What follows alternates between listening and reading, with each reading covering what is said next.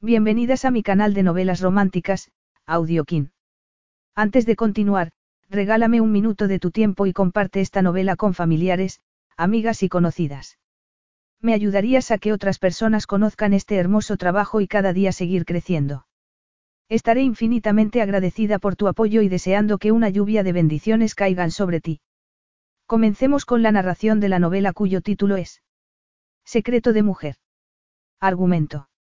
Nueve años atrás, el atractivo hostelero Marcus Foreman había sido el jefe de Donna King y también su primer amante. Aquella aventura de una noche fue un desastre y, al día siguiente, él la despidió. Ahora, Donna había vuelto a la ciudad, tenía su propio negocio y estaba más hermosa que nunca, y Marcus parecía decidido a demostrarle cómo debería haber sido esa primera noche. En esta ocasión, la experiencia en la cama fue fabulosa, ardiente y apasionada, sin embargo, al contrario de lo que Don había esperado, no consiguió zanjar con ello aquel asunto pendiente, porque el hombre que le había causado tanto dolor en el pasado era el padre del hijo que llevaba en el vientre. Capítulo 1. El abogado era listo, sofisticado y atractivo, y tenía las manos más cuidadas que Donna había visto en su vida. Está bien, Donna, firma aquí, por favor, el abogado señaló una zona del papel con una uña casi perfecta. ¿Lo ves, justo ahí? Donna contuvo las ganas de reír.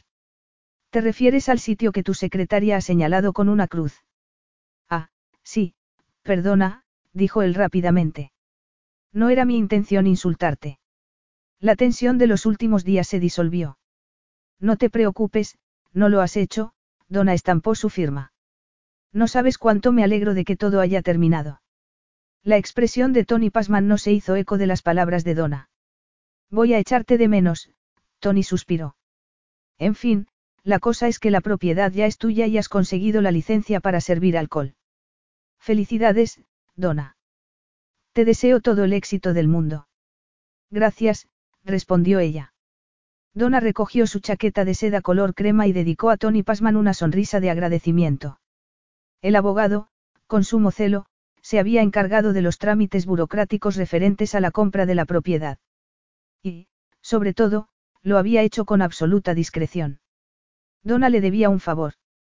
¿Te apetecería almorzar conmigo para celebrarlo? Tony parpadeó. Su expresión de sorpresa sugirió que una invitación a almorzar, viniendo de Donna King, era lo último que habría esperado oír. Almorzar. Repitió Tony débilmente. Donna arqueó una ceja. No estaba haciéndole proposiciones deshonestas. He quebrantado alguna ley al invitarte a almorzar conmigo. Tony sacudió la cabeza rápidamente. No, no, en absoluto. Es más, con frecuencia almuerzo con mis clientes. Lo suponía, Donna se miró el reloj. ¿Te parece bien a la una? En el New Hampshire. El New Hampshire, Tony Pasman sonrió con pesar, el restaurante de Marcus Foreman. Me encantaría, pero no creo que consigamos una mesa para hoy. Para comer en ese restaurante hay que hacer la reserva con mucha anticipación. No, imposible encontrar mesa para hoy. Lo sé, Donna sonrió. Por eso mismo tomé la precaución de reservar una mesa la semana pasada. Tony frunció el ceño. ¿Tan segura estabas de que lograríamos zanjarlo todo hoy? Bastante segura. Sabía que hoy era el día en que se me tenía que dar la licencia y no pensaba que se presentara ningún imprevisto. Eres una mujer con mucha confianza en sí misma, Donna, dijo Tony con voz suave. Además de sumamente bonita. Había llegado el momento de destruir sus falsas ilusiones. Era una pena que algunos hombres interpretaran simples gestos de amistad como una invitación a algo más profundo e íntimo.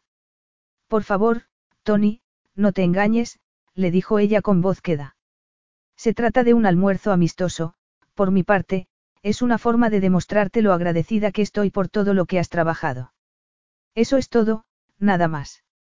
Bien, Tony comenzó a ordenar papeles en su escritorio con repentina urgencia. Bueno, entonces hasta la una en el New Hampshire, de acuerdo. De acuerdo, Donna agarró su bolso y se puso en pie, los tacones de sus zapatos marrones de ante la hacían parecer mucho más alta. Hasta la una, Tony. Adiós, respondió él. Fuera del despacho del abogado, Donna respiró el fresco aire de abril, casi sin poder creer que estaba de vuelta en aquella ciudad a la que tanto quería. Desde su llegada unas semanas atrás, había mantenido su regreso en secreto, pero ya no había necesidad de ocultarse. Había vuelto e iba a quedarse. Hacía un día perfecto. Cielo azul. Sol. Los lustrosos pétalos blancos de una magnolia brillando como estrellas. Una iglesia con muros de piedra gris y una torre afilada como un lápiz. Perfecto. Y lo que lo coronaba todo era su adquisición. La gente le había dicho que era una locura abrir una, casa de té, en una ciudad como Winchester, llena ya a rebosar de cafeterías y restaurantes. Y no les faltaba razón. Pero la mayoría de los establecimientos pertenecían a grandes e impersonales cadenas. Solo uno se destacaba, y pertenecía a Marcus Foreman. Donna se tragó la excitación, los nervios y otra cosa. Algo que hacía mucho que no sentía, algo que había creído imposible volver a sentir. Era una sensación olvidada hacía mucho tiempo. Pero ahí estaba, urgente e insistente, con solo pensar en que pronto volvería a ver a Marcus. Excitación. Y no la clase de excitación previa a un viaje de vacaciones. Era una excitación que le producía picor en los pezones y temblor en las extremidades. Cielo santo, dijo Donna en voz alta. Cielo santo. Y después de subirse el cuello de la chaqueta para protegerse del frío aire de primavera, Donna emprendió el camino calle abajo para mirar escaparates hasta que llegara la hora de su cita para almorzar. Pasó despacio por delante de las tiendas, mirando sin excesivo interés las caras prendas de las boutiques. Exquisita ropa hecha con tejidos naturales de seda, algodón y cachemira. Ropa que, cualquier día normal, se sentiría tentada a examinar cuidadosamente, y quizá a comprar. Pero ese no era un día normal. Y no solo porque no ocurría todos los días que uno invirtiera sus ahorros en un negocio que algunas personas consideraban destinado a fracasar desde el principio. No, ese día era diferente porque, además de caminar hacia adelante, Donna iba a retroceder. Iba a volver al lugar donde conoció a Marcus y donde aprendió sobre el amor y el sentimiento de pérdida, y muchas más cosas. Acababa de dar la una cuando Donna entró en el New Hampshire, esperando dar la impresión de tener una confianza en sí misma que, en ese momento, no sentía. Tras la pálida máscara de su cuidadosamente maquillado rostro, miró nerviosa a su alrededor. El restaurante había cambiado completamente. Cuando ella trabajó allí, fue en una época en la que se llevaba una decoración más recargada, todo con volantes, encajes y flores. Pero Marcus había cambiado con los tiempos. Las alfombras habían desaparecido para dar paso a encerados suelos de tarima y sencillas cortinas cubrían las ventanas. El mobiliario que había era el mínimo posible y daba sensación de sencillez y confort, no de opulencia. Donna recordó lo intimidada que se sintió la primera vez que cruzó aquellas puertas. Fue como entrar en otro mundo. Pero, claro, aquello ocurrió cuando acababa de cumplir 18 años, hacía nueve años y toda una vida. Donna se acercó al mostrador de recepción en el que había un florero gigante con flores aromáticas. Los carnosos pétalos de los lirios estaban rodeados por un follaje verde espinoso. Era un arreglo floral extraordinario, pero Marcus siempre había tenido un gusto exquisito. La recepcionista levantó el rostro. ¿En qué puedo servirla, señora? Sí, Hola, tengo reservada una mesa para almorzar, Donna sonrió. Su nombre, por favor. Kim. Donna Kim, la voz le pareció que sonaba desacostumbradamente alta, y medio esperó que Marcus saliera de un salto de las sombras. Voy a reunirme con el señor Tony Pasman. La recepcionista leyó la lista y marcó el nombre de Donna antes de volver a levantar la cabeza. Sí. El señor Pasman ya ha llegado y la está esperando, la recepcionista, con educación, lanzó a Don, Sodio una mirada interrogante. ¿Ha comido alguna vez en el New Hampshire? Donna negó con la cabeza. No. Había hecho camas y fregado los cuartos de baño de las habitaciones de arriba, y también había comido los deliciosos restos de comida que solía haber en la cocina. Y una vez, junto al resto del personal del hotel-restaurante, había comido en el salón privado del piso de arriba cuando Marcus les invitó a todos para celebrar un extraordinariamente halagador artículo sobre el restaurante en un periódico. Donna tragó saliva al recordar aquel incidente en concreto. Pero, hablando estrictamente, no podía decir que hubiera comido en el restaurante. No, no he comido aquí nunca. En ese caso, llamaré a alguien para que la lleve a su mesa. Donna, decidida a no dejarse intimidar y repitiéndose a sí misma que había trabajado y comido en lugares así por todo el mundo, siguió a uno de los camareros. Sin embargo, el corazón le latía con fuerza ante la idea de la posibilidad de verlo, y se preguntó por qué. Ya que había superado lo de Marcus. Hacía años. El restaurante estaba ya casi lleno, y Tony Pasman se puso en pie al verla aproximarse. Empezaba a pensar que ibas a dejarme plantado. Oh, hombre de poca fe, bromeó Donna, sonriendo al camarero que, educadamente, esperaba. Por favor, tráiganos champán de la casa. Por supuesto, señora. Tony Pasman esperó a la segunda copa de champán para comentar sombríamente. Esperemos que dentro de seis meses sigas teniendo motivos de celebración. ¿Qué quieres decir? Tony se encogió de hombros. Solo que a Marcus Foreman no va a hacerle mucha gracia la competencia de un nuevo establecimiento en la ciudad. En serio, Donna se metió una oliva verde en la boca y la masticó pensativamente. Todo el mundo lo conoce, su reputación en la hostelería es extraordinaria. Y supongo que es lo suficientemente hombre para aguantar un poco de competencia, no. Supongo que es lo suficientemente hombre para la mayoría de las cosas, observó Tony con cinismo, pero quizá no le apetezca tener competencia en la misma calle. Donna dejó el hueso de la aceituna en el platillo que tenía delante. Vamos, no soy una seria rival, no. Además, su hotel solo sirve el té de la tarde a sus residentes. Cierto. Pero ¿y si los residentes del hotel empiezan a ir a tu establecimiento a tomar el té? Donna se encogió de hombros. Es un país libre, Donna sonrió al tiempo que alzaba su copa para brindar. Que gane el mejor. Que gane el mejor, repitió Tony. Donna examinó la carta, el menú era excelente. Vamos a elegir la comida, ¿te parece? Estoy muerta de hambre. Me parece perfecto. Después, háblame de tu vida, Tony frunció el ceño. ¿Sabes una cosa? Tienes un color de pelo increíble, rojo dorado. Apuesto a que te vestías de princesa cuando eras pequeña. No, me vestía con andrajos, bromeó Donna, aunque, realmente, no era una broma. Había pasado una infancia itinerante con su cariñosa, pero alocada, madre. De ella había aprendido el arte de la exageración y la evasión, y después que ambas cosas eran diferentes formas de mentir. Y las mentiras se hacían más y más grandes, hasta que acababan tragándose a uno. Donna sonrió a Tony Pasman. Hablemos mejor de ti. Y luego cuéntame todo lo que sepas de Winchester. Tony empezó a hablar, y Donna se esforzó realmente por disfrutar de la comida y de la compañía de Tony.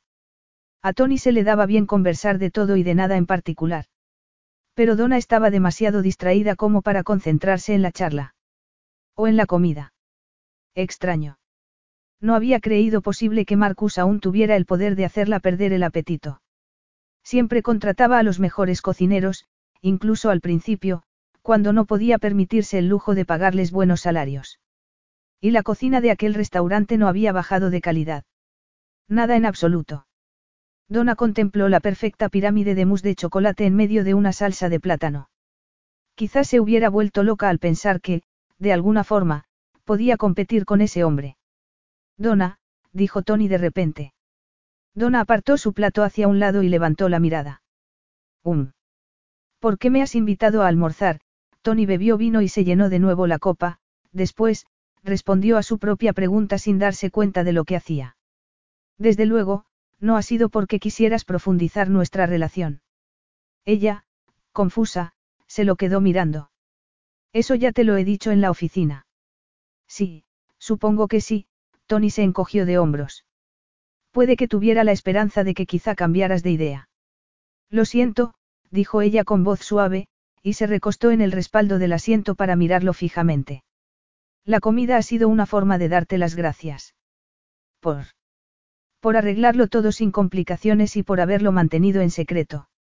Ah, sí, Tony volvió a llevarse la copa a los labios, mirándola. Quería preguntarte, ¿por qué el secreto? ¿Por qué no querías que nadie se enterase? Ya no es ningún secreto, Donna sonrió. Puedes decírselo a quien te plazca. Tony se inclinó sobre la mesa. Me dijiste que no habías comido nunca aquí. Y es verdad. Pero no es la primera vez que vienes aquí, ¿verdad?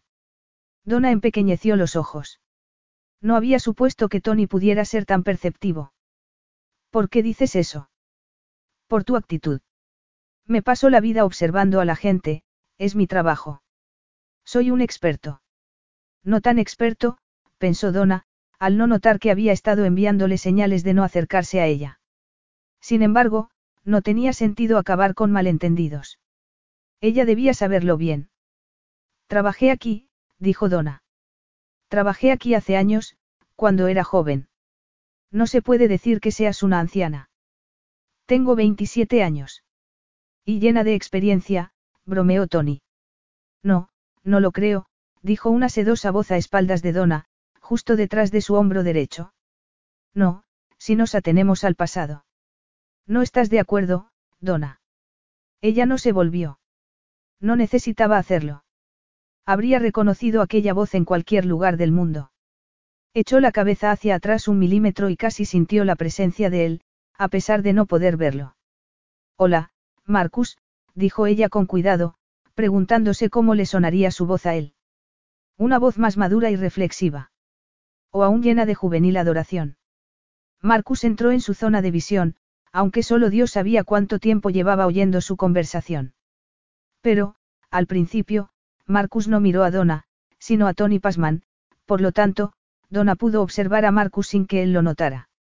Y el corazón pareció querer salírsele del pecho. Donna había sabido que se lo encontraría, y, mentalmente, había ensayado aquel momento. Cierto atisbo de maldad le había hecho preguntarse si Marcus estaría calvo, si el dinero y el éxito le habrían hecho relajarse y tener barriga, o si habría empezado a llevar ropa horrorosa. Pero no, claro que no le había ocurrido nada de eso. Marcus Foreman seguía siendo la clase de hombre por el que la mayoría de las mujeres abandonaría su hogar. Hola, Tony, dijo Marcus. El abogado inclinó la cabeza. Hola, Marcus. ¿Os conocíais?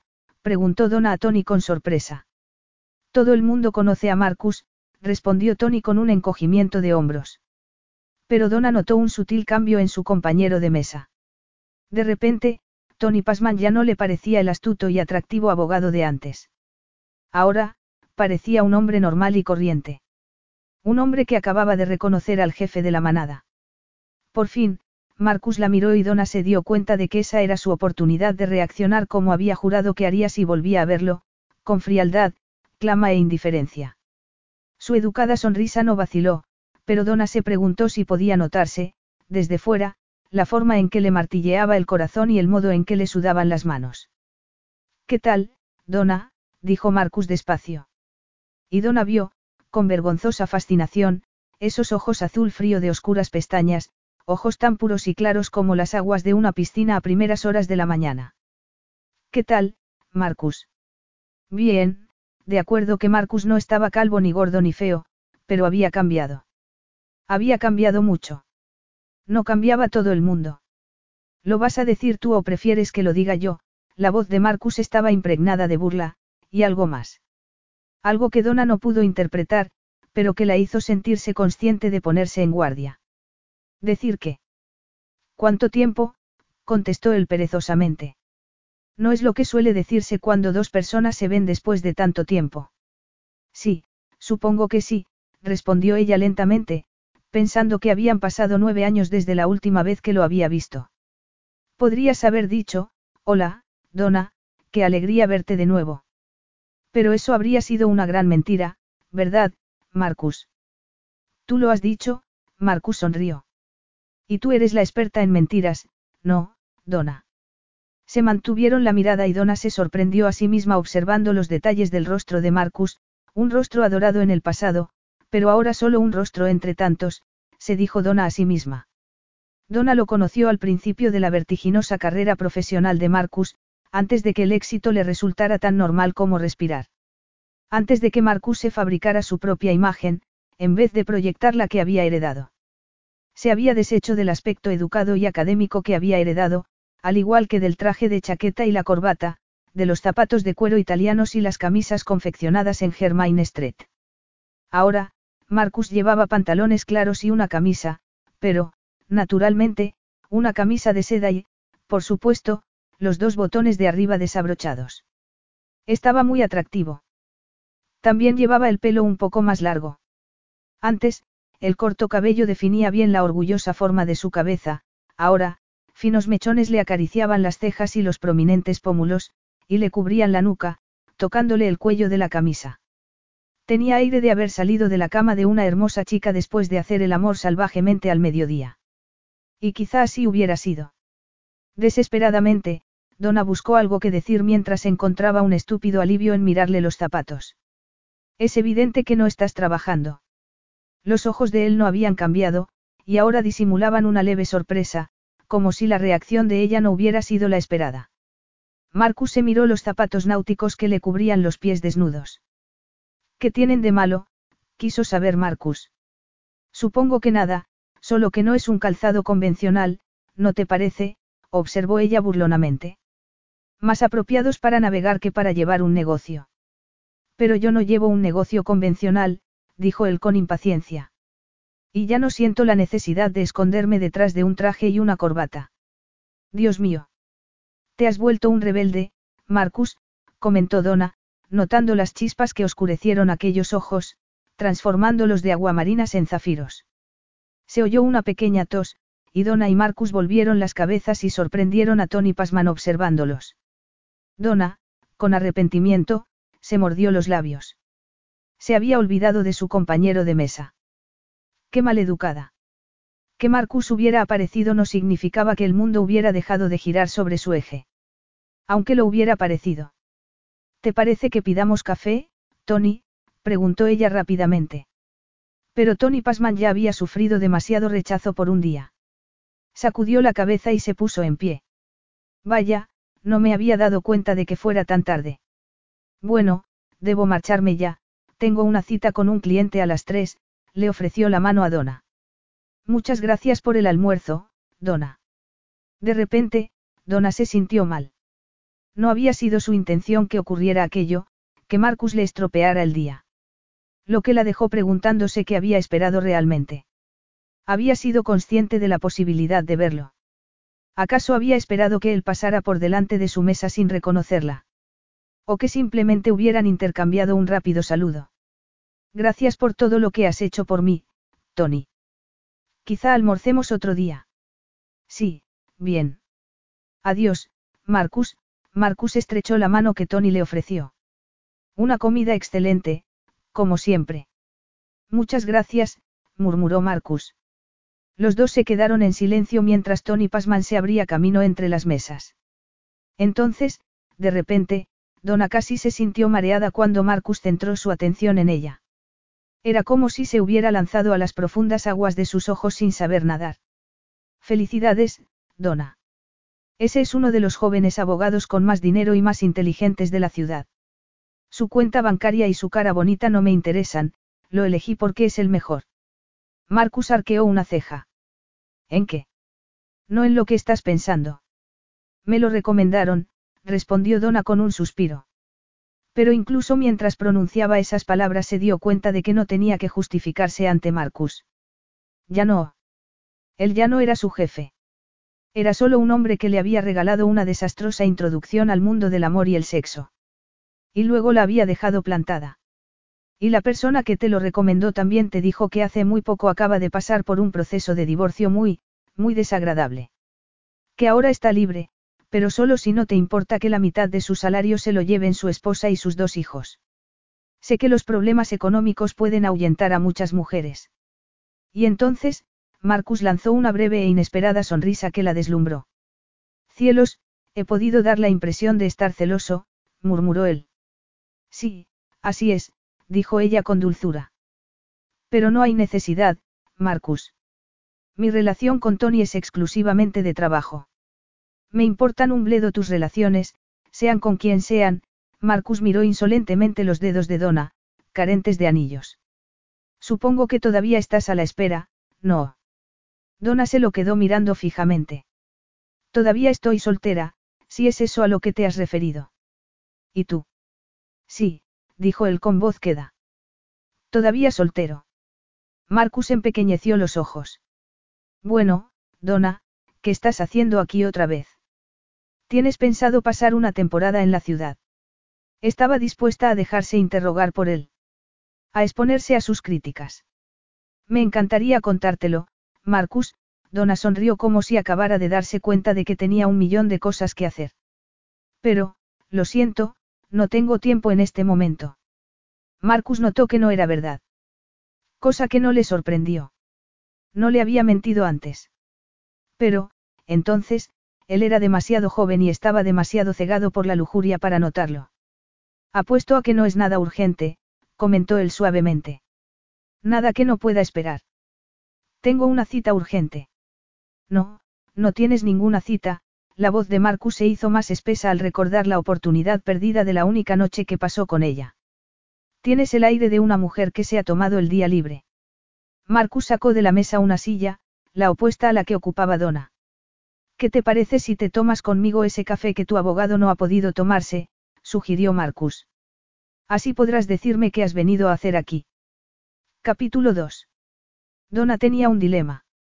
Por una parte, quería quedarse, porque, con Marcus allí, era como si el sol hubiera salido solo para ella. Pero, por otra parte, quería salir del restaurante lo más rápidamente posible.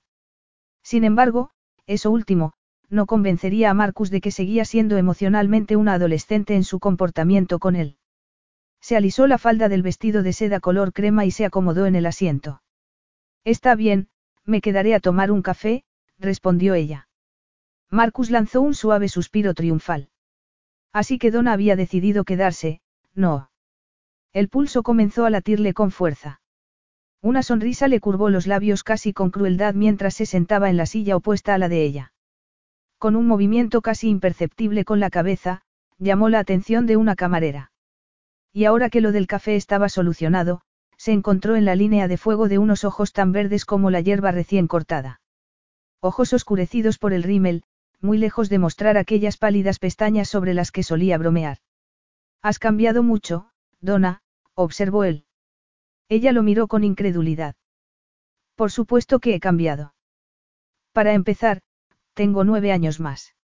La gente cambia con el tiempo, sobre todo, las mujeres, sin embargo, durante unos segundos, se había sentido aquella poco sofisticada adolescente que él obviamente recordaba.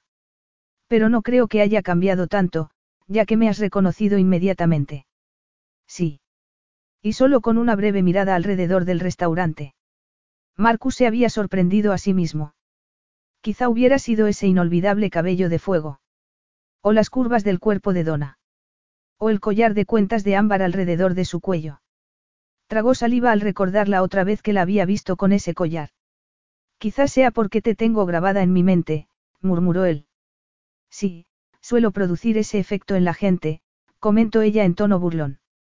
Y descubrió que su sofisticación sorprendió a Marcus.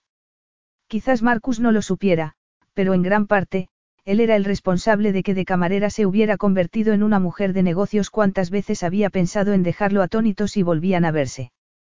Bien, ahora lo tenía enfrente. Le resultaba tan indiferente como aparentaba. Dime, Marcus, ¿en qué he cambiado tanto? preguntó Donna con voz dulce. Marcus se recostó en el respaldo de la silla y aprovechó la oportunidad para examinarla, lo que le produjo más placer del que le habría gustado. Donna King se había convertido en una mujer muy atractiva, a pesar de su aspecto poco convencional y de su menos convencional procedencia. Llevaba tratando demasiado tiempo a gente de las altas esferas como para no darse cuenta de que la aparente sencillez del vestido de seda de Donna debía costar más de lo que mucha gente ganaba en un mes, al igual que esos zapatos de tacón alto que le había visto antes de sentarse.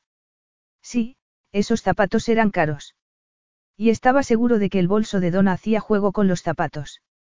Miró al suelo, al lugar donde la mayoría de las mujeres dejaban sus bolsos, al lado de sus pies.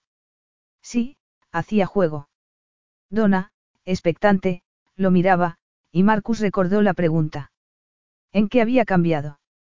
Antes tenías un aspecto barato, declaró él con sinceridad, al parecer, sin notar la expresión gélida de ella. Ahora tu aspecto es caro. Una mujer de gustos caros. ¿Quién paga las cuentas, Donna? ¿Quién es el afortunado? Donna echó chispas por los ojos. Dios mío, qué atrasado estás, le espetó ella. En los tiempos que corren, las mujeres no necesitan que un hombre les pague los lujos.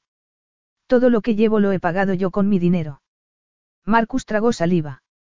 En ese caso, era dinero bien empleado.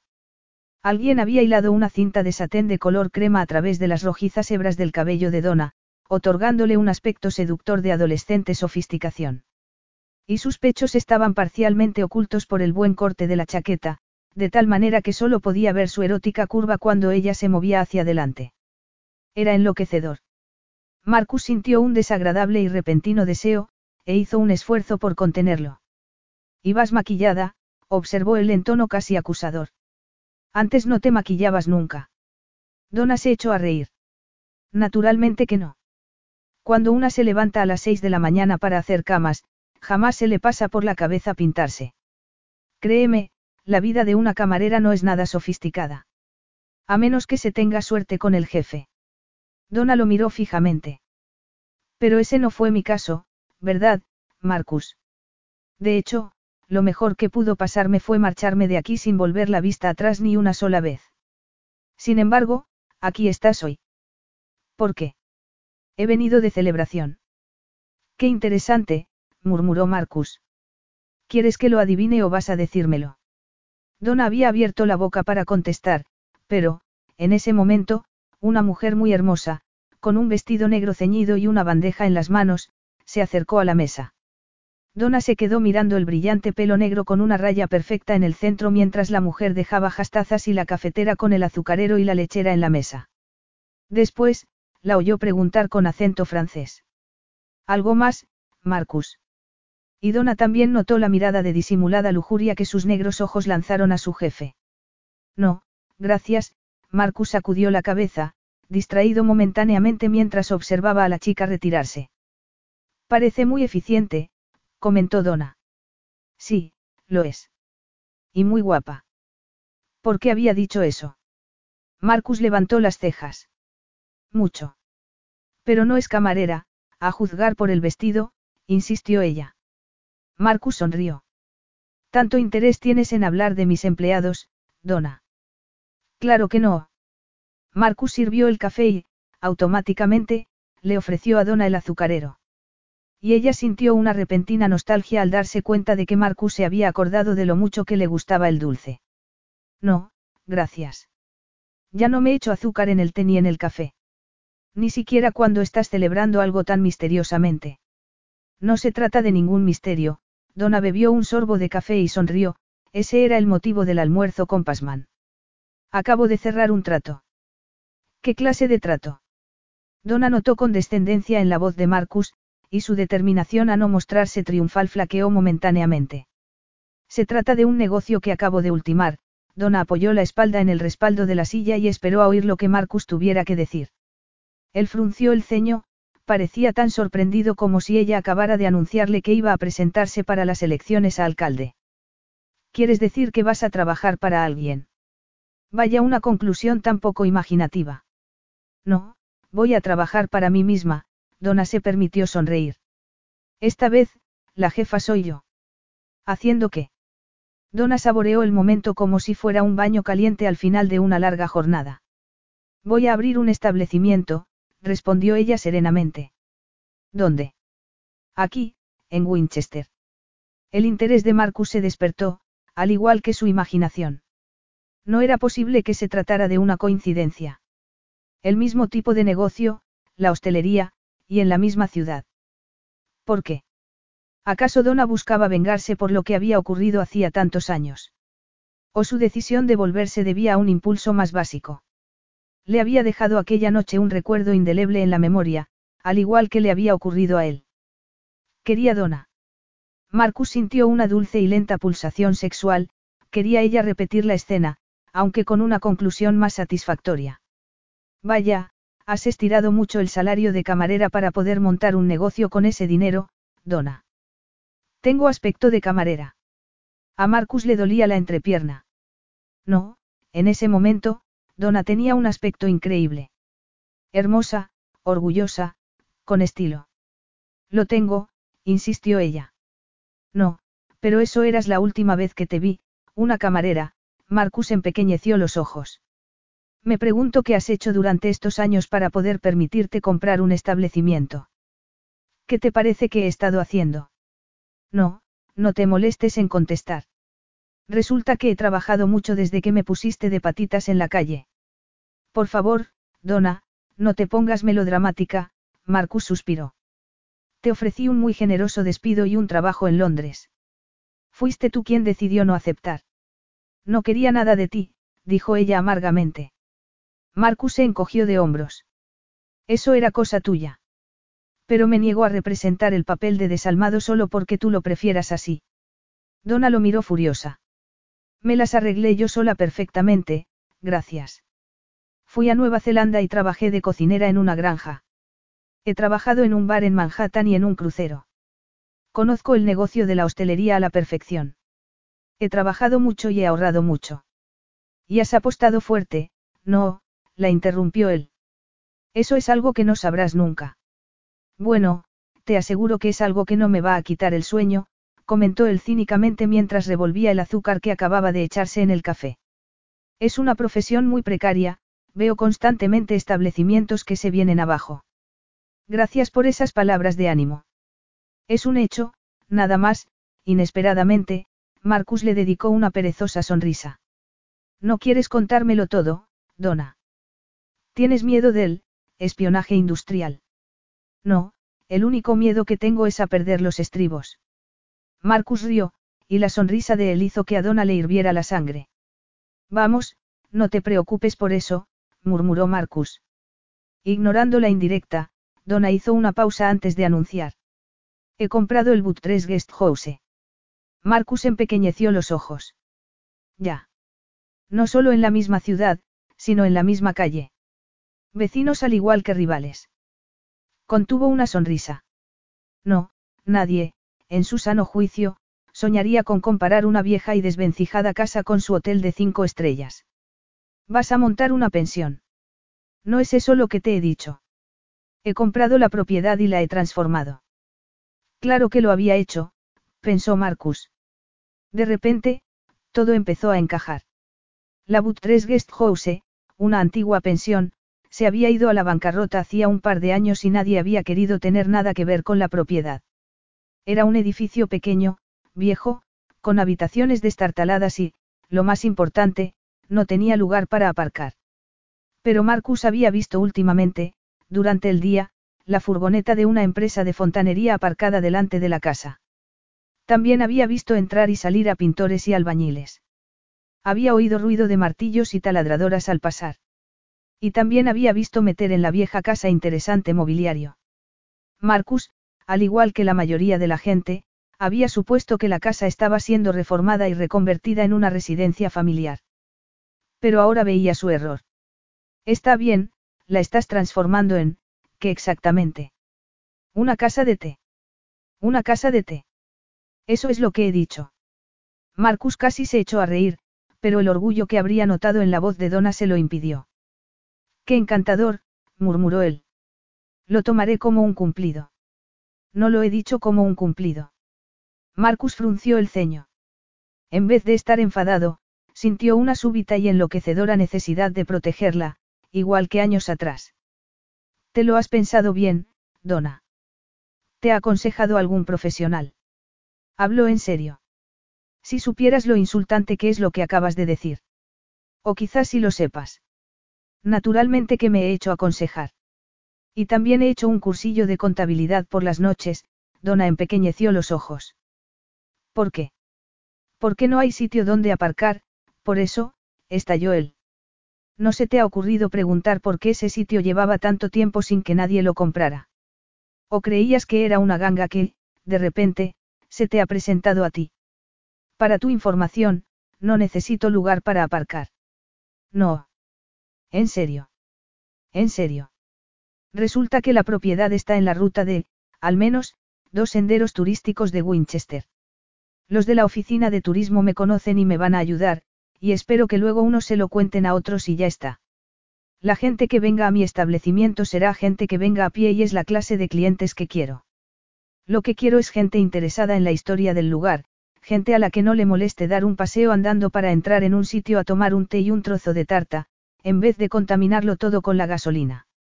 Se hizo un silencio. Estás loca, dijo él por fin.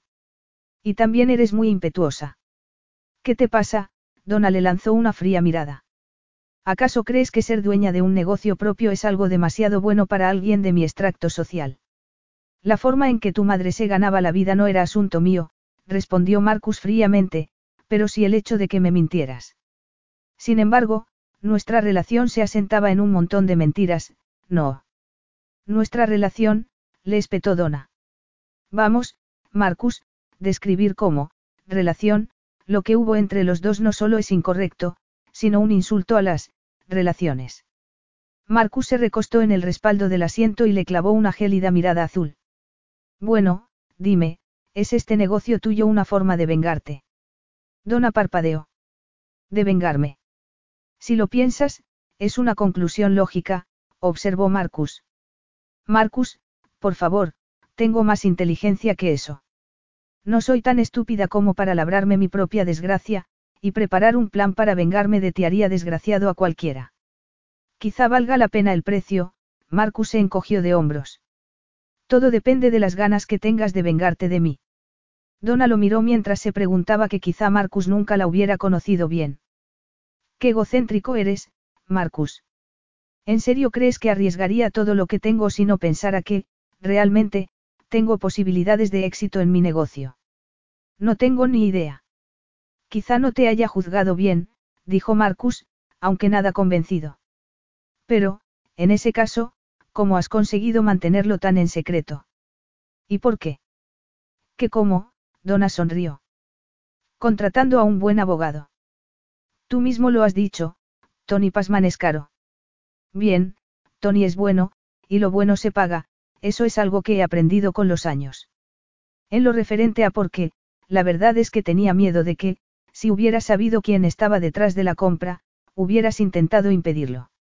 Y Donna tenía razón. No porque hubiera temido la competencia, cosa que sabía cómo manejar. No, el problema era el efecto que Donna tenía en él. Marcus respiró profundamente en un intento por contener su instinto. Sintió calor. Donna siempre le hacía querer lo que no necesitaba. No podía hablar, no se atrevía. Antes debía controlar sus sentimientos y emociones. Solo entonces, habló, tiñendo sus palabras de sarcasmo. Así que es guerra abierta, ¿eh, Donna? Claro que no. Estoy segura de que hay sitio para los dos, dijo ella con fingida generosidad. Dejemos que la gente elija dónde quiere comer. Como tú hoy, observó él. Aunque, es posible que tuvieras tus razones para querer comer aquí. Donna contuvo el aliento. ¿Cómo qué? Como yo. Tú. Sí. Yo. Hay muchos otros sitios a los que podrías haber invitado a comer a tu abogado. Es posible que no pudieras aguantar las ganas de verme. En parte, era verdad. Pero no por las razones que él insinuaba, no porque ella se sintiera vulnerable en lo que a Marcus se refería. Con ver a Marcus otra vez, su intención había sido demostrarse a sí misma que, no solo había logrado darle la vuelta a su vida, sino también que había logrado olvidar al hombre que solo la había hecho sufrir. Donna abrió la boca sin pensar. ¿Y por qué iba a querer verte otra vez, Marcus? ¿Por qué iba yo a querer ver al hombre que solo me ha producido dolor y sufrimiento? El hombre que tomó lo que quiso y, después, se dio cuenta de que no sabía qué hacer con ello. No fue esa la verdadera razón por la que me despediste, Marcus. No fue porque te mentí, sino porque te verme te hacía recordar lo que habías hecho. Te sentías culpable de haber seducido a una pobre virgen. Hablas como si fueras una víctima, Donna, y te aseguro que no lo eras. Para ser inocente, sabías muy bien cómo ser provocativa. En cuanto a lo de seducirte, no es esa la forma de describir lo que fue un penoso incidente. Un penoso incidente, repitió ella con incredulidad. Dios mío, me va a encantar tener el establecimiento de hostelería más famoso de la ciudad. Espero que tus clientes te abandonen para venir a mi negocio. Marcus sacudió la cabeza al tiempo que se ponía en pie. Es una pena, Donna, Marcus suspiró. Puede que tengas nueve años más, pero aún tienes mucho que aprender. El plan no te va a salir bien, créeme. El tiempo lo dirá. Marcus sonrió. Haré lo posible por no alegrarme cuando las cosas salgan como yo he dicho. Y yo me reiré cuando salgan como espero que salgan. Ya veremos. Marcus se marchó del comedor, dejando a Donna, y a la mayoría de las mujeres allí presentes, mirándolo mientras salía. Capítulo 3. Donna pagó la cuenta del restaurante y salió de allí. No había sido la clase de encuentro que había imaginado. Había sido muy inocente, y tonta, al suponer que esa atracción sexual se había extinguido con los años. En la calle, el sol de primeras horas de la tarde empezaba a descender, y una leve brisa la hizo temblar, erizándole la piel debajo de la chaqueta de seda. Caminó calle arriba, en dirección a su recién comprado futuro, hasta que el tintineo de sus tacones cesó al pararse delante de la fachada del But 3. Contempló la puerta de madera y los antiguos ladrillos color terracota. Era suyo. Llevaba mucho tiempo pensando en su nuevo negocio, lleno de sueños y esperanzas. Sin embargo, ese día, ver a Marcus la había obligado a enfrentarse al hecho de que ese hombre aún la afectaba de una forma en que ningún otro había conseguido afectarla nunca. El corazón volvió a latirle con fuerza al pensar en su aspecto físico. Diferente. Mayor y más duro. E irradiando una sexualidad incompatible con la suya. La primera vez que lo vio Marcus se había mostrado muy amable con ella. Amable y tierno, cierto, pero del mismo modo en que un benefactor le habría tirado un hueso a un perro. A un adolescente, Donna llegó a Winchester un lluvioso día de diciembre, vestida con pantalones vaqueros, jersey y una vieja chaqueta comprada en una tienda de segunda mano. Estaba empapada. El rostro provisto de maquillaje y el pelo revuelto y goteando. Era una semana antes de Navidad, y la ciudad es, iba iluminada. Al dar la vuelta a una esquina y entrar en la calle Westgate, Donna vio las luces del Hotel New Hampshire y tembló. Era la clase de sitio que había visto en libros de historia y guías, un edificio antiguo y elegante cuya entrada estaba adornada por dos laureles en grandes maceteros. Los cristales de las ventanas brillantes y la pintura de la fachada inmaculada. Sí, lugares así necesitaban empleados extras de temporada.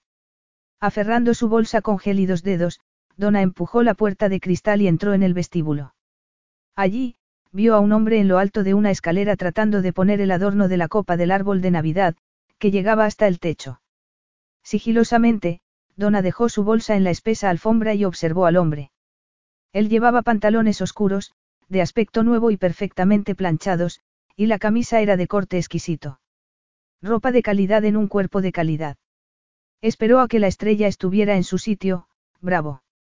El hombre volvió la cabeza, frunció el ceño y, despacio, bajó la escalera.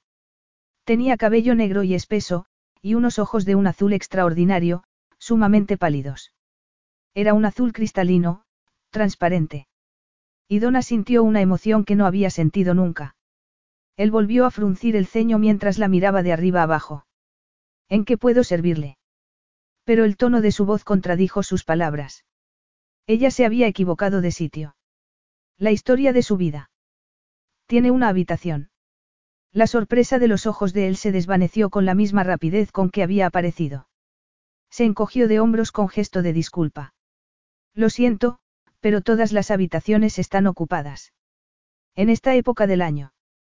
La verdad es que no quiero una habitación, le interrumpió ella rápidamente, pensando que ese hombre había sido muy amable al fingir creer que ella podía pagar una habitación en ese hotel cuando estaba claro que no era así. Busco trabajo. Él empequeñeció los ojos. ¿Qué clase de trabajo? Cualquier cosa. Lo que sea. Puedo servir mesas. Él sacudió la cabeza. Lo siento. El restaurante es de cinco estrellas. O pelar patatas. Él sonrió. No hay ninguna vacante en la cocina. Oh, Donna apretó los labios, para evitar que le temblaran, y fue a agarrar la bolsa. Está bien, lo comprendo. Feliz Navidad. El hombre suspiró. Vaya, haces que me sienta un desalmado. No tiene aspecto de desalmado, ella sonrió traviesamente. Él pensó en lo demacrada que estaba. ¿Has hecho camas alguna vez? No, pero aprendo rápidamente. ¿Cuántos años tienes? Casi veinte, y ella se dijo a sí misma que no había mentido, solo exagerado. Porque ese hombre tenía aspecto de ser la clase de hombre que la habría enviado de vuelta a su casa de saber que acababa de cumplir 18 años. ¿Y a dónde iría ella?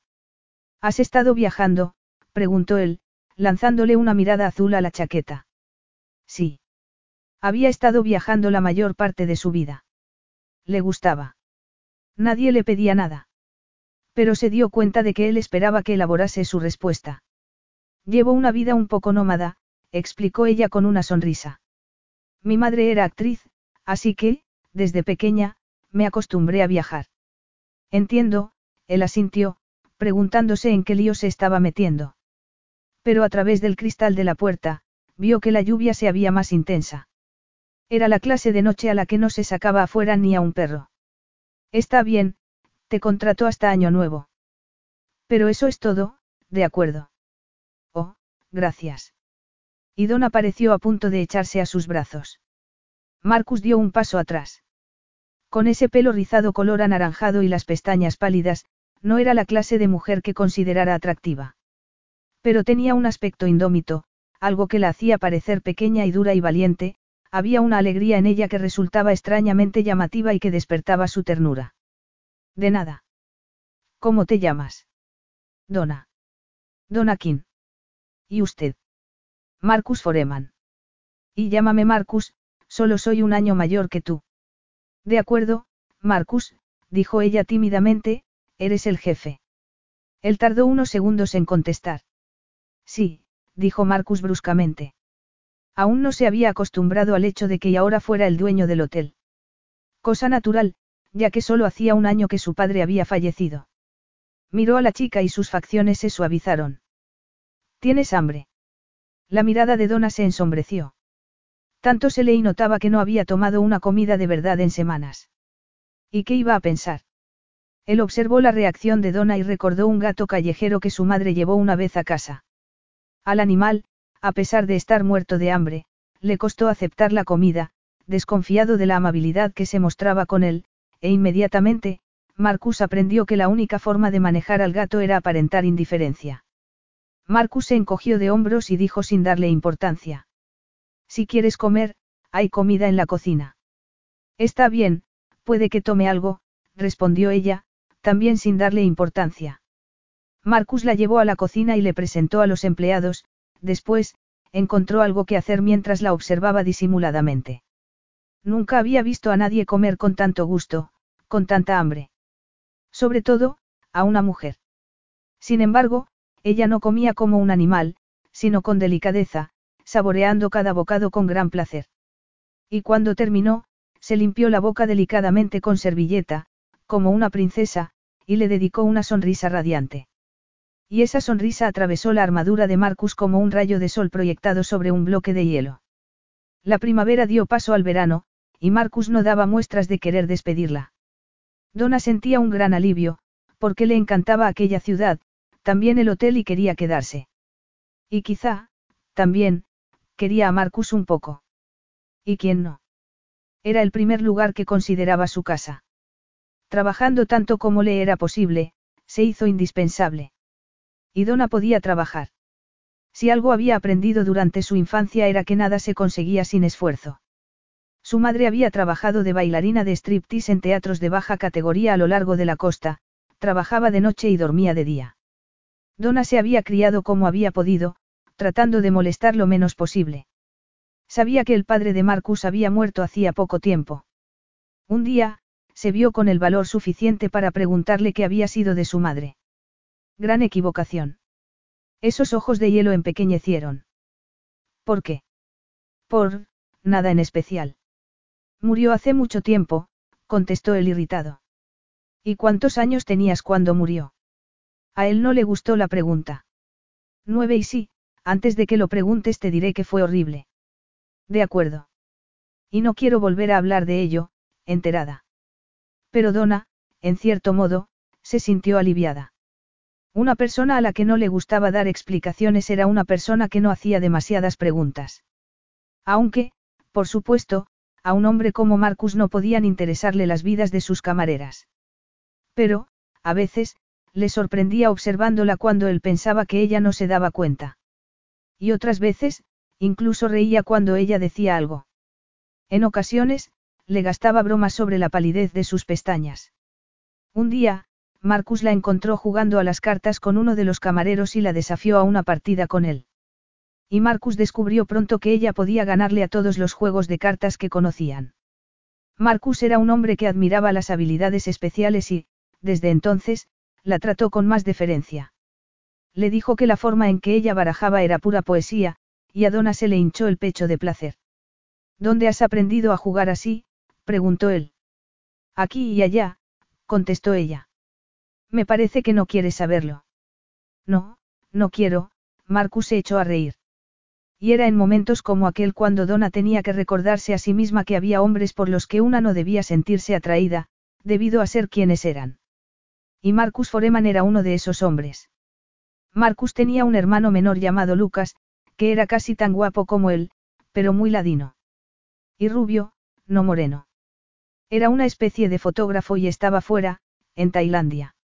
En el primer encuentro que tuvo con Lucas ella estaba de rodillas quitando con un recogedor y un cepillo suciedad de detrás de un enorme macetero en el cansillo del primer piso, y oyó un silbido a sus espaldas. Donna se volvió y vio a un hombre con unos ojos les que parecían los de un ángel caído. Notó el parecido inmediatamente. Tú debes de ser Lucas. Y tú una alucinación, murmuró él pasándose la lengua por los labios. ¡Guau! Vamos, levántate. Era el hermano del jefe. Por lo tanto, Donna hizo lo que se le pedía y se puso en pie, aunque no le gustó aquella sonrisa. Dios mío. No me extraña que a mi hermano no le hiciera ilusión que volviera a casa, es evidente que quería a la Barbie toda para él. Lucas, ni se te ocurra, ¿me oyes? Marcus apareció a espaldas de su hermano.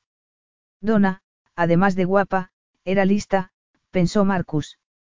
Y trabajadora. Y simpática. Y considerada, a juzgar por lo poco que sabía de ella. Y no quería saber más. Y aunque era lo suficientemente sincero como para admitir que deseaba a Donna King, también era lo suficientemente sincero como para darse cuenta de que procedían de mundos completamente distintos. Lucas miró a Donna con expresión inocente.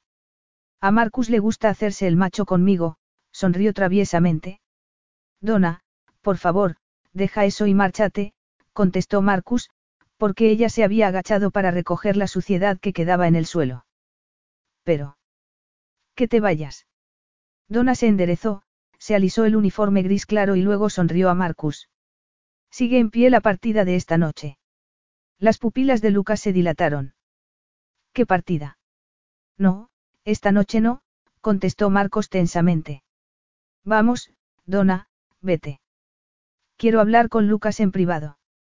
Al final, Marcus se dio cuenta de que lo peor que podía haber hecho era ordenarle a Lucas que no se acercara a la despampanante camarera. No había nada que le gustara tanto a su hermano como la fruta prohibida. Pero, ¿qué alternativa había tenido? Ni por un momento se le pasó por la cabeza que ella fuera virgen, a pesar de tener un cierto aire de inocencia. Era una combinación irresistible que lo mantenía despierto por las noches, sudoroso y excitado. Donna notó lo diferentes que eran ambos hermanos. Marcus era el serio, el responsable. Lucas era un vividor. Mientras Marcus no parecía interesado en su vida, Lucas quería saberlo todo sobre ella. Lucas era muy abierto con ella, al contrario que su hermano. Le habló de su infancia y la de Marcus, de su hermosa y alocada madre, tan diferente de su poco imaginativo padre. Lucas llegaba a ser indiscreto, notó Donna. No le importaba hablarle de las infidelidades de su madre ni de las peleas de sus padres. Le explicó que su padre estaba tan enamorado que por eso no la abandonó. Le habló de cosas que Donna sabía que debía haber guardado en secreto. Y, quizá por eso, Donna le contó la verdad sobre su propia madre. Lucas no pareció escandalizado, se limitó a mirarla y a decir. Sí, entiendo que se desnudara en público, si su cuerpo se parece en algo al tuyo. Donna se dio cuenta de que debería haber sido más discreta. No vas a decírselo a Marcus, ¿verdad? le suplicó ella. ¿Por qué no? Por favor. Está bien. Será mejor que no escandalicemos a mi hermano, ¿te parece? Le gustas, ¿verdad? Donna negó con la cabeza. Solo para jugar a las cartas. Me parece que no, contestó Lucas. Marcus antes jugaba al bridge con el párroco y nunca lo miraba como te mira a ti. Lucas no estaba diciendo nada que Donna no hubiera notado. Parecía que le gustaba a Marcus. Esa forma en que la miraba a veces, con una especie de intensa pasión que la hacía preguntarse por qué Marcus no dejaba de contenerse, la estrechaba en sus brazos y... Sabía exactamente por qué. No eran iguales. Él era el jefe y ella la camarera, y mejor no olvidarlo. Marcus no lo olvidaba. Donna vio que el hotel se hacía más y más famoso. Todo el mundo quería comer en el restaurante y se convirtió en un sitio de moda. Actores y gente de la televisión iban de Londres para cenar y pasar la noche en una de las lujosas habitaciones. Una noche, un famoso crítico culinario fue allí a cenar para luego escribir una crítica en el periódico sobre el restaurante. Todos los que allí trabajaban se esforzaron al máximo, y contuvieron la respiración hasta la primera edición del periódico en el que se calificaba al establecimiento como, el mejor y más desconocido restaurante del sur de Inglaterra. No por mucho más tiempo. Llovieron las llamadas para reservar mesa, y Marcus anunció que iba a dar una cena de agradecimiento a todo el personal del establecimiento en el comedor privado del hotel. Donna se puso lo único que tenía apropiado para la ocasión, un vestido de terciopelo negro que había comprado en una tienda de segunda mano. Estaba pasado de moda y era demasiado serio para ella, pero le sentaba muy bien. También se puso un collar de enormes cuentas de ámbar que hacía juego con el color de su pelo. Bebió champán y se soltó el pelo, literal y figurativamente. Entre plato y plato, bailó con cocineros y camareros al son de la música de fondo, consciente de que Marcus la observaba. Y Donna era hija de su madre. Podía bailar de ensueño. Marcus no podía quitarle los ojos de encima. Nunca había deseado nada ni a nadie con tanta desesperación. Y una vez que llegó el café, se rindió y se sentó en el asiento contiguo al de ella. Hola, Donna, Marcus sonrió. Hola. Se miraron. ¿Lo estás pasando bien? Um. Ahora sí. Marcus tocó una de las cuentas de ámbar con la yema de un dedo. Son unas cuentas preciosas, dijo él con voz suave. ¿Quién te ha dado el collar? Mi madre. Tiene un gusto excelente. Donna sonrió. La verdad es que me lo dio porque creía que las ventas eran de plástico. Tiene gracia, ¿verdad? Era único de valor que poseía, pero no lo sabía. Siempre llevaba bisutería. ¿Y dónde está tu madre ahora? Representando una obra de Shakespeare en algún sitio. Donna arrugó la nariz. No quería hablar de nada, menos de cosas que se había inventado. Lo único que quería era que Marcus la besara. No, ha dejado la profesión. Ahora lleva una pensión en la costa. ¿En qué parte de la costa? Donna empequeñeció los ojos y lanzó una cínica carcajada. En un sitio que tú jamás pisarías, Marcus. Aquella risa tenía un eco oscuro, y Marcus vislumbró momentáneamente otro mundo. Lo vio todo. Una playa rocosa y grasientos huevos fritos en un plato. Ruedas de coches y gritos de niños, y un rancio olor a patatas fritas. No, no quería formar parte de ese mundo. Si no deseara tanto a Donna.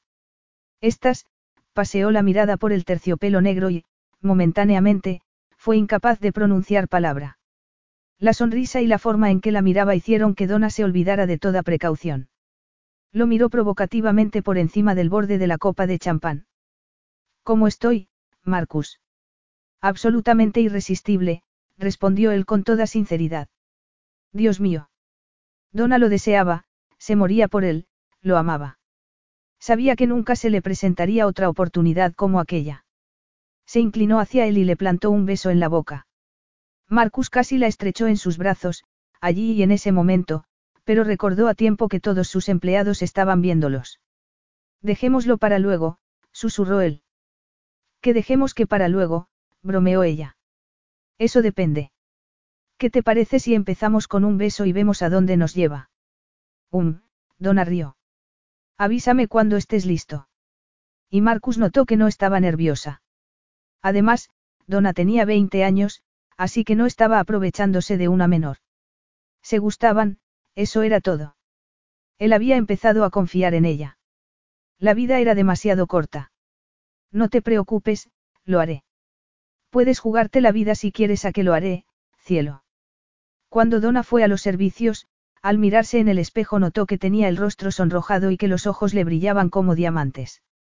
Se echó agua fría en las muñecas, se retocó los rizos del pelo, salió al pasillo y, en el camino hacia el comedor, una figura apareció entre las sombras. Donna. Lucas. Lucas, me has asustado. Estás un poco nerviosa, no, observó él. Mi hermano ha estado merodeando alrededor de ti como un perro toda la noche. Donna frunció el ceño. Fe. Lucas, estás borracho. Un poco, pero no del todo, miró al techo y lanzó bufido. Siento claustrofobia, necesito salir de fui. Donna, préstame algo de dinero. Ni hablar. Aún no me has devuelto el último préstamo que te hice. Donna se puso en marcha, pero Lucas la detuvo. ¿No te parece que se enfadaría mucho si se enterase de toda la verdad? preguntó Lucas. Donna se quedó inmóvil. ¿A qué, te refieres? Lucas se encogió de hombros. Me refiero a que nunca conociste a tu padre. A que tu madre se ganaba la vida desnudándose delante de la gente. A que te has pasado la vida yendo de un sitio a otro, hizo una pausa para dar más énfasis a sus palabras. Marcus es una persona muy convencional, Donna, eso lo escandalizaría. ¿Quieres que continúe? Estás intentando chantajearme, Lucas. Él se echó a reír. No te pongas melodramática. Solo te estoy pidiendo un favor, eso es todo, si es que quieres que sea discreto. Donna se lo quedó mirando, angustiada al darse cuenta de que Lucas podía estropearlo todo.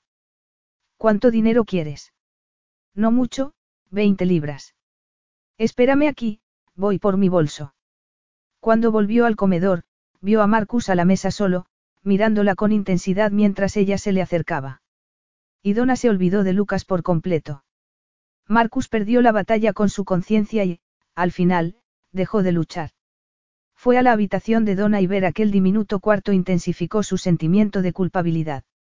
Pero verla desnuda encima de la colcha dorada le hizo enloquecer de deseo. Sin embargo, el acto de amor fue un desastre, doloroso e incómodo para ella, y demasiado rápido para él. Marcus se quedó despierto mirando al techo, sospechando que Donna se estaba haciendo la dormida a su lado, no obstante, le resultaba imposible hablar con ella. Era la primera vez en su vida que fracasaba en algo, pero descubrió que no deseaba darle el placer que sabía que su hermoso cuerpo merecía. Supuestamente, debía de haber sido una aventura de una noche, nada más. En ese caso, porque Donna había guardado el secreto de su virginidad. De haberlo sabido, a él no se le habría ocurrido tocarla. Se deslizó sigilosamente de la cama, se puso los vaqueros y la camiseta y bajó a la cocina a por un vaso de leche. Y Lucas estaba allí, bebiendo una cerveza, ebrio. Lucas sonrió. Bueno, te has acostado con ella. Marcus se hizo el tonto. ¿A quién? A Donna. Cuidado, Marcus, por poco no has estado con una menor. Marcus se quedó helado. Tiene 20 años. No, solo tiene 18, Lucas bebió un sorbo de cerveza. ¿Sabías que su madre se ganaba la vida desnudándose en teatros de mala muerte? Aquello fue el final, y la excusa que Marcus neceaba.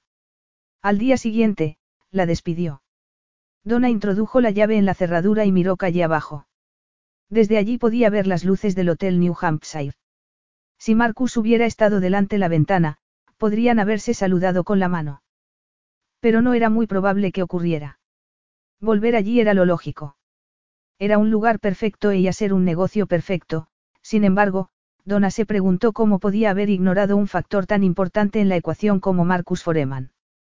Había supuesto que la atracción habría desaparecido. Pues no, se había equivocado. Y mucho. La cuestión era, ¿qué iba a hacer al respecto? Podría ignorarlo. Podría ignorar su existencia. Una nube cubrió el sol y Donna tembló mientras abría la puerta con la sensación de que tenía un asunto pendiente. Capítulo 4. Donna estuvo ocupada toda la semana siguiente con los preparativos del establecimiento, por lo que logró olvidarse de Marcus. Había tanto que hacer, hacer el pedido de los arreglos florales, organizar a sus empleadas y encargarse de la publicidad. Y el teléfono no dejó de sonar ni un momento.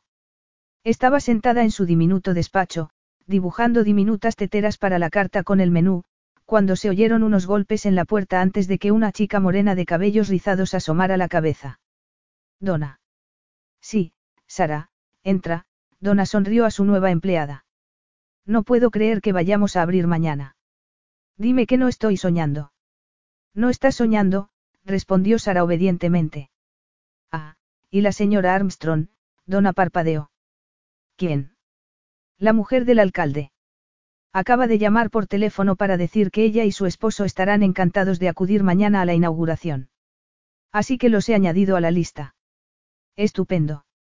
Esperemos que quepan todos. Sara se acercó al escritorio y, bajando la voz, añadió. Ah, y hay un hombre en la recepción que quiere hablar contigo. Debe de ser el fotógrafo del Hampshire Time, contestó Donna ausentemente, pensando en lo guapa que estaba su joven camarera con ese uniforme color crema. Había encontrado a Sara Flover sin dinero, con hambre y con ganas de aprender, igual que ella nueve os atrás. En realidad, había puesto un anuncio ofrendo trabajo en el escaparate de una tienda local con el fin de emplear a gente que realmente necesitara el trabajo, ya que esas eran las personas que más ajaban. Nadie lo sabía mejor que ella. Se miró el reloj y frunció el ceño. Llega con un poco de adelanto, no. Creía que, iba a venir hasta después del mediodía. No es el fotógrafo, dijo Sara con voz ahogada. Bueno, pues ¿quién es? Marcus, Marcus Foreman. El buen humor de Donna se disipó. Dile que estoy ocupada. Que venga mañana si quiere. Ya se lo he dicho, pero ha contestado que no se va a marchar de aquí hasta que no te vea. Ah, sí, Donna se puso en pie con una mezcla de exasperación y excitación. Rápidamente, se miró en el espejo que colgaba de la puerta, salió del despacho y fue al vestíbulo, donde encontró a Marcus, sentado en uno de los sofás de cuero. Él no se movió, se quedó sentado, mirándola con cierta insolencia. Marcus había estado preguntándose por qué no le había resultado posible resistir la tentación de ir allí y ver el establecimiento. Ahora, sabía la razón, la tenía delante de él. Qué guapa estaba. Sensual y con cierto aire de maestra de escuela, toda ella abotonada, hasta el cuello con un vestido color chocolate y el collar de cuentas de ámbar. Había tenido siempre las piernas tan largas. Hoy se debía a que llevaba unos tacones de 10 centímetros. ¿Y qué otra mujer podía llevar el pelo hacia atrás tan estirado y estar tan sensual? Hola, Marcus, dijo Donna con voz calmada, aunque distaba mucho de cómo se sentía. Se sentía temblorosa y extraña. Es un inesperado placer. Dilo otra vez, pero con más convicción, comentó él en tono burlón. Ella le dedicó una fingida sonrisa. Lo siento, pero no tengo tiempo para recibir visitas. Marcus se levantó en silencio, y Donna notó que, incluso con esos tacones, Marcus parecía un gigante a su lado. Pues haz tiempo, dijo él con voz queda. Donna le sostuvo la mirada de desafío. ¿Y si no? Si no, me quedaré aquí sentado y te distraeré todo el día. Te ignoraría. No, imposible. Aunque podrías intentarlo. Y fracasaría. Porque un hombre como Marcus era imposible de ignorar. Llevaba una camisa de seda negra y un par de vaqueros negros también. Y aunque a algunos hombres los vaqueros no les sentaban bien después de cumplir 21 años, Marcus no se contaba entre ellos, supuso que la mayoría de los chicos de 21 años darían cualquier cosa por tener un cuerpo como el de Marcus. Vamos, Donna, Considéralo interés profesional. Lo único que quiero es ver lo que tienes en oferta. ¿Por qué sonaba eso a indirecta sexual? Había sido esa la intención de Marcus. Donna renunció a sostenerle la mirada un segundo más, y la clavó en el pecho de él. Abrimos mañana, dijo ella con cierta agitación, y damos una fiesta de inauguración. Te he enviado una invitación. ¿O no la has recibido? Sí, la recibí hace un par de días. ¿Te ha sorprendido, que te invitara? Un poco. No creía que fuera tu número uno en la lista de invitados. No lo eras. Más bien, el 101. En ese caso, ¿por qué te has molestado? Porque sospechaba que llegarías hasta el extremo de disfrazarte para echar un vistazo, así que decidí ahorrarte la molestia. Qué amabilidad por tu parte. ¿Verdad? Aunque quizá me hayas invitado porque querías sumir delante de mí, no, sugirió él. Quizá también haya sido un poco por eso. No puedes reprochármelo, Marcus. No, respondió él despacio, mirando a su alrededor. No, no puedo. Bueno, ¿vas a venir mañana o no? Esa sonrisa de Donna hacía que le doliera el cuerpo en partes que no debía. Lo pensaré. Te dará la oportunidad perfecta para examinar establecimiento a tus anchas. No, no es verdad, la contradijo Marcus. Había tenido problemas de insomnio los últimos días y no le gustaba. No le gustaba nada. Miró furioso a la causa de su insomnio. Mañana, vas a tener a las fuerzas vivas de la ciudad aquí, adulándote, dijo Marcus. Vas a intercambiar menos de diez palabras con cada uno y, desde luego, no vas a dedicar a nadie exclusiva atención. Y yo quiero exclusiva atención, Donna. Sí. Y siempre consigues lo que quieres. Normalmente sí, los ojos azules se endurecieron. Aunque, por supuesto, no siempre. La sinceridad es algo muy difícil de encontrar, ¿verdad, Donna? Sobre todo, a la hora de emplear personal. Oh, exclamó ella sarcásticamente. ¿Te referías a mí con ese comentario, Marcus? Marcus se encogió de hombros. Pongámoslo así, me resultaría difícil dar buenas referencias sobre ti. En ese caso, es una suerte que no necesite referencias tuyas. Donna se dio cuenta de que Marcus había hablado en serio al decir que no tenía intención de marcharse de allí hasta no ver el establecimiento, por lo tanto, ¿por qué no ceder y acabar cuanto antes? Está bien, Marcus, tú ganas, Donna suspiró. Sígueme y te enseñaré el establecimiento. ¿Qué quieres ver primero? Lo que tú quieras enseñarme, no soy exigente. ¿Qué te parece la cocina? preguntó ella con fingido ánimo. Donna sentía los latidos de su corazón mientras la seguía hasta la cocina y, una vez allí, examinó la estancia con actitud profesional. Muy bien equipada, comentó él, pasando la mano por un gigantesco horno de acero inoxidable. Es de primera calidad. Una gran inversión. Y necesaria. Voy a preparar todo tipo de productos de confitería y pastelería. Marcus la miró fijamente. No tienes pensado hacerlo tú sola, ¿verdad? Sí, así es, contestó ella. Además de limpiar, hacer los pedidos, servir las mesas y llevar la contabilidad. No seas idiota, Marcus.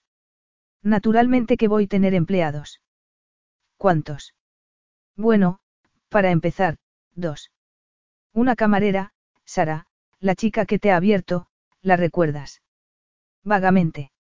Y Ali Lawson, la mujer que me va a ayudar en la cocina. Marcus frunció el ceño. ¿Para cuántos clientes va a tener capacidad el establecimiento? Treinta personas dentro y otras treinta en el jardín, aunque, evidentemente, el jardín solo se va a poder usar cuando haga buen tiempo. En ese caso, no tienes personal suficiente, le informó Marcus. A Donna no le sentó bien el consejo, a pesar de saber que Marcus tenía razón. Lo sé, no soy completamente idiota. Durante el verano, en la temporada alta, haré contratos temporales, hay montones de estudiantes que necesitan trabajo durante las vacaciones, Donna se tragó el deseo de que Marcus la alabase. Ven, voy a enseñarte el comedor. El comedor, repitió Marcus cuando Donna abrió una puerta y le llevó a una estancia de techo bajo con vigas de madera. Marcus pensó que había viajado en el tiempo, la estancia tenía madera oscura por todas partes y olía a cera. Cada mesa estaba vestida con un mantel blanco, con bordes de encaje, y encima había brillantes teteras de cobre y antiguos jarrones con campanillas azules. Donna estaba orgullosa de lo que había conseguido, y Marcus Foreman era un hombre respetado en la hostelería. Su opinión tenía peso. Bueno, ¿qué te parece? Antiguo y conservador, contestó él con franqueza. Naturalmente que es conservador, el té de la tarde es un ritual conservador. La gente que viene a Winchester a ver las antiguas calles, la catedral y la casa de Jane Austen no espera luego entrar a tomar algo en un establecimiento ultramoderno en el que le sirvan sushi o ensaladas de tres clases de judías. Lo que la gente quiere es un té con un trozo de tarta o pasteles caseros, iguales que los que las madres solían hacer antiguamente. Marcus, con cruel percepción, empequeñeció los ojos. Eso era lo que tu madre solía hacer. Donna se ruborizó, y luego se odió a sí misma por haberlo hecho. Y pensó en la crueldad de Marcus. Sabes perfectamente que no. Marcus sacudió la cabeza. Ahí es donde te equivocas, cielo, no lo sé. No sé nada. Creía que tu madre era una noble y dedicada actriz porque eso fue lo que tú me dijiste que era. Y tenía motivos para decirte eso, teniendo en cuenta la forma en que reaccionaste cuando te enteraste. Juzgas a la gente con demasiada facilidad, Marcus. Admito que me sorprendió descubrir que se dedicaba a desnudarse y a mover la pelvis delante de los hombres, respondió Marcus, ignorando las palabras de Donna. ¿Y te extraña que no te lo dijera? preguntó ella con voz temblorosa. Marcus, no tenías, ni tienes, imaginación para ver que era la única alternativa que mi madre tenía. Era madre soltera. No la única alternativa, Donna. Hay miles de madres solteras que no son bailarinas de striptease. Hay muchos trabajos disponibles. Yo no me avergüenzo de mi madre ni de lo que hacía para ganarse la vida, declaró Donna con orgullo. Y nada de lo que digas podrá hacer que me avergüence de ella. A pesar de lo que pueda parecer desde fuera, yo sé la verdad. Puede que no fuera el camino más recto, pero mi madre no era promiscua. Donna hizo una pausa y, temblando, tomó aire. A mi madre no le interesaban los hombres, sufrió mucho cuando mi padre la dejó. Y yo, desde luego, no me crié rodeada de, tíos. Mi madre era una mujer de principios y no tiró el dinero como muchas de sus compañeras. Ahorró y, cuando tuvo el dinero suficiente, montó una. La pensión que, en una ocasión, mencionaste en tono de desprecio. Sí, es verdad, le espetó ella. Pero fue porque yo tenía una edad en la que no reconocía lo mucho que mi madre trabajó ni los sacrificios que hizo. Sin embargo, mi madre sacó adelante la pensión. Trabajó como una mula. Marcus la vio parpadear rápidamente y se sintió mal. De repente, descubrió que quería estrecharla en sus brazos y acariciar aquellos cabellos de fuego. Sin embargo, en vez de hacer eso, agarró una carta con el menú. ¿Y qué hace ahora tu madre? Murió hace dos años y medio. Y es el dinero de la venta de la pensión lo que me ha permitido comprar esta propiedad. Dona, yo. No, no, exclamó ella apasionadamente. No me digas que lo sientes, Marcus, porque sé que no es verdad. Escúchame, le dijo él con voz igualmente apasionada. Naturalmente que siento que haya muerto. Yo también perdí a mi madre cuando era pequeño y sé lo mucho que eso duele, se tenga la edad que se tenga. Está bien, gracias, respondió Donna tensamente. No te quedes tan sorprendida, no soy tan insensible. No, solo lo disimulas muy bien, ¿verdad? Marcus se echó a reír y descubrió lo mucho que deseaba besarla. Había mucho tiempo que deseaba besar a esa mujer. Donna lo miró, su valor la abandonó al darse cuenta de lo mucho que deseaba a ese hombre. ¿Y por qué la estaba mirando de esa manera? Como si quisiera desayunársela. Marcus la miró a los ojos. Parecía tan fría y con tantos aires de superioridad. Todavía no has preguntado por mi hermano, comentó Marcus. Me sorprende mucho, ya que tú y Lucas erais muy amigos. Lucas siempre tenía tiempo para charlar conmigo, si es a eso a lo que te refieres. ¿Cómo está? Marcus sonrió burlonamente. Qué extraño que no continuarais en contacto, ¿verdad? Lucas lo sabía todo sobre ti, vuestra relación era tan íntima. Nunca tuve relaciones íntimas con tu hermano. Naturalmente que sí. Os contabais vuestras vidas, vuestros secretos, por si no lo sabías, uno no tiene que desnudarse y tener relaciones sexuales para gozar de intimidad con alguien. A Donna le sorprendió estar tan dispuesta a soltar su propio veneno. Me sorprende que quieras tocar el tema de la intimidad, Marcus. Se mantuvieron la mirada. Vaya. Ten cuidado, Donna. Si vas a acusar a un hombre de ser un desastre en la cama, vas a herir donde más le duele. El orgullo. O el ego. Estaba pensando en algo más básico que es cielo. Desafía a un hombre así, y harás que responda de la única manera que puede responder, exigiendo una repetición de la actuación. ¿Qué te parece, Donna? ¿Quieres que repitamos? Con un poco de suerte, el resultado sería mutuamente satisfactorio esta vez. Donna se quedó inmóvil. Sintió la boca tan seca como una tostada sin mantequilla. Ignoró la pregunta y las implicaciones, aunque se preguntó cómo respondería si Marcus la estrechara en sus brazos en ese momento. Creía que estábamos hablando de Lucas. Ah, sí, Lucas. Marcus sonrió, sorprendiéndola. Fue una cariñosa sonrisa de hermano mayor. Bueno, a Lucas le va muy bien, a pesar de habernos sorprendido a todos. Se fue con su cámara por ahí, llegó a Sudamérica y, por extraño que parezca, se enamoró. ¿Y qué tiene eso de extraño? Nada, solo que Lucas nunca le había sido fiel a una mujer. Se casó con Rosa y ahora es el orgulloso padre de dos niños gemelos. Montó un estudio fotográfico en Caracas y hace fotos de bodas, bautizos y esas cosas, además de fotos de estudio. Y parece muy satisfecho. Dios mío, exclamó Donna sorprendida. Desilusionada. No digas tonterías.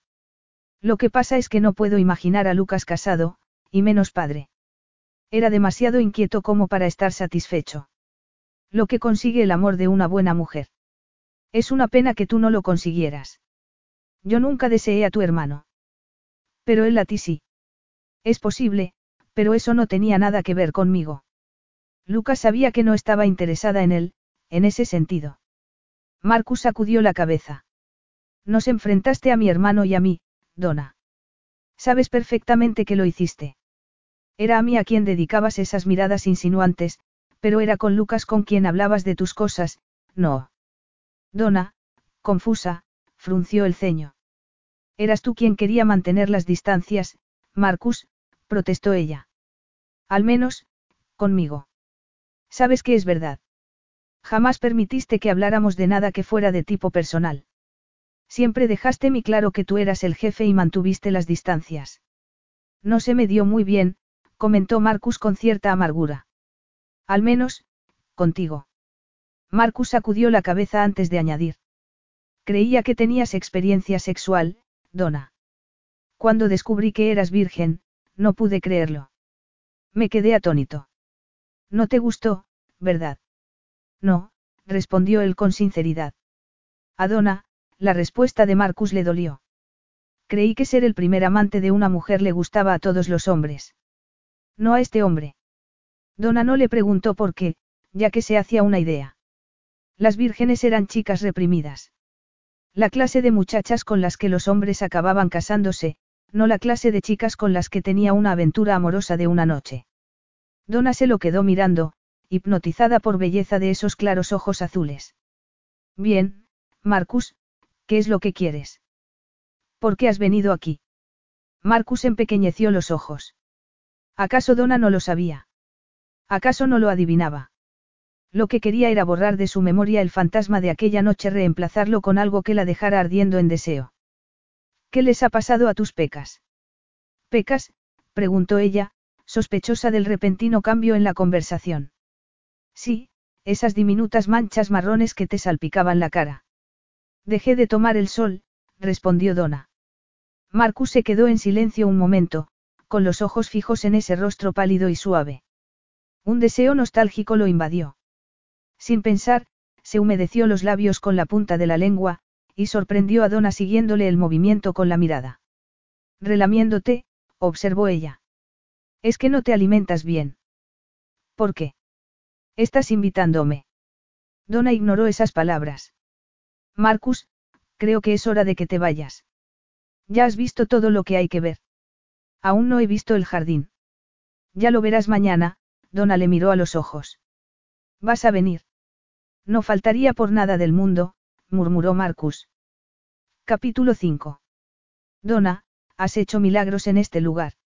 Donna sonrió educadamente a la esposa del alcalde, pensando que también era un milagro que aquella mujer se sostuviera en pie después de todo lo que había comido. Gracias, señora Armstrong. ¿Le apetece otra taza de té? Oh, gracias, querida. La verdad es que el último trozo de tarta me ha dejado con mucha sed. Ahora mismo le traigo el té, dijo Donna. Cruzó el comedor, sonriendo a sus invitados y mirando, con satisfacción, que todas las mesas estaban ocupadas. Justo delante de la puerta de la cocina tropezó con Ali, que salía con una bandeja de pasteles en las manos. ¿Qué te parece? le preguntó Donna en B baja. ¿Crees que estamos teniendo éxito? Por supuesto, Ali rió. Cuando se hayan marchado, podrás echarte a descansar tumbada en tus laureles. No se les ve con muchas ganas de marcharse, ¿no te parece? dijo Donna. No, aunque no creo que debamos quejarnos de eso. La mayoría de la gente en el negocio de la hostelería tiene problemas para hacer que les entren los clientes, no que se marchen. Bueno, me voy a dar de comer a los hambrientos. Hasta luego, dijo Ali. En la cocina, Sara estaba ocupada colocando pasteles en bonitas fuentes de porcelana. Al ver a Donna, elevó los ojos al techo. ¿A cuánta gente has invitado? Es que no se le ha ocurrido a nadie no venir. Solo a un par de personas, respondió Donna despreocupadamente. Nadie importante. Trató de convencerse a sí misma de que no estaba desilusionada por la ausencia de Marcus. En ese caso, porque miraba hacia la puerta cada vez que sonaba la campana. De todos modos, la inauguración del establecimiento había sido un gran éxito. Cuando, por fin, todos los invitados se marcharon. Donna, Ali y Sara recogieron las mesas, fregaron y barrieron el suelo de la cocina. Después, las tres mujeres se sentaron alrededor de una mesa y se felicitaron. ¿No iba a venir ese hombre? preguntó Sara. Un hombre, dijo Ali fingiendo sorpresa. He oído la palabra, hombre. A Donna le gustaba Ali, y se alegraba de haberle dado el trabajo. Era una atractiva rubia de 33 años, separada. Su marido la había dejado, a ella y a su hija Charlotte de 5 años, por una mujer que había conocido en el bar de un hotel. La niña, según Ali, aún era incapaz de hablar de su padre sin echarse a llorar. ¿De qué hombre estáis hablando? insistió Ali, mirando a su alrededor como si esperase que, en cualquier momento, apareciese un miembro del sexo opuesto. Del amigo de Donna, respondió Sara. Uno alto, guapo y moreno. Pero no ha venido. No es amigo mío, protestó Donna. Ni siquiera me cae bien. No, dijo Sara, sin disimular su incredulidad. En ese caso, ¿por qué, cuando ayer le enseñaste esto, estabas toda colorada? Donna suspiró. Porque hace años trabajé para él. Y no estaba colorada. ¿Tiene nombre? preguntó Ali. Sí, Foreman, contestó Donna con desgana consciente de que Ali era de allí y lo más seguro es que hubiera oído hablar de él. Ali agrandó los ojos. ¿Te refieres a Marcus Foreman? Él mismo. Um. ¿Cómo es? Donna vaciló. Es. Míralo por ti misma, está ahí, dijo Sara disimuladamente. Donna levantó la vista y vio a Marcus en el umbral de la puerta. Un rayo de sol le iluminaba la cabeza, dándole aspecto de ángel moreno. Sus miradas se encontraron y él sonrió, y algo extraordinario le ocurrió a Donna mientras Marcus caminaba hacia ella. Era como entrar en un lugar cálido después de haber estado caminado por la nieve. Es como si el mundo, de repente, tuviera sentido. Hola, Marcus, dijo ella débilmente. Hola, Donna. ¿Qué tal ha ido? Si hubieras venido, lo habrías visto por ti mismo. A Marcus la contestación le pareció estimulante. Nada de extrañar, todo lo tocante a Donna le resultaba estimulante, sobre todo, con ese uniforme negro y el delantal blanco. Dijiste que ibas a enseñarme el jardín, o se te ha olvidado, Marcus sonrió a las otras dos mujeres. Aunque supongo que antes deberías presentarme. Sarah Flovers. Ali Lawson. Este es Marcus Foreman. Sara y Ali se levantaron de sus sillas al unísono. He pasado mil veces por delante de su hotel, comentó Sara. Pero claro, nunca he comido en él. ¿Por qué no? Preguntó Marcus. Ali decidió ayudar a Sara. Es un poco caro. Marcus sonrió.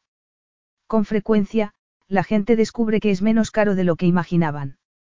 En realidad, sus precios son comparables a los de otros restaurantes de menos categoría. Vamos a hacer una cosa, cualquier lunes o martes por la noche, cuando hay menos gente, les invito a cenar, y, por supuesto, pueden llevar acompañante. Vaya, gracias, exclamó Sara. Sí, muchísimas gracias, dijo Ali. Pronto se marcharon, y Donna las acompañó hasta la puerta para despedirse. Cerró con cerrojo y volvió al comedor. Encontró a Marcus en el mismo sitio en el que lo había dejado. El corazón le dio un vuelco. Ha sido muy amable por tu parte invitar a Ali y a Sara a cenar. Marcus arqueó las cejas. No sé por qué te sorprende tanto. La verdad es que no me sorprende. Te gusta representar el papel de benefactor, lo hiciste conmigo. Tienes la habilidad de hacer que un gesto amable parezca un agravio, Donna. ¿En serio? Lo siento. Donna no sabía si quedarse de pie o sentarse. Estaba incómoda. Todavía no me has dicho qué tal te ha ido. Ya lo sé, Donna lo miró a los ojos. Pero tú no has venido por eso, ¿verdad, Marcus? Si estuvieras tan interesado en el futuro de mi negocio, habrías venido a tiempo, como el resto de los invitados. Marcus sonrió irónicamente. Sí, supongo que es verdad. En ese caso, ¿qué? ¿Quieres la verdad? Ella asintió. No necesitas que te lo diga, Donna, lo sabes perfectamente, los ojos de Marcus nunca habían estado tan azules. Quiero hacer el amor contigo. Donna se quedó boquiabierta. Marcus. Él sacudió la cabeza. Si no querías que ocurriera esto, no deberías haber vuelto, dijo él con voz queda, y sus palabras fueron como dulces caricias. Hace nueve años, lo estropeamos todo, y ahora quiero la oportunidad de arreglarlo. Entiendo, contestó ella con una enorme desilusión. ¿Qué había esperado? Una declaración amor. Soy la única amante que has tenido con que no has logrado un sobresaliente en tu actuación. ¿Se trata de eso? No, se trata de deshacerse de un deseo que se niega a desaparecer. Mírame a los ojos, Donna, y, con sinceridad, dime que no me deseas tanto como yo a ti. Hazlo y me marcharé. Pero Donna no pudo. Ojalá Marcus pudiera seguir el juego, decirle que nunca había podido dejar de pensar en ella, que no podía vivir sin ella.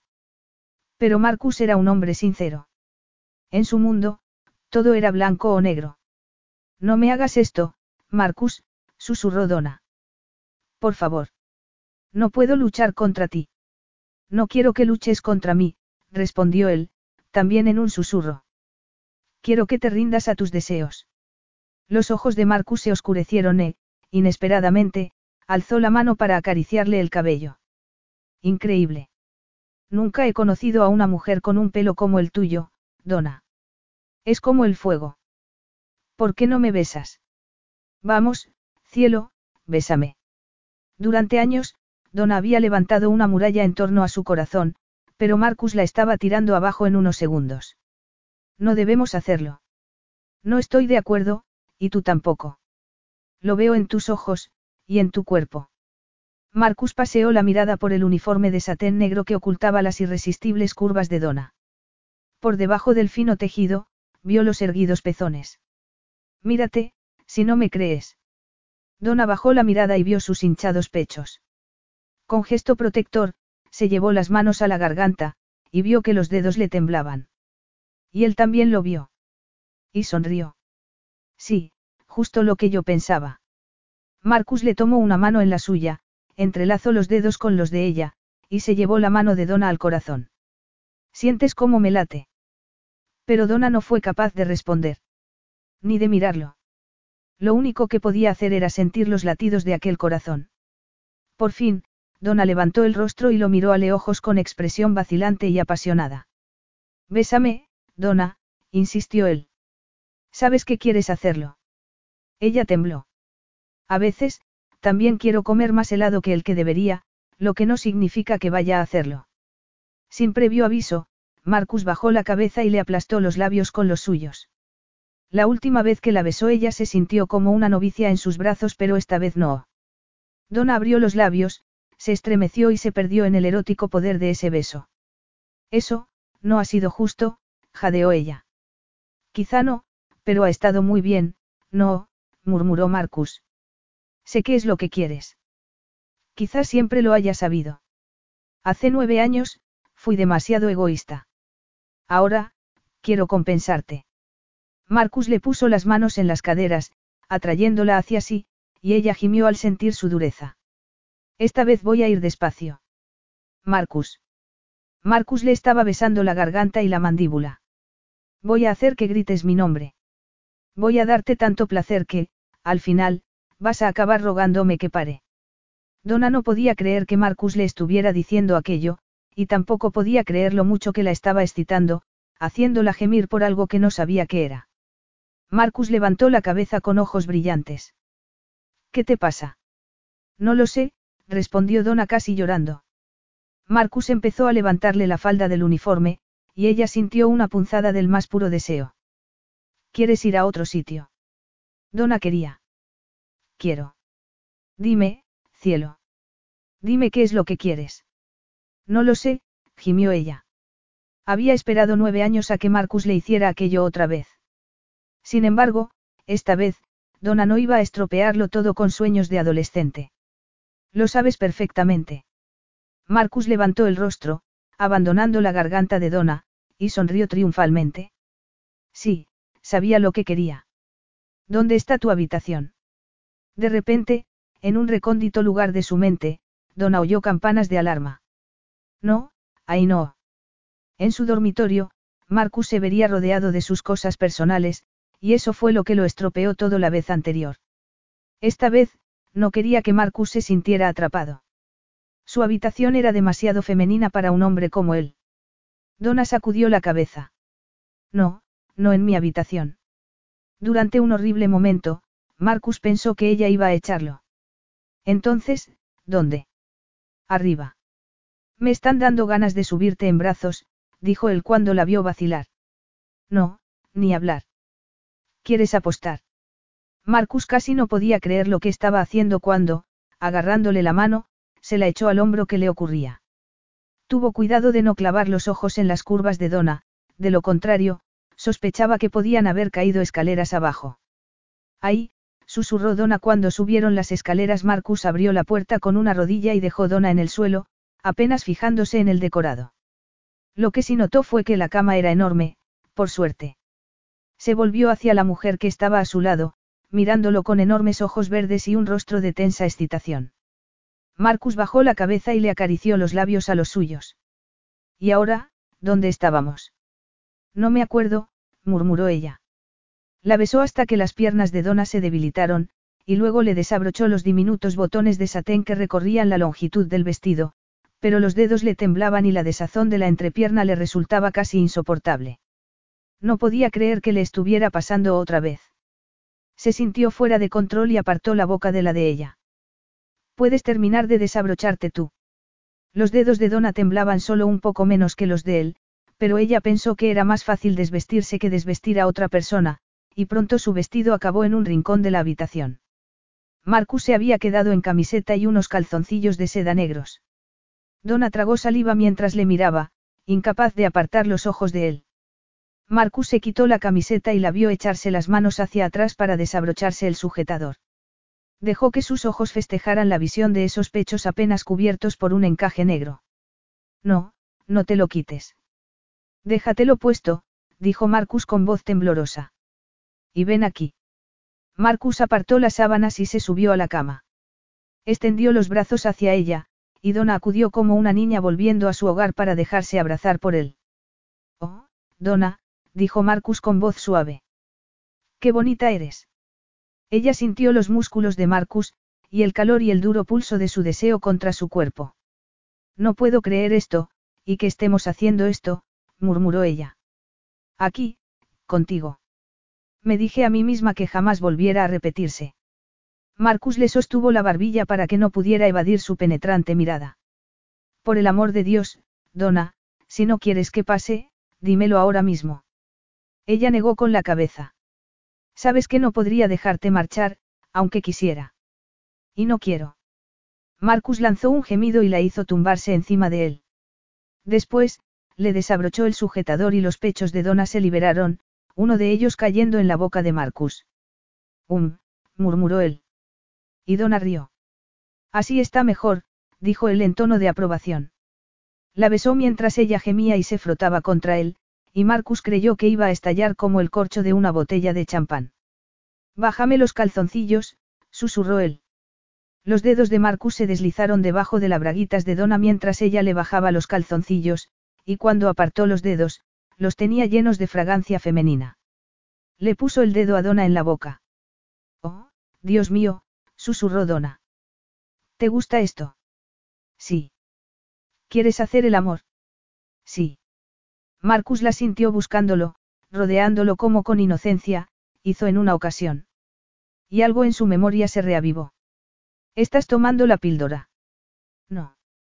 Marcus lanzó una suave vociferación mientras sacaba el brazo de la cama para agarrar los pantalones. Rebuscó en el bolsillo y sacó una caja de preservativos. Se puso uno, sintiendo simultáneamente alivio y pesar, una parte de él no quería barreras entre los dos. Pero solo se trataba de su parte loca. Y fue entonces cuando Marcus dejó de pensar y empezó a sentir mientras se introducía más y más en aquel caliente cuerpo.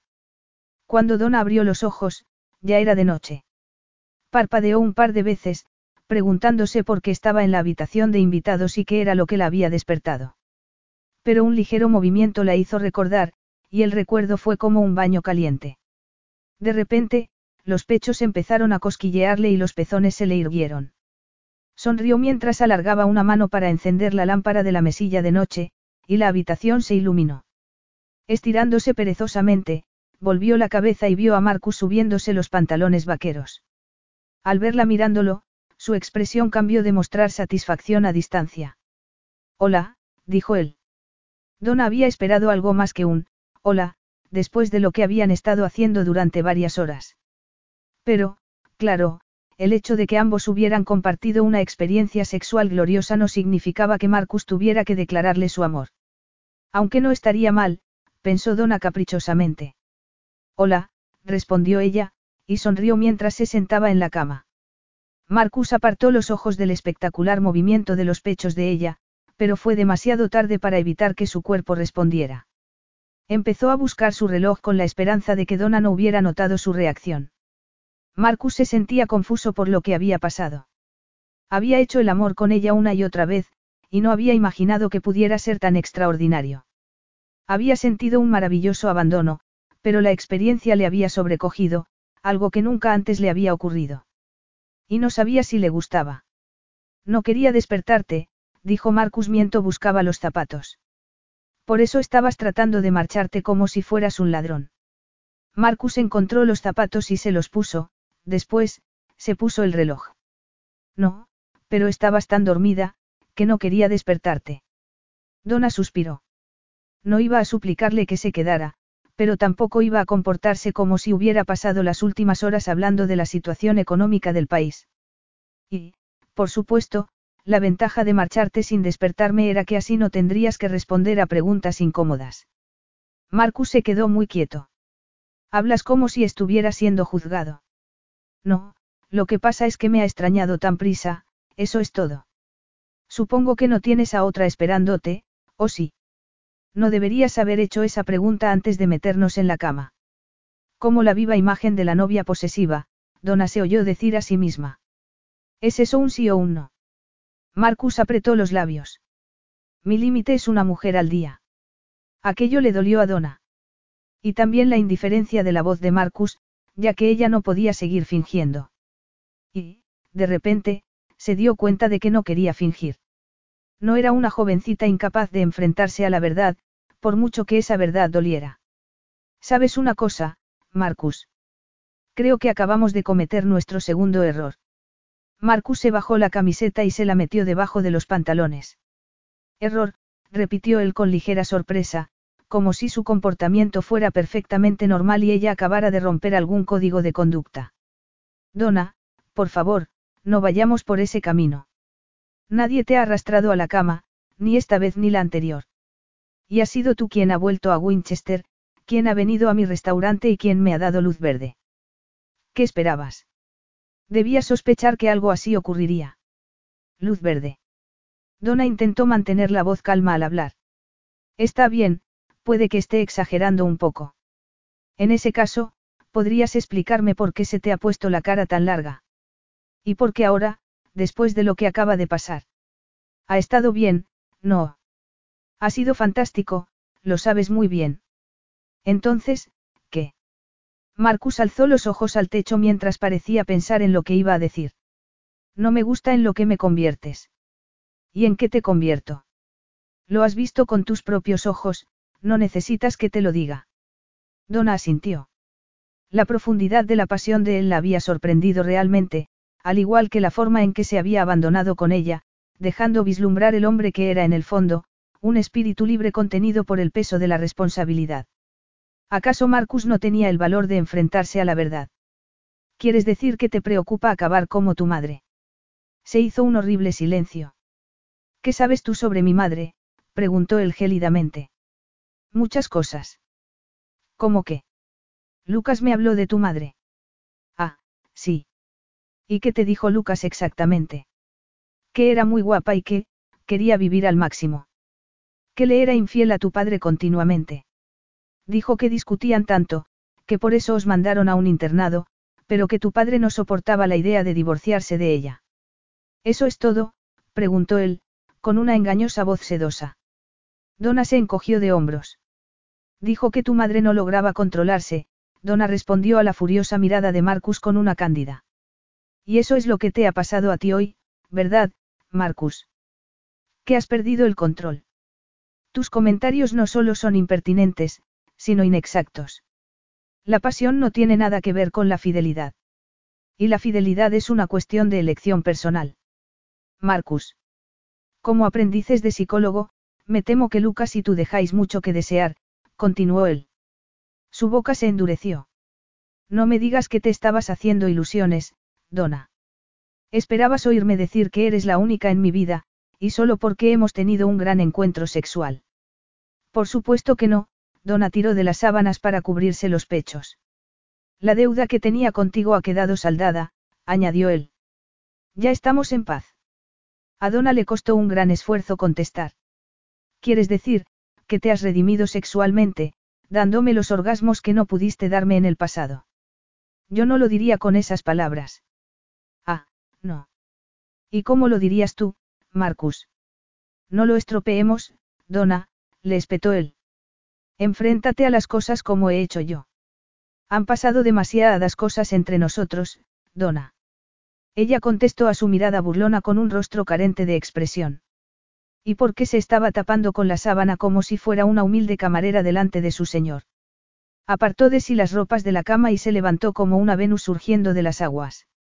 Marcus tragó saliva. ¿Qué haces? Voy a mi habitación a ponerme algo de ropa para acompañarte a la puerta. No es ningún crimen, ¿verdad? Marcus se quedó inmóvil, boquiabierto. Esa mujer tenía un cuerpo fantástico. Donna endureció su mirada. ¿Qué te pasa, Marcus?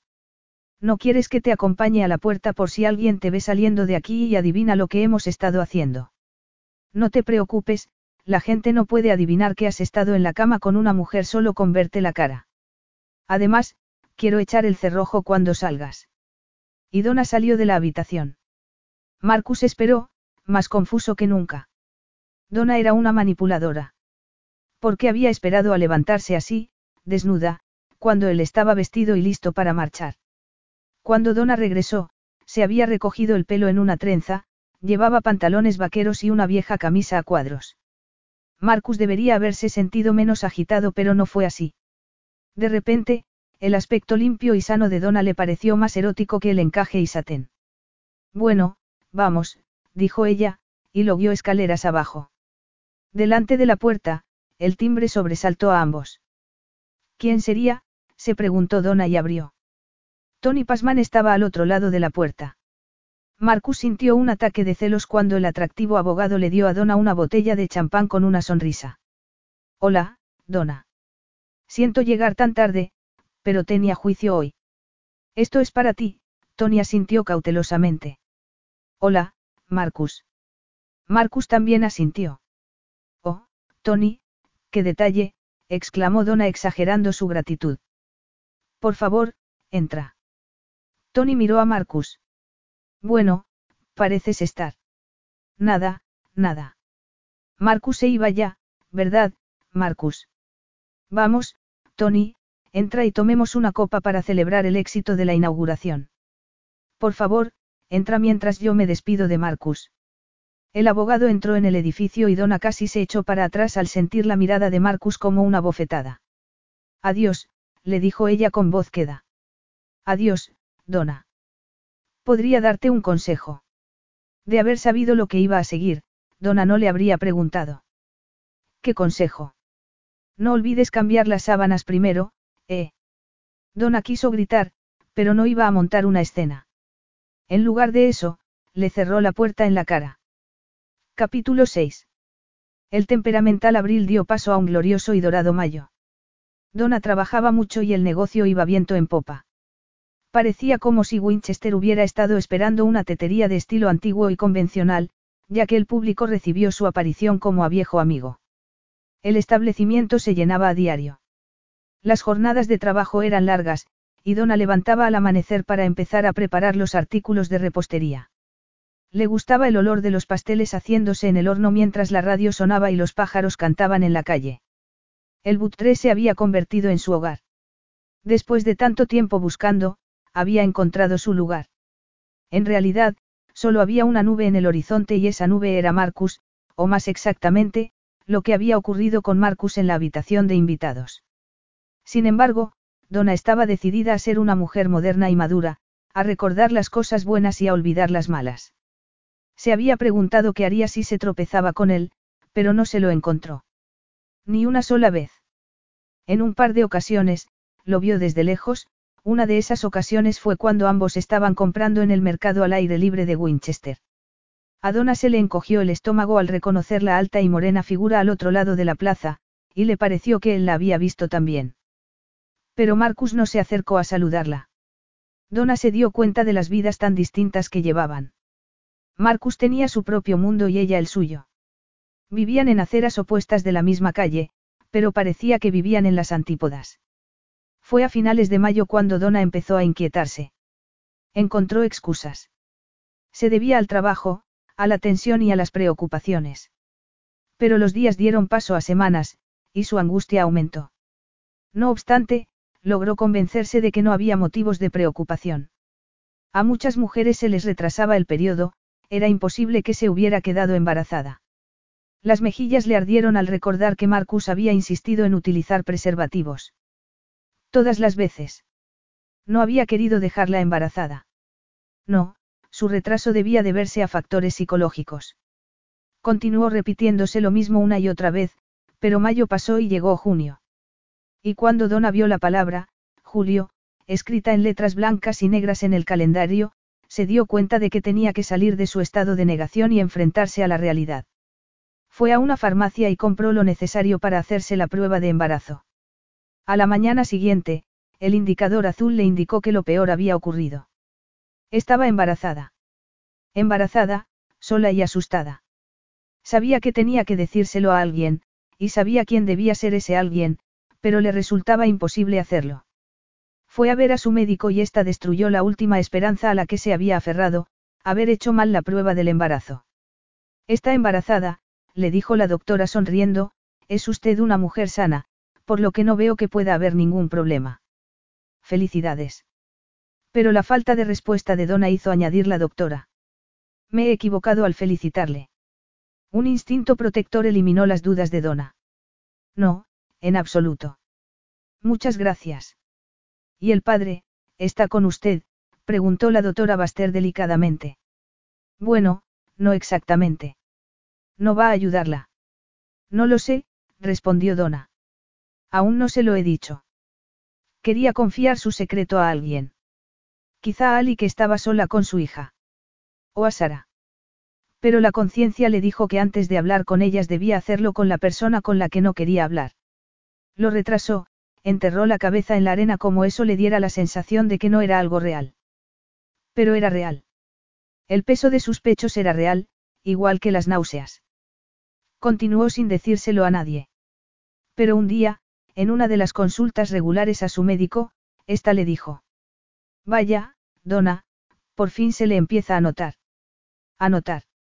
La doctora Baster le dedicó una extraña mirada. Eso es lo que he dicho. Es natural que, a estas alturas, a una mujer se le note su estado. Esas palabras hicieron que Donna recuperara el sentido. Iba a tener un hijo.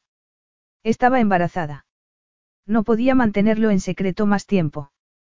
Tenía que decírselo a Marcus. Tan pronto como volvió a su establecimiento, llamó por teléfono al hotel. Buenos días, Hotel New Hampshire. Está hablando con Francine. Buenos días. Podría hablar con Marcus Foreman, por favor. Su nombre, por favor. King. Donna King. Lo siento, señora King, pero el señor Foreman está ocupado en este momento. Quiere dejarle un mensaje. Donna resistió la tentación de colgar. O de gritar. O de lanzar una vociferación. Pero no era culpa de Francine. Podría decirle que se ponga en contacto conmigo, por favor. Necesito hablar con él, se trata de algo urgente. ¿Sabe su número de teléfono? ¿Sabe dónde vivo? Mi número de teléfono está en la guía. Donna colgó. Marcus fue a verla ese mismo día, llegó en el momento en que Donna estaba colgando el letrero de, cerrado, en la puerta. Llevaba un jersey de color gris y vaqueros negros, y su aspecto era serio. Donna le hizo pasar pensando que se pondría aún más serio al cabo de unos minutos. Hola, Marcus, Donna logró sonreír. Hola, Donna. No se dijeron nada más hasta que se encontraron en el pequeño cuarto de estar de Donna en el piso de arriba. Marcus miró a su alrededor. Me quedé muy sorprendido, cuando llamaste. Te negaste a ponerte al teléfono, o se te ha olvidado. Estaba en una reunión. Y con los planes para abrir un nuevo hotel y llevar el que ya tengo, esto de trabajo hasta arriba. ¿Y yo? Marcus lanzó una seca carcajada. Eso no es nada en comparación, y no lo digo por insultar. Pues lo estás haciendo. Marcus suspiró, dándose cuenta de que había hecho bien en mantener las distancias con ella. ¿Lo ves? Te das cuenta de que, cuando estamos juntos, solo podemos hacer dos cosas, o pelear o meternos en la cama. Antes no peleábamos, dijo Donna con tristeza, ¿qué es lo que ha cambiado? Marcus sacudió la cabeza. No es ningún misterio, Donna, ocurrió cuando nos metimos en la cama la primera vez. Eso es lo que cambió nuestra relación, el sexo lo cambia todo, ¿acaso no lo sabías? Donna empezó a ponerse nerviosa. Sí, puede que tengas razón. Marcus se la quedó mirando. Bueno, ¿para qué querías verme? No quieres sentarte. ¿Te apetece que antes prepare una taza de té? De repente, la actividad le parecía mejor que darle la noticia. No, gracias. ¿De qué forma iba a decírselo? ¿Cómo podía darle la noticia sin darle un susto? Estoy embarazada, anunció Donna sin más. Marcus guardó silencio un segundo. Felicidades. ¿Y quién es el afortunado? Donna lo miró fijamente. ¿Qué? ¿Que quién es el padre de tu hijo? Donna sacudió la cabeza con incredulidad. Ni siquiera en sus pesadillas se le habría ocurrido soñar que Marcus llegara a ser tan insensible. Tú, por supuesto. La expresión de los ojos de Marcus se tornó gélida. De por supuesto nada. En realidad, creo que soy el candidato menos probable. Utilizamos preservativos, o se te ha olvidado. Candidato, Donna hizo un esfuerzo por controlar su creciente agitación. Estás. Estás insinuando lo que creo que estás insinuando, que hay varios hombres que podrían ser el padre. Marcus se encogió de hombros. Tú sabrás. Donna contuvo el deseo de clavarle las uñas en la cara, algo de lo que podía culpar a sus descontroladas hormonas. Lo mismo que quiso hacer cuando Marcus hizo el comentario sobre cambiar las sábanas después de que Tony Pasman fuera a su casa. De repente, Donna sintió náuseas y se llevó la mano a la boca. No es posible que creas que, después de estar contigo, me metiera en la cama con Tony Pasman, ¿verdad? ¿Por qué no iba a ser posible? Donna se lo quedó mirando, sintiéndose como un animal herido. Las piernas empezaron a flaquearle. Vio brillantes estrellas. Sintió que el cuerpo le ardía y que la frente quedaba cubierta por un sudor frío. Y cuando habló las palabras le salieron ahogadas. Márchate. Sal de aquí, ahora mismo. Donna se dejó caer en el sofá y, agotada, cerró los ojos. Cuando los abrió de nuevo, Marcus estaba inclinado sobre ella, abanicándola con una revista. Con satisfacción, Donna notó que el rostro de Marcus mostraba tensión. Donna intentó incorporarse en el sofá, pero Marcus sacudió la cabeza, y le puso una mano en el hombro para forzarla a quedarse quieta. Quítame las manos de encima. Es un poco tarde para eso, no. ¿Te apetece beber algo? Sí, un coñac. No puedes beber coñac, respondió él. En tu estado, no. En mi estado, Donna estuvo a punto de echarse a llorar. Marcus se incorporó y se dirigió hacia la puerta. ¿A dónde vas? preguntó ella con voz ahogada. A hacerte un té. Yo me tomaré el coñac. Donna se estiró en el sofá y debió quedarse dormida porque, cuando abrió los ojos, encontró a Marcus echando azúcar en el té. Te dije que ya no me echo azúcar en el té, dijo ella con voz cansada. Cállate, respondió él, pero con voz casi tierna. Donna estaba agotada, físicamente. Sin embargo, se sentía como si le hubieran quitado un peso de encima. Marcus no le había dicho que no se preocupara, y Donna no creía que lo hiciera, pero, al menos, ya no se sentía sola. Marcus esperó a que Donna hubiera bebido un poco de té y recuperase el color. Después, se sentó en una silla frente a ella. Bien. Dices que yo soy el padre. Donna sacudió la cabeza. No es que lo diga, Marcus, es que lo eres. ¿Estás segura? Donna se acabó el té y dejó la taza encima de la alfombra. No iba a servirle de nada enfadarse con él, además, no iba a ayudar en nada ponerse histérica. Sí, respondió ella con calma. Marcus se aclaró la garganta. ¿Puedo preguntarte cómo? No estudiaste biología en el colegio. No te pongas impertinente en un momento como este. Te he hecho una pregunta educadamente y te agradecería que me contestaras de la misma forma. ¿Por qué? Porque eres el único hombre con el que me he acostado. Pero Donna notó que Marcus aún no estaba convencido. ¿Desde cuándo? Desde hace mucho, respondió ella enfatizando las palabras. Al menos, un par de años. Marcus asintió. Entiendo. Uno de los preservativos debió romperse, dijo Marcus como si hablara consigo mismo. ¿Cuántas veces lo hicimos? Donna se ruborizó. No me acuerdo. Ha debido de ser eso, Marcus suspiró. ¿Cuántas semanas hace ya? Casi veintidós. Se hizo un prolongado y tenso silencio. Marcus la miró con expresión de incredulidad. ¿De tanto estás? preguntó él con voz ahogada. Piénsalo, Marcus. No hace falta que yo te lo diga, haz tú mismo las cuentas, le espetó ella. ¿Quieres decir que hace ya casi 22 semanas desde que? Desde que hicimos el amor, inquirió Donna. Aunque, probablemente, Marcus no lo diría con esas palabras. Sí, hace ya todo ese tiempo. Marcus estaba sacudiendo la cabeza como si acabara de salir de un trance.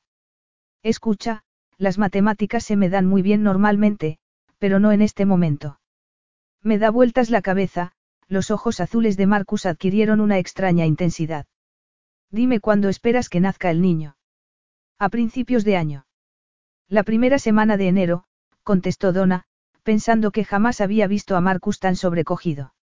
Estás bromeando, ¿verdad? Ojalá. ¿Qué quieres decir con eso? Donna lo miró. Que esperaba que le dijera, que estaba encantada de traer un niño al mundo sin haberlo decidido de antemano. Un niño cuyo padre no quería tener nada que ver con ella. No sé lo que he querido decir. Supongo que estoy un poco confusa. Marcus clavó los ojos en el vientre de ella mientras pensaba en la situación. Dios mío, creo que no me vendría mal una copa. Pues sírvete una copa. No, mejor no, Marcus se miró el reloj y suspiró. Tengo que salir esta noche. En realidad, tengo que marcharme ya. Esa es la diferencia entre tú y yo, ¿verdad, Marcus? preguntó ella con amargura. Tu vida sigue igual, no, Marcus. ¿Tú crees? No creo que vaya a pasarlo de miedo esta noche después de la bomba que acaba de caerme encima. ¿Estás preocupado por tu vida social? preguntó ella con incredulidad. No te preocupes por mí, yo solo estoy preocupada por mi futuro, nada más. Por el amor de Dios, Donna, deja de dar la vuelta a lo que digo. Estaba pensando a corto plazo, tú, naturalmente, estabas pensando en la situación en general. Donna sabía que no tenía derecho a preguntarle a dónde iba ni con quién, sin embargo, también le parecía que sí tenía derecho. Marcus iba a ser el padre de su hijo. Donna tomó una resolución en ese mismo momento. Ese niño no era fruto del amor, pero cuando naciera, lo único que iba a encontrar era amor, y a montones. Donna se sentó en el sofá, sintiéndose más fuerte. Quizás sea mejor que dejemos algunas cosas claras desde el principio, Marcus. La expresión de él se mostró cautelosa. Continúa, dijo Marcus débilmente. Quiero que sepas que no quiero de ti ayuda económica.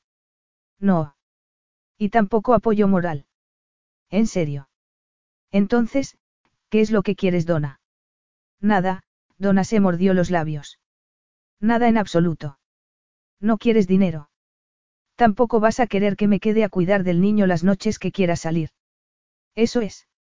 En ese caso, ¿por qué te has molestado en decírmelo? ¿Acaso no lo había supuesto? Porque, como padre, tienes derecho a saberlo. Pero no tengo derecho a formar parte de la vida de mi hijo. ¿No querrías hacerlo? No, preguntó ella con auténtica sorpresa. ¿Cómo vas tú a saber lo que quiero o no quiero cuando ni yo mismo lo sé? le espetó él, ¿y cómo esperas que tome una decisión inmediatamente después de enterarme de algo tan importante como esto? Marcus. Necesito tiempo para pensar, continuó él. Tenemos que ver cuál es la mejor opción, se lo debemos al niño y a nosotros mismos. Escucha, esto es demasiado para tratar de solucionarlo en un breve encuentro. Además, tengo que marcharme ya. Sí, por supuesto. Marcus se la quedó mirando. Donna tenía un aspecto tan vulnerable. ¿Te encuentras, bien? Estarás bien sola. Donna, haciendo un esfuerzo, se levantó del sofá. Naturalmente que estoy bien. No es necesario que me trates como si fuera una frágil anciana. Estoy embarazada, Marcus, pero no enferma. Sí, de acuerdo. Ahora que estaba de pie, Marcus notó cierto abultamiento en el vientre de Donna. Sintió un nudo en la garganta e, instintivamente, la rodeó con ternura en sus brazos. Durante un momento, Donna se dejó abrazar, refugiándose en la cálida seguridad que él le daba. Marcus olía a limpio, y Donna quiso descansar la cabeza en su hombro. En ese breve momento, se sintió muy cerca de él. Era extraño, pero un simple abrazo podía ser infinitamente más íntimo que el sexo. Donna se apartó de él, consciente de lo peligroso que era interpretar un gesto tierno como algo más. Bueno, será mejor que te vayas ya. Sí, pero Marcus no parecía con muchas ganas de marcharse. Bueno, buenas noches, Donna. ¿Cuándo voy a volver a verte?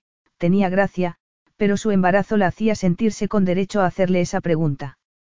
No lo sé, contestó Marcus. Realmente, no lo sé. Capítulo 7.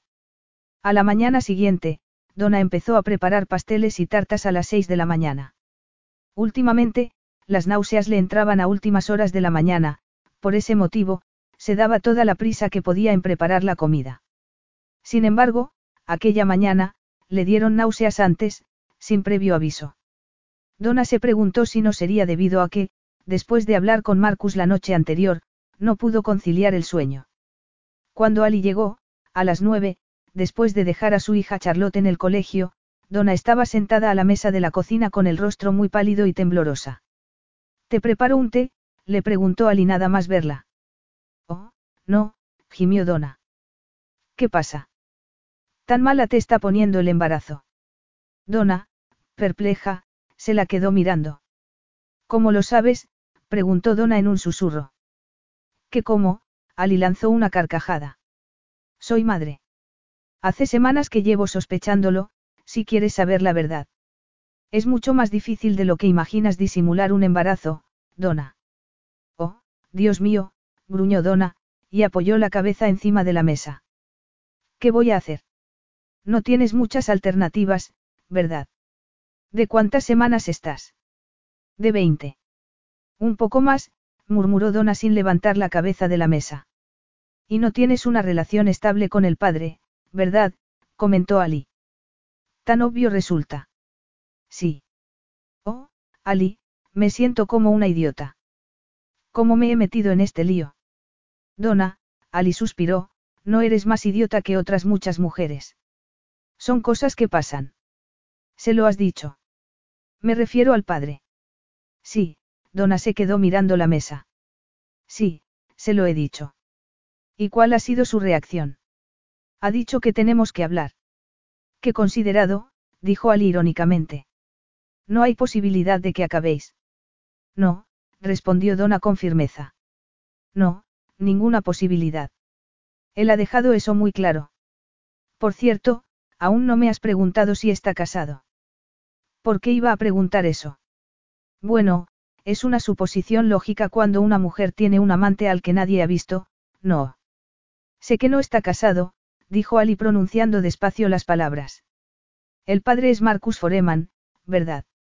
Al ver la expresión de Donna, Ali rió. Y antes de que me lo preguntes, la respuesta es no, no leo el pensamiento. Tanto a mí como a Sara nos ha parecido evidente. ¿Qué? A pesar de hacer semanas y semanas que no lo he visto. Se te notó el día que vino a verte, el día de la inauguración. Las dos callaron cuando oyeron el ruido de la llave en la cerradura. Donna miró a Ali. Entonces, ¿también lo sabe Sara? Sí. Hace ya bastante que te vistes con blusas y camisetas muy anchas. Y, como ya he dicho, una mujer nota que otra está embarazada. Debería haberoslo dicho hace semanas, pero no quería pensar en ello. Además, no quería que nadie lo supiera antes de decírselo a Marcus, Donna oyó el teléfono, seguido de la voz de Sara diciendo que contestaba ella. Oye, Ali, por favor, no se lo digas a nadie. Antes quiero hablar con Marcus. No te preocupes, no lo haré. Las dos miraron a Sara cuando entró en la cocina con una sonrisa. Donna, ¿a que no adivinas quién está al teléfono? El inspector de Hacienda. Marcus Foreman. Donna hizo un esfuerzo porque no se le notaran las prisas, pero estaba algo jadeante cuando contestó. Sí. ¿Por qué estás como si te faltara la respiración? preguntó Marcus. ¿Por qué las embarazadas se quedan sin respiración? Marcus hizo una pausa antes de preguntar. ¿Quieres cenar conmigo esta noche? Cenar. Él lanzó una queda carcajada.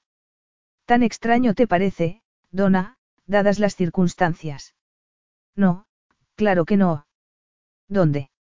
Otra pausa. He pensado que en mi casa. ¿Puedes venir a las seis? Supongo que sí. ¿Quieres que vaya a recogerte?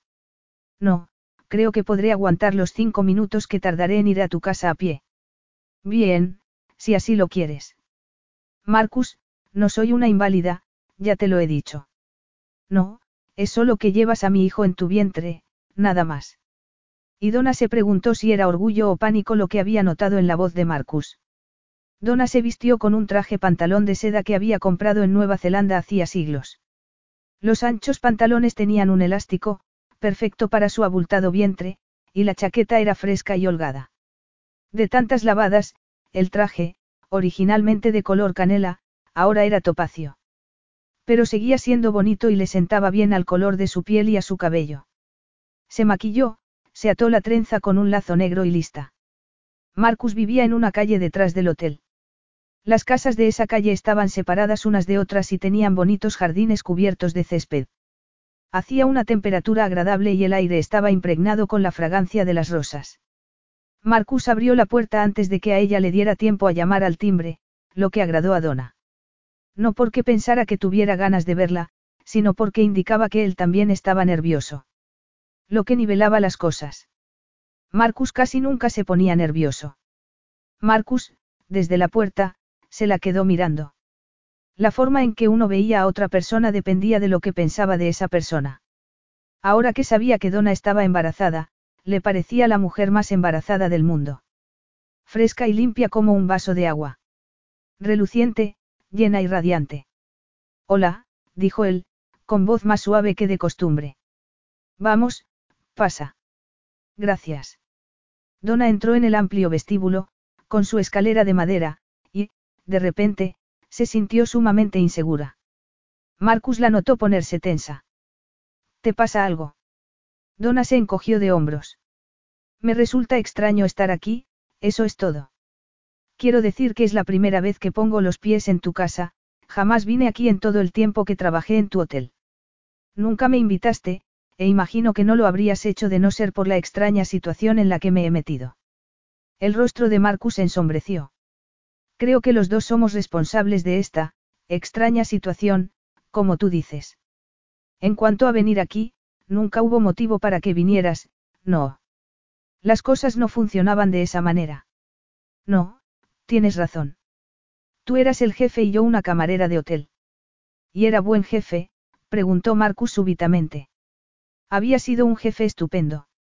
Nunca venías a tu casa, siempre trabajando en el hotel, dijo Donna, recordando la vez que, al llegar al trabajo por la mañana, lo encontró dormido con la cabeza apoyada en el escritorio de su despacho. Sin hacer ruido, se marchó y le preparó un café. Se lo llevó al despacho y, con cuidado, le tocó el hombro para despertarlo. Marcus se frotó los ojos adormilado y, al verla, la miró con una extraña expresión. Fue en ese preciso momento cuando Donna se dio cuenta de que se había enamorado de él. Eras adicto al trabajo, concluyó Donna sonriendo. Marcus reflexionó sobre la forma cuidadosa en que Donna había decidido contestar a su pregunta. Por fin, decidió no reprimir lo que sentía, no era justo. No quería volver a casa, dijo él simplemente. Tú hacías que trabajar hasta tarde resultara algo muy atractivo. Bueno, y ahora, ven, vamos a la cocina. Era una cocina enorme, con una mesa de pino muy grande. Estaba demasiado ordenada para ser un sitio que se utilizara con frecuencia, y Donna se preguntó con qué frecuencia Marcus comería allí. Pero había cerámica de colores aquí y allá, y una fuente de barro con naranjas y limones. Es una cocina preciosa, murmuró ella. La puerta doble de cristal que daba al jardín posterior estaba abierta, y el jardín estaba lleno de flores azuladas y violetas que contrastaban con el follaje verde y el césped. Donna parpadeó. ¿Había oído voces de niños o era su imaginación? Se volvió a Marcus y lo sorprendió mirándola intensamente. ¿Qué te apetece beber? preguntó él. Tengo zumos de frutas, de casi todas. Oh, si lo prefieres, agua mineral. Donna sintió que se intensificaba la sensación de estar perdiendo el control sobre su cuerpo. ¿Y qué dirías si te pidiera una copa? ¿Una cerveza o una copa de vino? Probablemente, te diría que, aunque después del primer trimestre de embarazo te está permitido una o dos copas a la semana, los médicos recomiendan. Marcus, Donna dejó caer su bolso en una silla de respaldo alto y se volvió para lanzarle una mirada llena de indignación. ¿Quieres parar? Parar. Sí, parar de intentar controlarme. No estaba intentando controlarte. Lo único que estaba. Es mi cuerpo, le interrumpió ella. Y tú tienes a mi hijo dentro, dijo él con voz queda. Se miraron el uno al otro, en silencio. Iban a tener un niño. Sin embargo, hasta ahora, se había tratado de un niño en sentido abstracto. Ahora, al pronunciar aquellas palabras, era algo real. Y mucho más real para ella que para él, ya que el niño se estaba desarrollando dentro de su cuerpo. ¿Qué derecho tenía él a controlarla? Está bien, toma una copa de vino si quieres, dijo Marcus por fin. No, no quiero, respondió ella dulcemente. Lo que pasa es que me gusta tomar mis propias decisiones.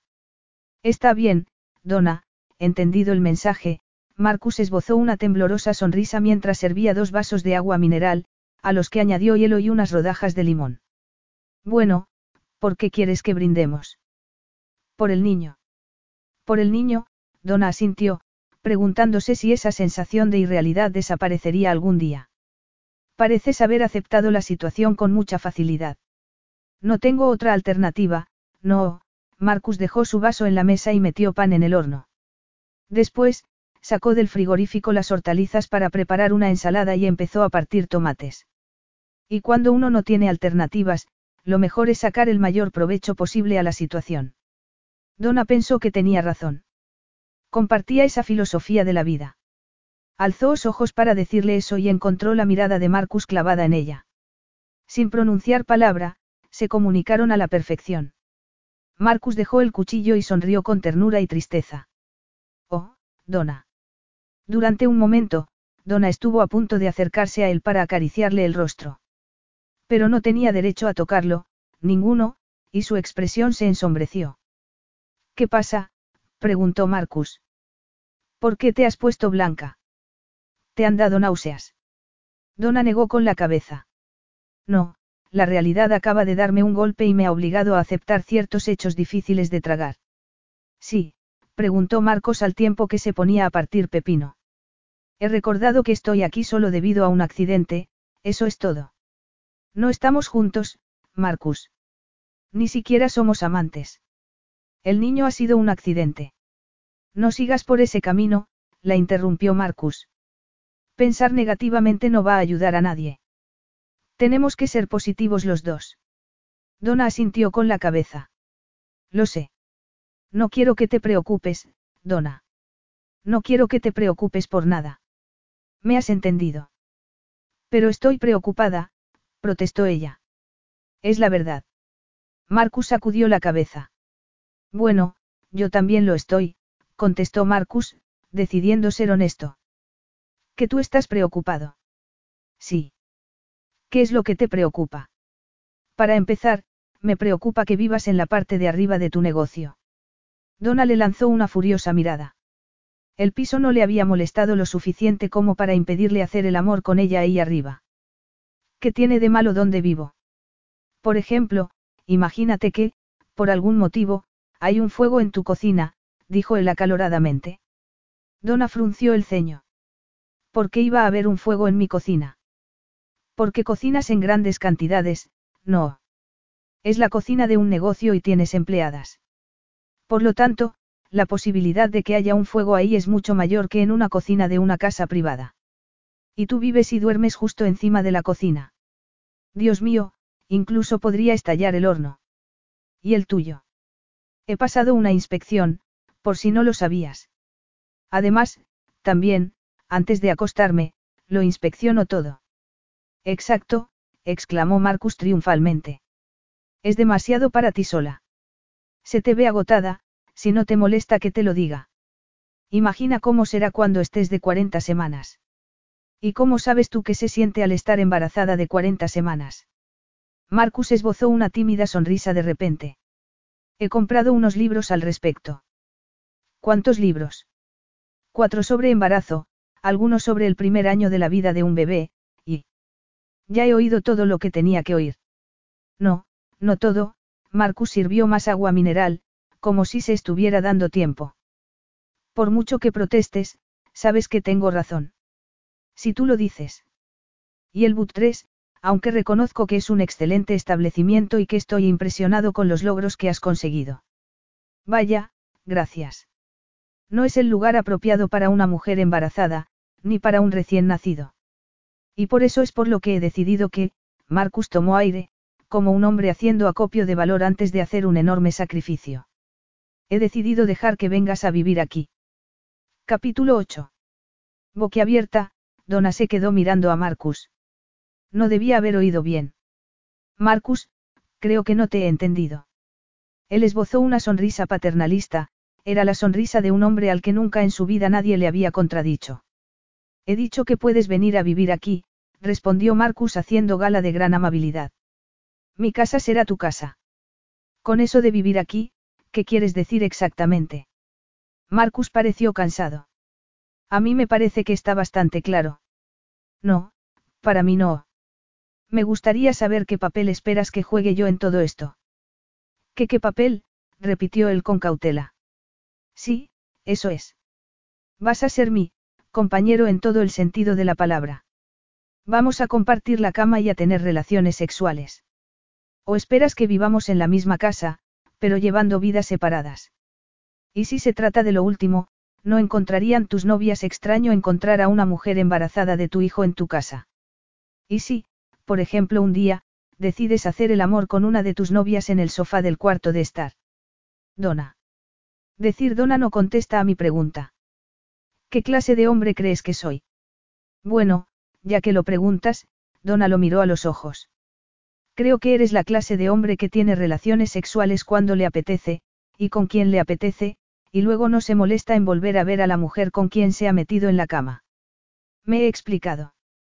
Sí, perfectamente. Ese es el problema. Es por eso por lo que estás tan enfadada. Creía que estaba siendo práctica, no que estuviera enfadada, razonó ella, ya que el enfado implicaba vulnerabilidad, y ella necesitaba ser fuerte. He aprendido a enfrentarme a casi todo en la vida, Marcus, y mi embarazo y el nacimiento de mi hijo no va a ser diferente. Donna se encogió de hombros y añadió.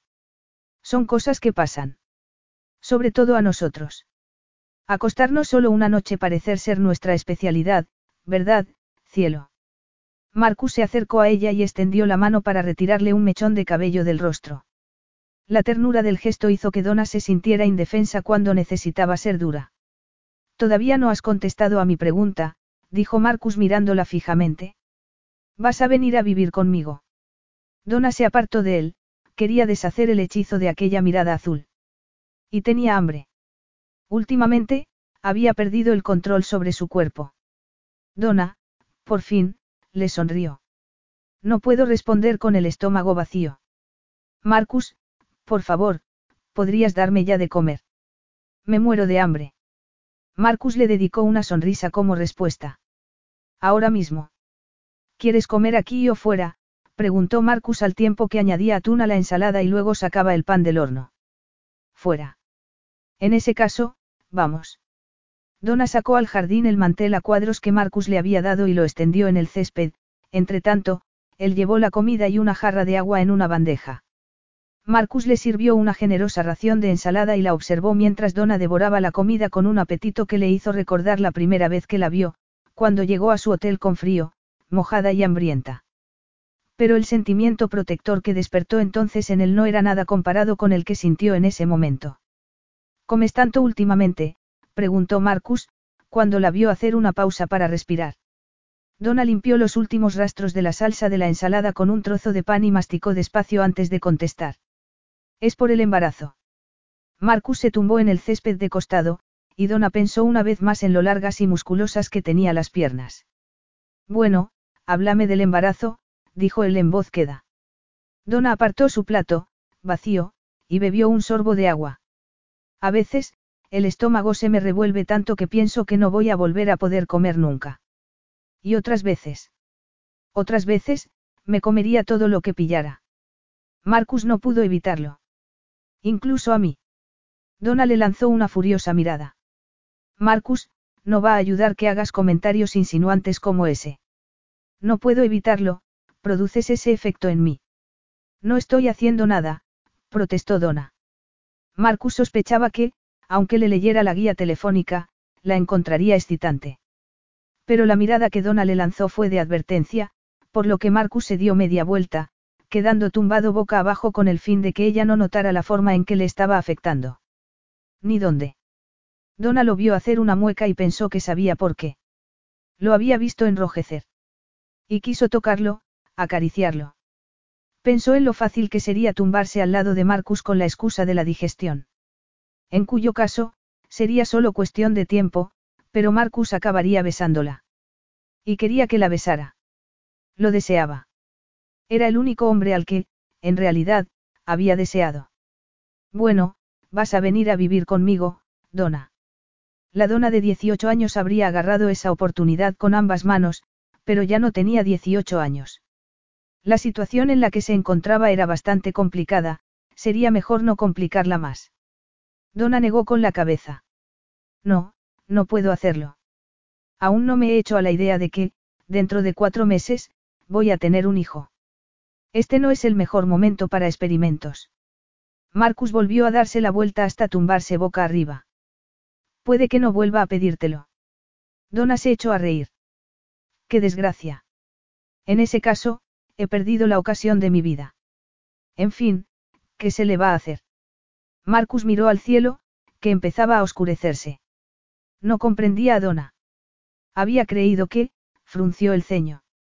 Donna lo miró. ¿Qué te pasa, Marcus? No puedes creer que una mujer te haya dicho que no. Marcus fue delicado con ella porque estaba embarazada, pero no vaciló cuando tiró de ella hasta tumbarla encima de sí. Quizá logre hacerte cambiar de idea, murmuró Marcus antes de bajarle la cabeza hasta que sus labios se unieron. La besó, fue todo lo que hizo. No intentó desnudarla ni explorar los contornos de su cuerpo. Los labios de Marcus fueron dulces, suaves, duros y apasionados al mismo tiempo. Fue un acto entre activo y pasivo, inocente e inmensamente habilidoso. Fue una seducción totalmente nueva para Donna. Y ella no había estado preparada para el impacto. Marcus sabía que tenía que parar. Aquello estaba fuera de su experiencia. Nunca había sentido nada tan hermoso. Y en un momento, si no tenía cuidado, iba. Donna parpadeó cuando Marcus apartó la boca de ella y, haciendo un ímprobo esfuerzo, se levantó y la ayudó a levantarse. Entonces, la soltó. Donna. Te cuesta respirar, jadeó ella. ¿Y a ti? Y tienes el pelo todo revuelto. Donna se retiró unas rizadas hebras de pelo de la cara. Se sacudió unas briznas de hierba del traje y empezó a caminar hacia la casa. Marcus la siguió. Puedo ir contigo a la clínica para ver la ecografía. Quiero ver al niño. De repente, Donna se sintió culpable. Ya me han hecho una ecografía. Marcus se puso tenso, a pesar de saber que no tenía derecho a sentirse excluido. Y. Todo está bien, Donna pensó que lo mejor sería empezar a hablar de asuntos prácticos.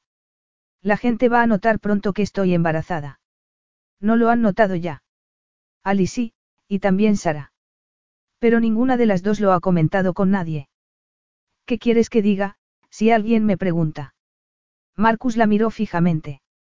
Le estaba pidiendo su opinión, pero, en realidad, a Donna no le importaba su opinión. Ahora que él le había ofrecido irse a vivir a su casa, ella lo había rechazado. Marcus, ¿qué quieres que le diga a la gente? Marcus se notó encolerizar por momentos. Di lo que quieras, es asunto tuyo. A Donna le habría gustado que la ayudara un poco. Así que, si le digo a la gente que tú eres el padre, no te importa. ¿Por qué iba a importarme? Aunque no lo hicieras, pronto se enterarían. ¿Por qué tan pronto como nazca el niño voy a solicitar su custodia? Capítulo 9. ¿Te ha dicho eso? Donna hizo un esfuerzo para dejar de temblar con el fin de repetir lo que acababa de decirle a la incrédula Ali. Marcus ha dicho que, que, va a solicitar la custodia del bebé tan pronto como nazca. No puede hacer eso, contestó Ali. ¿Quién ha dicho que no puede? Puede hacer lo que le plazca. Es rico, y tiene poder e influencias. ¿Qué juez, cuando lo compare conmigo, no le va a dar la custodia? Al fin y al cabo, yo estoy empezando un negocio y voy a tener que hacer eso y criar a un bebé al mismo tiempo. Donna lanzó un gruñido. Ali la miró furiosa. Para empezar, deja de comportarte como si ya hubieras perdido el caso. Después, te buscas un buen abogado, especialista en estos temas, y que te explique las posibilidades que tienes. Al fin y al cabo, tú eres la madre. Y él es el padre. Él te ha dejado embarazada, Donna, eso es todo, pero la que lleva el niño dentro eres tú. Sin embargo, Donna vaciló. No se trata solo de un asunto biológico, Ali desde luego, no con Marcus. Marcus es el padre del niño en pleno sentido de la palabra. Donna no sabía por qué lo sentía así, pero no podía evitarlo. En cierto modo, quedaba fuera de la lógica o de la razón. Ali se mostró impaciente. Es posible, Donna, pero eso no quiere decir que tenga derecho a quitarte a tu hijo. Es opresión masculina. O igualdad, comentó Donna encogiéndose de hombros. Quizá los hombres se sienten excluidos de la crianza de sus hijos y es posible que hayan decidido que pueden ofrecer el mismo apoyo emocional y físico que las mujeres. Todo depende de cómo se mire. No puede quitarte a tu hijo, repitió Ali. ¿O va a poder? No lo sé, ese es el problema. Y voy a tener que enterarme. ¿Cómo? Consultando con un abogado. Bien, eso es fácil, Ali sonrió. Tony Pasman es un buen abogado. Pero Donna no quería acudir a Tony. En realidad, no quería ir a ningún abogado de Winchester. Si Marcus le iba a presentar batalla, la lucha por la custodia del bebé podía resultar muy desagradable. Y Donna necesitaba conocer bien su situación y las posibilidades que tenía antes de asumir el papel de víctima local. Voy a hacer un par de llamadas, le dijo Donna a Ali. Puedes encargarte de la tarta de frutas. Hecho, repitió Ali mientras se miraba el reloj. Oye, Sara va a llegar ya pronto. ¿Por qué no te tomas el resto del día libre? Gracias, jefa, dijo Donna, riendo a pesar de las circunstancias. Donna llamó por teléfono a Carly Morrison, una mujer a la que conoció unos años atrás en Londres en un curso nocturno de repostería. Carly había acabado teniendo su propio programa de cocina en un canal de televisión. Se mantenían en contacto, y Carly le había prometido a Donna ir al Butres tan pronto como le fuera posible. Carly no se asustaba por nada, era encantadora y tenía muchos contactos. Donna la localizó en el estudio de televisión, y después de contestar a todas las preguntas de Carly sobre el Butres, Donna reunió el coraje suficiente para hablarle de lo que quería. Carly, necesito que me hagas un favor. Su amiga lanzó una carcajada gutural. Si lo que necesitas es dinero, te has dirigido a la persona errónea, cariño. No, no se trata de dinero. Necesito que me recomiendes un abogado. Se hizo una pausa. ¿Tienes problemas, Donna? Donna se dio cuenta de que, si empezaba a explicarle su situación, no acabaría nunca. No, no tengo problemas, Carly. Lo único que quiero es alguien que pueda aconsejarme sobre un asunto. Está bien, aquí tengo el teléfono de un bueno, tienes papel y lápiz para apuntar. Después de despedirse de su amiga y colgar, Donna marcó el teléfono del abogado, que era amigo de Carly, y éste le dijo todo lo que necesitaba saber. Después de la conversación telefónica, Don volvió a la cocina y encontró a Ali y a Sara preparando pasteles a una velocidad semejante a la que se veía en las cadenas de montaje. ¿Qué tal? Preguntó Saran. Bien. Si no os importa, me voy a dar un paseo. Necesito un poco de aire fresco. Donna, ¿qué ha dicho el abogado? preguntó Ali. Donna se sentía casi mareada. Extraño. Luego te lo digo. Necesito salir de aquí, siento claustrofobia. Fuera, el día estaba bochornoso, y el sol de septiembre la aturdió. Se sentía como una extraña en la ciudad que mejor conocía. Quizá fuese al mercado a comprar flores. Tomó el camino más bonito, aunque también el más largo. Gotas de sudor le caían por la espalda y se arrepintió de no haberse puesto uno de los muchos sombreros que tenía. En el mercado, compró dos ramos de margaritas y, mientras sacaba el dinero del monedero, sintió un extraño dolor en el bajo vientre. La frente se le bañó en sudor y el vendedor la miró con el ceño fruncido. ¿Se encuentra usted bien, señora? Donna asintió, con las flores en los brazos. Esta vez, eligió el camino más corto, aunque para ello tenía que pasar por el hotel de Marcus. Era muy fácil decirse a sí misma que el embarazo no cambiaba nada, pero se daba cuenta de que iba a tener que tomarse las cosas con más calma. Haber ido hasta el mercado era buscarse problemas. Marcus estaba asomado a la ventana de su despacho, preguntándose por qué todo le parecía tan distinto. La calle era la misma, los coches seguían rodando. Se debía a que había una mujer que llevaba a su hijo en el vientre. Una mujer vulnerable a la que había amenazado con llevar a los tribunales. Culpa e ira era lo que sentía. Apoyó la cabeza en el cristal y lanzó un suspiro. ¿Cómo había podido hacerle eso? ¿Cómo había podido decirle que iba a llevarla a los tribunales? ¿Qué clase de hombre era? Iba a tener que ir a verla para decirle que no había hablado en serio, que sus palabras se habían debido a un enorme sentimiento de frustración. De repente, vio una cabeza de cabello rojizo. No, no podía ser Donna. Esa mujer estaba demasiado llena para ser Donna. Donna no tenía el redondo cuerpo de la mujer a la que estaba mirando. Marcus se quedó helado. Estaba equivocado. La dona de su memoria era una mujer joven y despreocupada, la mujer que estaba cruzando la calle, con unas margaritas en los brazos, tenía casi diez años más y caminaba torpemente debido al peso del bebé que llevaba en el vientre. Impulsivamente, Marcus alzó la mano y empezó a dar golpes en el cristal de la ventana. Ella alzó la vista y lo vio.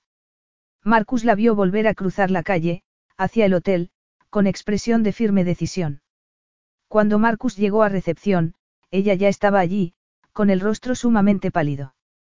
Tengo que hablar contigo, dijo ella con voz ahogada.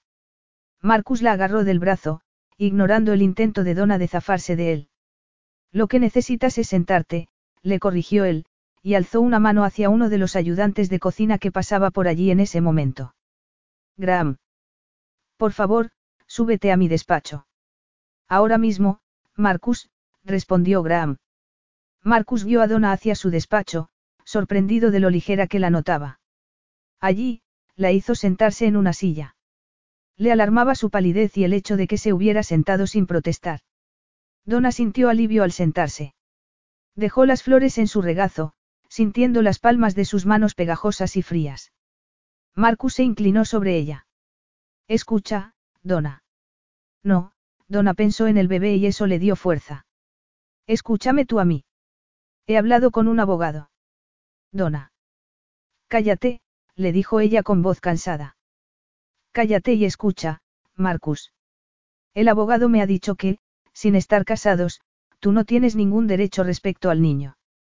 Y ya que no estamos casados ni lo estaremos nunca, se acabó todo. De acuerdo. Marcus se sentó en el borde del escritorio y se dio cuenta de que Donna estaba al borde de las lágrimas. De acuerdo, respondió Marcus. Pero Donna quería una pelea. Había ido allí con la idea de gritarle y... Estoy dispuesta a cualquier cosa con el fin de evitar que me quites a mi hijo, Marcus. Y será mejor que me creas. Donna, no quiero quitarte a tu hijo. Sí que quieres. En ese momento, Donna lo miró con horror al sentir, de repente, un intenso dolor en el vientre, un dolor casi insoportable. Marcus. Marcus la vio parpadear y notó que la expresión contorsionada de Donna se debía, además de al miedo, a un intenso dolor físico. Donna, dijo él con voz espesa. Mientras se acercaba a ella, la vio ponerse tensa antes de empezar a caer hacia adelante, tirando las margaritas al suelo. Marcus oyó un grito, y se dio cuenta de que había sido él quien había gritado mientras agarraba a Donna en brazos, evitándole la caída. Capítulo 10. Cuando Donna abrió los ojos, vio una luz suave dorada. Hola, Donna. Reconoció la voz. Sentía los labios secos y se los humedeció con la lengua. Parpadeó al encontrarse con esos ojos azul y hielo, y sintió miedo al ver su expresión. Vio en ellos dolor. Un profundo dolor. Recordó. Recordó su propio dolor físico. Y sangre. Y a Marcus, pálido, hablando por teléfono con urgencia. Una ambulancia y sirenas. El frío de la camilla de un hospital. Un hombre con una mascarilla. Luz en los ojos. Dolor y humedad. Oh, Dios mío. No, intentó incorporarse en la cama, pero se dejó caer una vez más en la almohada. Marcus le puso los brazos alrededor de los hombros y la estrechó contra sí con cuidado, como si le diera miedo hacerle daño. Espera un momento, voy a avisar a la matrona. La matrona. Sonó un timbre. Al momento, Donna vio a una mujer de cabello oscuro con hoyuelos en las mejillas que se acercó a la cama. La mujer le dijo a Marcus que se fuera, pero él se negó a moverse. La mujer llevaba una tarjeta de identificación prendida al uniforme, encima del pecho que la identificaba como enfermera Indmars. Es usted una mujer muy afortunada, Donna, dijo la enfermera Indmars. Donna volvió la cabeza hacia ella y sintió una lágrima resbalándole por la mejilla. Afortunada. Esa mujer estaba loca. ¿Cómo podía ser afortunada después de haber perdido lo único importante en su vida? Donna negó con la cabeza. Claro que lo es, insistió la enfermera.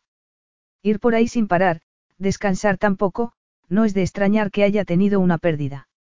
De repente, Donna se dio cuenta de que la enfermera no le estaría hablando así a menos que. ¿El niño? preguntó Donna con voz ahogada. La enfermera asintió. El niño está bien. Está perfectamente. Como he dicho, tiene usted mucha suerte. Sin dar crédito a lo que acababa de oír, Donna volvió la cabeza hacia Marcus en busca de confirmación. Él asintió. Está bien, Donna. Todo está bien, entonces, Marcus sonrió débilmente. Donna intentó sentarse en la cama, pero Marcus se lo impidió. ¿Cuánto tiempo llevo aquí? Unas horas. El médico te ha hecho un reconocimiento y una ecografía. Después, te has quedado dormida. No te acuerdas de nada. Donna sacudió la cabeza. No, no me acuerdo de nada. Yo estaba contigo cuando te han hecho la ecografía, la voz de Marcus denotaba un inconfundible orgullo. El niño está muy bien. Aunque claro, supongo que no soy muy objetivo. Donna se puso una mano en el vientre. Seguía teniéndolo abultado. Otra lágrima le corrió por la mejilla. No llores, cielo, dijo Marcus con ternura. El niño está bien y tú también. Todo está bien. El médico se mostró más firme y más directo que la enfermera.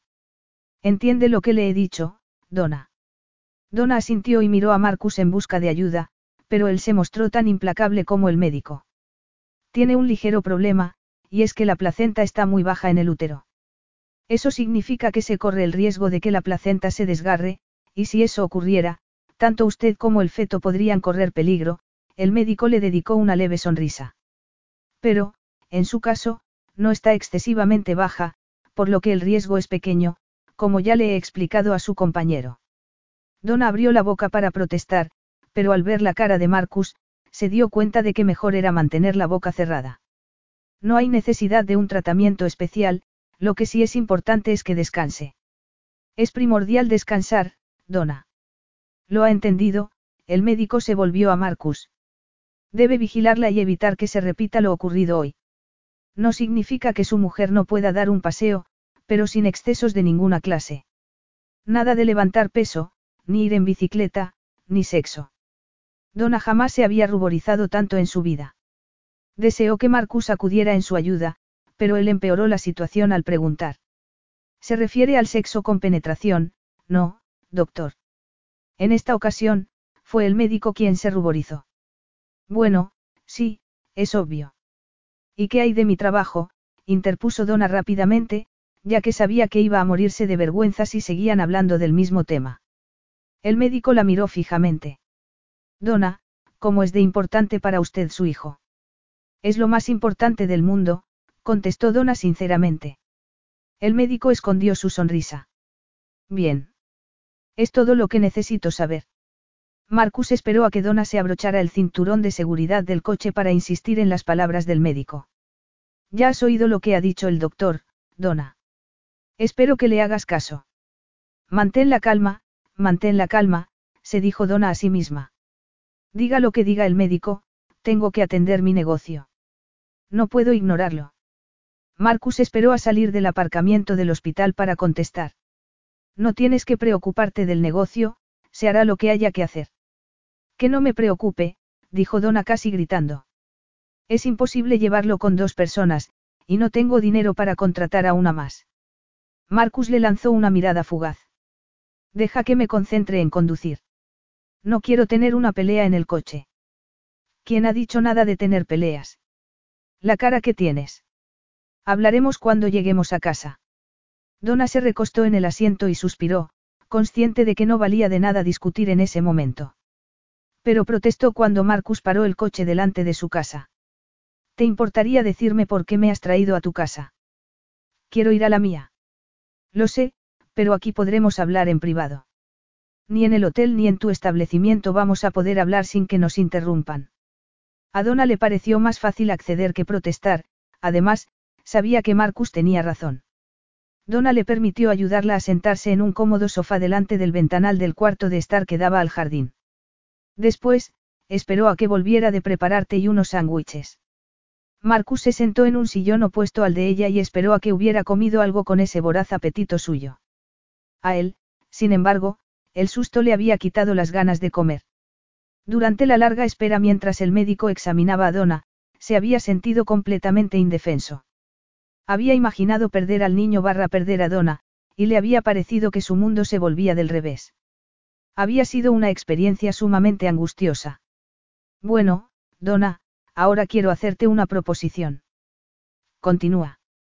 Me prometes escucharme sin interrumpir. Donna hizo una mueca. Esa es una petición que no me gusta nada. Pero necesaria en tu caso.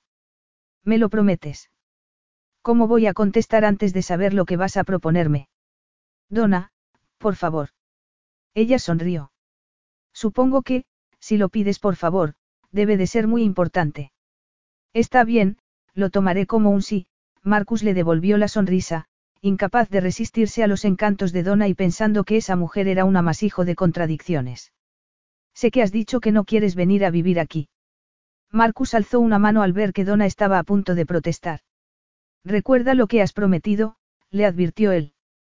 Sí, pero la situación no ha cambiado. Sigo sin querer venir a vivir aquí. Claro que la situación ha cambiado. No estás en condiciones de hacer lo que te plazca. Necesitas descansar, Donna, ya has oído lo que ha dicho el médico. No puedes volver al trabajo. Y ahora, respecto a lo de vivir sola, ¿qué pasaría si empezaras a sentir dolores en mitad de la noche? O sí, Dios no lo quiera, tuvieras otra pérdida. Ni lo menciones, Donna se estremeció. El médico ha dicho que no es probable, siempre y cuando te cuides. Necesitas que haya alguien contigo día y noche. Si vivieras aquí, yo podría cuidar de ti. ¿Qué? Quiero cuidar de ti. Donna lo miró fijamente. ¿Has terminado? Sí. ¿Puedo hablar ya? Marcus lanzó un suspiro.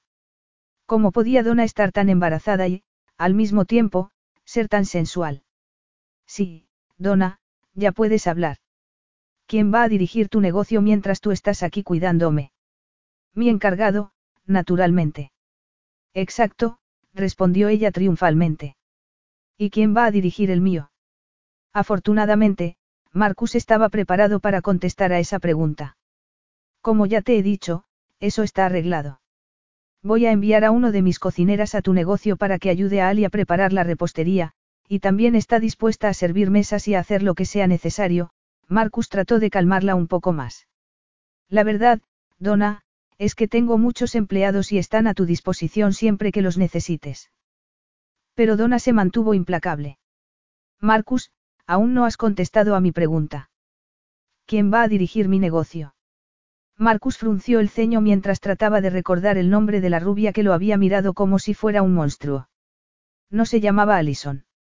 Ali, exclamó Marcus, recordando, o Sara. No, le corrigió ella. Ali trabaja y tiene una hija, a la que está criando sola, y no puede trabajar más horas de las que ya trabaja. Y Sara solo tiene 22 años y una activa vida social que le interesa más que mi negocio, cosa nada de extrañar. Marcus la miró fijamente. Entonces.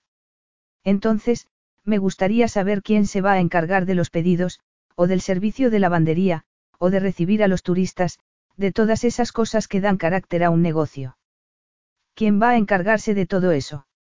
Marcus vio a dónde lo estaba llevando Donna, y también vio quién era la única persona que podía hacer todo lo que ella había enumerado. Supongo que yo, respondió Marcus suspirando. Exacto. Por lo tanto, tiene mucho más sentido que tú vengas a vivir conmigo. Marcus la miró con interés. ¿Cómo? ¿Qué cómo? gruñó ella. Agarra una maleta con tus cosas y vente a vivir conmigo. El interés se hizo más intenso. Puedo preguntar dónde. Puede que no tenga cinco dormitorios, como tú, pero tengo dos. Uno para mí y otro para ti. El piso de arriba del negocio es un apartamento, así que encontrarás en él todas las comodidades de una casa normal. Simple. Simple, repitió Marcus, dándose cuenta de que iba a acabar en la habitación en la que había hecho el amor con ella. Marcus suspiró, sin poder evitar pensar que su nuevo hogar iba a ser como una especie de cárcel sofisticada.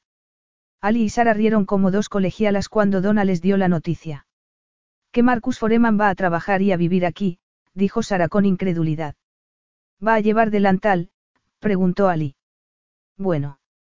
Sintiéndose como un hombre de camino a su propia ejecución, Marcus la siguió al piso de arriba y notó cómo el embarazo había añadido más volumen a las caderas de Donna.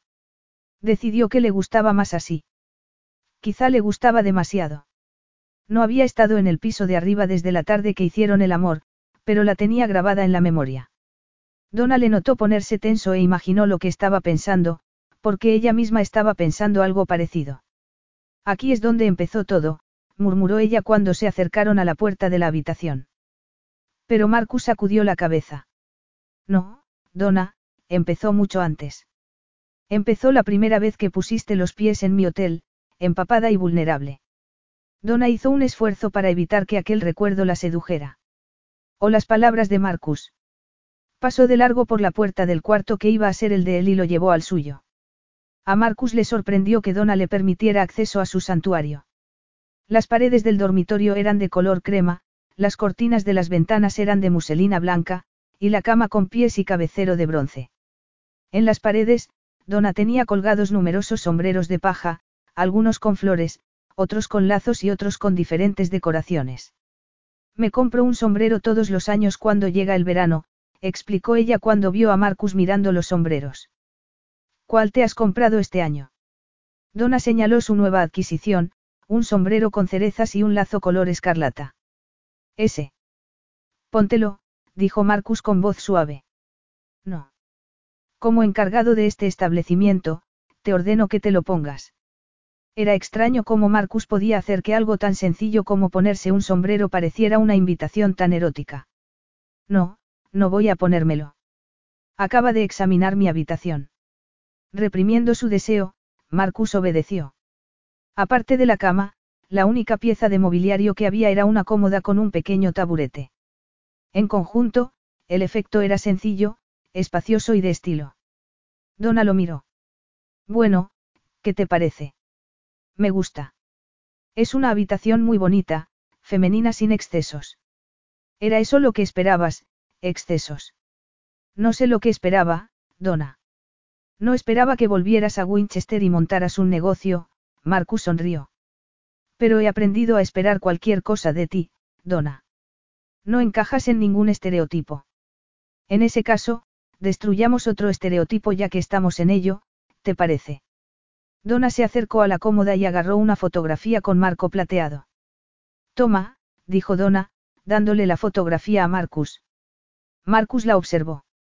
Era el retrato de una mujer de unos 25 años, con un bikini diminuto, que sonreía a la cámara con una mezcla de picardía e inocencia.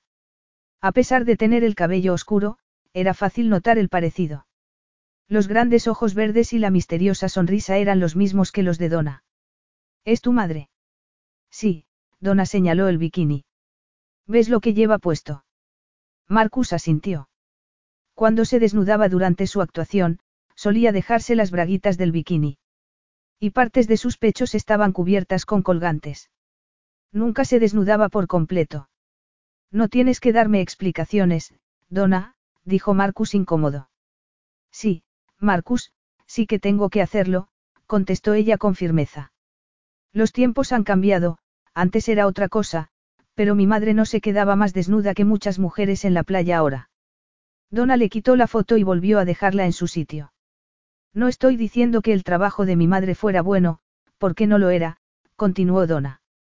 Era un mal trabajo. Lo que pasa es que mi madre lo hacía todo lo aceptable posible, eso es lo único que digo. Y ahora, mira esta otra foto. La siguiente fotografía que Donna le enseñó era de la misma mujer, pero cuando tenía alrededor de 50 años.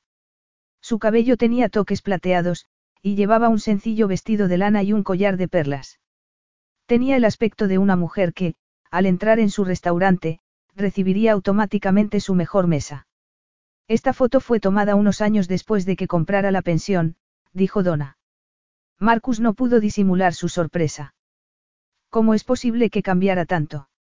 Mi madre se educó de forma autodidacta. No fue a clases nocturnas para adultos ni nada de eso, simplemente, empezó a leer mucho, y libros de todas clases. Aprendió a pensar y a vestirse bien. Dejó de creer que la bisutería era maravillosa y que las perlas y el ámbar eran aburridos. Aprendió a valorar las cosas. Pero no volvió a casarse. Nunca estuvo casada, ni con mi padre. Yo soy hija ilegítima, dijo Donna, y le sonrió cuando dejó en su lugar la foto. Lo ves, esto ya tampoco escandaliza a nadie. Pero sí cuando tú eras pequeña, ¿verdad? A algunas personas, pero no a tantas como para que me destrozara la vida, Donna se encogió de hombros y se acercó a él. No te estoy enseñando esto para ganarme tu simpatía, Marcus. Mi niñez me ha hecho como soy, y me gusta la persona que soy, por lo tanto, no me avergüenzo de nada. Absolutamente de nada. Marcus le puso las manos en el rostro. A mí también me gustas. Bien, es un buen comienzo.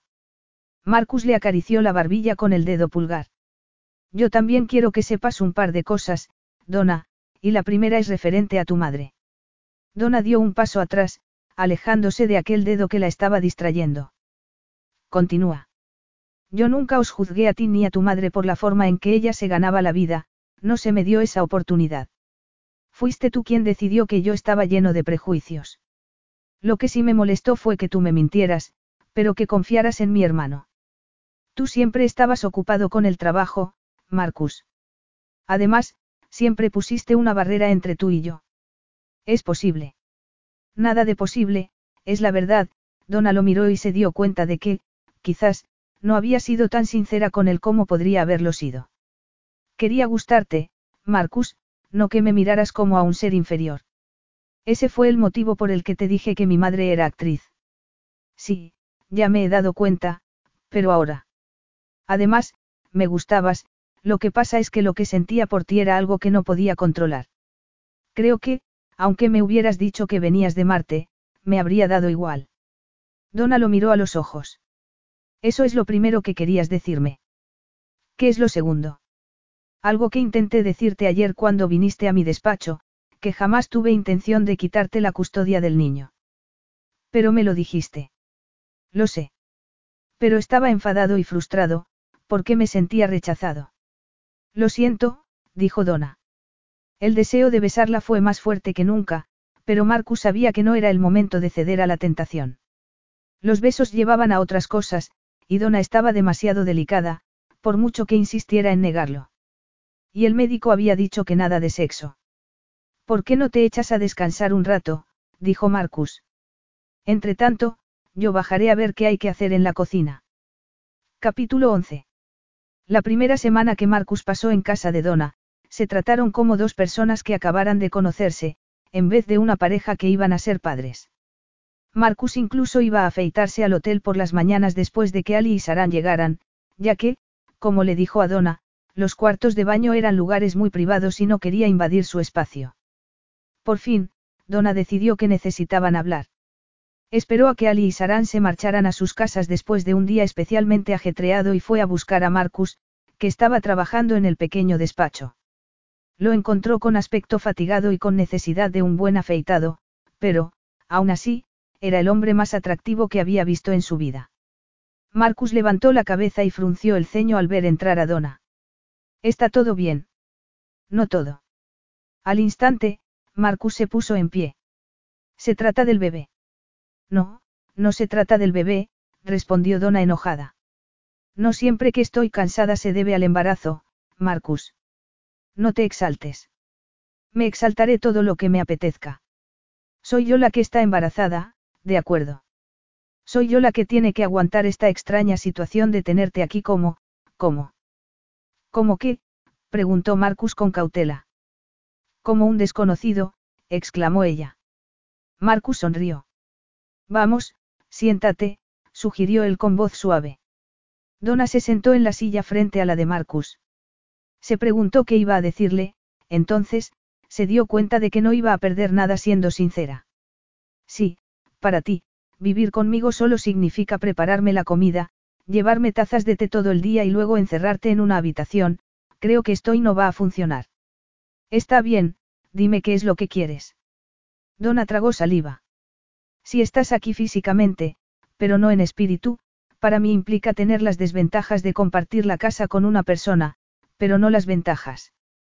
Como por ejemplo. Donna se encogió de hombros. Oh, no lo sé. Por ejemplo, charlas nocturnas mientras bebemos un chocolate caliente. Marcus volvió a sonreír. Quieres llegar hasta lo más profundo de mi alma, ¿no es eso, Donna? murmuró él en tono burlón. Sí, eso es, respondió ella. Si es que tienes alma. Vas a ser el padre del niño, Marcus, por eso, no quiero que seas un desconocido para mí, ni para el niño cuando nazca. Quiero poder responderle a las preguntas que me haga sobre ti cuando sea mayor. La sonrisa de Marcus desapareció. ¿Te refieres a cuando esté ausente? Estás dando por hecho que no voy a poder contestar a sus preguntas yo mismo. Esa es la cuestión, no lo sé. No hemos hablado de ello, ¿verdad? No hemos hablado de nada. ¿Hasta qué punto pretendes ejercer de padre? Donna lo miró con intensidad. Marcus guardó silencio un momento. ¿No crees que deberíamos tomarnos las cosas con más calma? Hay una gran diferencia entre tomarse las cosas con calma y no afrontarlas en absoluto. Marcus volvió a sentarse en su silla, sus ojos, en contraste con la camisa clara que llevaba, se veían muy azules. No podemos predecir cómo vamos a reaccionar cuando el niño nazca. Lo que sí podemos hacer es sacar el mayor partido posible al presente y ver a dónde nos lleva. La relación que establezcamos en estos meses que faltan hasta el nacimiento del niño será la base del futuro. Menuda base, murmuró ella. Lo único que has hecho hasta ahora es evitarme. Marcus sacudió la cabeza. No te he estado evitando, cielo. Lo que he hecho es tratar de no invadir tu espacio. No quería cambiar tu vida. Marcus, Donna se inclinó sobre el escritorio. Lo único que podría cambiar mi vida más de lo que ya ha cambiado sería enterarme de que mi parto iba a ser televisado. Ah, sí, ahora que me lo has recordado, quería hablar contigo precisamente de ese tema, dijo Marcus con expresión seria. Sus miradas se encontraron, chispas de humor increíblemente eróticas. Donna se acarició el vientre, como si quisiera recordarse a sí misma las consecuencias de los pensamientos eróticos. Está bien, pregúntame lo que quieras saber, dijo él. Lo que quiero saber son cosas sobre ti, respondió ella simplemente. Marcus asintió, casi para sí mismo. Ya se había preguntado cuándo iban a llegar a ese punto. Supongo que no quieres que te hable de mi vida profesional en el mundo de la hostelería, ¿verdad? preguntó él con sonrisa burlona. No. ¿Quieres que te hable de mis relaciones con otras mujeres? Donna respiró profundamente. Sí, eso era lo que quería saber, pero no había esperado que Marcus fuese tan directo. Marcus no esperó a una respuesta. Vamos, Donna, no es para sonrojarse. Lo que querías es que te hablara de mis relaciones en el pasado, ¿verdad? Mentiría si te dijera que eso no me interesa, contestó Donna con voz queda. Sin embargo, no estoy segura de querer saber nada de tus relaciones. Quizá prefieras hablarme tú de las tuyas, dijo él, desafiándola. Bueno, mi vida sentimental no ha sido nada extraordinaria, lo normal. Un resumen muy general, no, Marcus empequeñeció los ojos. ¿Has pensado alguna vez en casarte? No, ¿y tú? Marcus negó con la cabeza. No, nunca. ¿Y has estado alguna vez enamorada? Donna no estaba dispuesta a admitir que lo amaba, la sinceridad no debía ser sinónimo de humillación. ¿Qué es el amor? contestó ella en tono petulante. Cínica, Marcus se echó a reír, pero le extrañó que la respuesta de Donna le hubiera desilusionado. No podía ser tan engreído como para creer que, en el pasado, ella lo había amado, ¿o sí? ¿Y tú? preguntó ella en tono vacilante. Bueno, ha habido ocasiones en las que supongo que he sentido algo que algunos calificarían de amor, respondió él despacio. Pero siempre me he echado atrás. Justo a tiempo, ¿verdad? sugirió Donna. Sí, es posible. La mirada de Marcus se tornó pensativa. Había habido mujeres en su vida. Después de despedir a Donna, había tenido relaciones con muchas mujeres, quizá como medio para demostrarse a sí mismo que era el mejor amante del mundo. Durante una temporada. En los años que siguieron, conoció a algunas mujeres perfectas para el matrimonio. Sin embargo, algo le había impedido comprometerse, y nunca había tratado de indagar demasiado con el fin de averiguar qué era. Es posible, repitió Marcus. Y ahora, te toca a ti, Donna. Dime, cuando te levantas por las mañanas y recuerdas que vas a tener un hijo mío, te sientes acorralada. Deseas que no hubiera ocurrido. Donna cambió de postura en su asiento y meditó unos segundos antes de contestar. A veces sí, sobre todo, cuando pienso en la responsabilidad que entraña tener un hijo. Y, por supuesto, también me asusta un poco el parto. Pero le he preguntado a otras madres en el grupo de preparación para el parto y todas me han dicho que a ellas les pasa lo mismo, su mirada se suavizó. En cuanto a lo de desear que no hubiera ocurrido, en fin, ha ocurrido, como tú mismo me dijiste en una ocasión, el pasado no se puede cambiar. Pero. Donna se interrumpió, su expresión se tornó reflexiva. ¿Pero qué? Donna encogió los hombros. Tiene gracia, quiero decir que, a veces, la razón te grita, socorro. Pero, por otra parte, la lógica deja de tener importancia. Quiero decir que, a pesar de no haberme quedado embarazada intencionadamente, quiero tener un hijo. Es más, estoy deseando tenerlo. ¿En serio? Sí, totalmente en serio. Supongo que un psicólogo me diría que estoy tratando de formar una familia para compensar por la falta de vida familiar que tuve de pequeña. El problema es que no va a ser una unidad familiar completa. Voy a hacer justo lo que hizo mi madre, criar a mi hijo yo sola. Marcus sacudió la cabeza. Te equivocas, Donna. Tu padre abandonó a tu madre, yo no voy a ir a ninguna parte. Donna se mordió los labios, obligándose a aceptar la verdad, por difícil que fuera. Pero puede que un día lo hagas. Llegará el día en que no te eches atrás, el día en que te enamores de una mujer, y esa mujer no querrá que tengas nada que ver conmigo. ¿Y quién podría culparla? Al fin y al cabo, el bebé es el resultado de una noche de sexo. Donna, el preservativo tal vez se rompiera porque, Marcus se interrumpió un momento para hacer acopio de valor y reconocer la verdad. ¿Por qué? No recuerdo nunca haber hecho el amor con tanta pasión. Se hizo un breve silencio. ¿Lo dices en serio? preguntó Donna, con el corazón casi saliéndosele del pecho, sin atreverse a mirarle a los ojos. ¿En serio?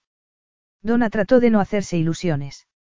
Que hubieran hecho el amor apasionadamente no significaba que la amara. ¿Te encuentras bien? Preguntó Marcus.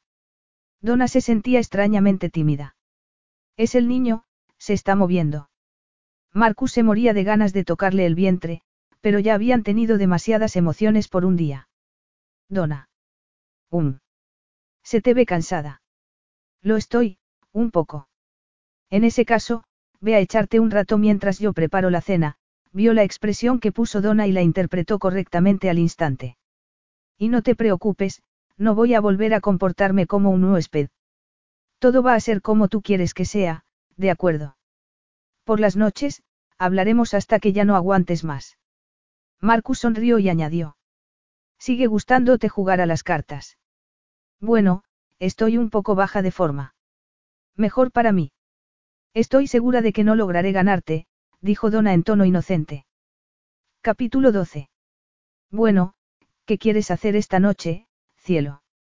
Donna levantó la cabeza del bordado que estaba haciendo, para el niño, y sonrió. Jugar a las cartas. Marcus hizo una mueca e, inquieto, empezó a pasearse por el cuarto de estar. Estoy aburrido de jugar a las cartas. Lo que estás es aburrido de perder. Solo te dejo ganar por tu delicada condición. Sí, claro, Donna contuvo una carcajada. De todos modos, no me siento nada delicada esta noche.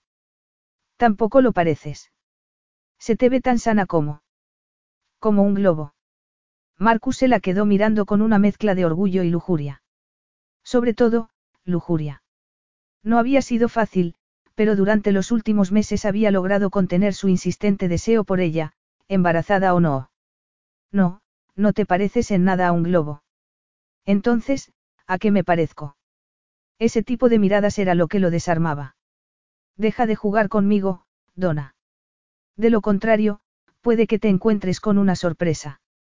Donna lo miró pensativa, fijándose en lo guapo que estaba con ese jersey gris marengo y pantalones oscuros de pana. Sin embargo, le notaba malhumorado, y no sabía por qué, ya que ahora las cosas entre ellos iban muy bien. En un rincón de la habitación estaba el árbol de Navidad que Marcus había decorado el día anterior, a pesar de que ella, desde el sofá, le había dirigido. Era difícil de creer que llevaran viviendo juntos en ese piso solo tres meses y, no obstante, Marcus pareciera haber encajado perfectamente en su vida. Te noto un poco alterado esta noche, observó ella con esa calma que parecía ser una característica permanente de su embarazo últimamente. Sí, bueno. Bueno, ¿qué? Marcus sacudió la cabeza. Nada.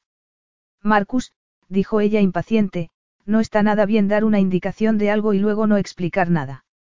Vamos, dime qué es lo que te pasa. Marcus se la quedó mirando fijamente. Lo que me pasa es, tu actitud.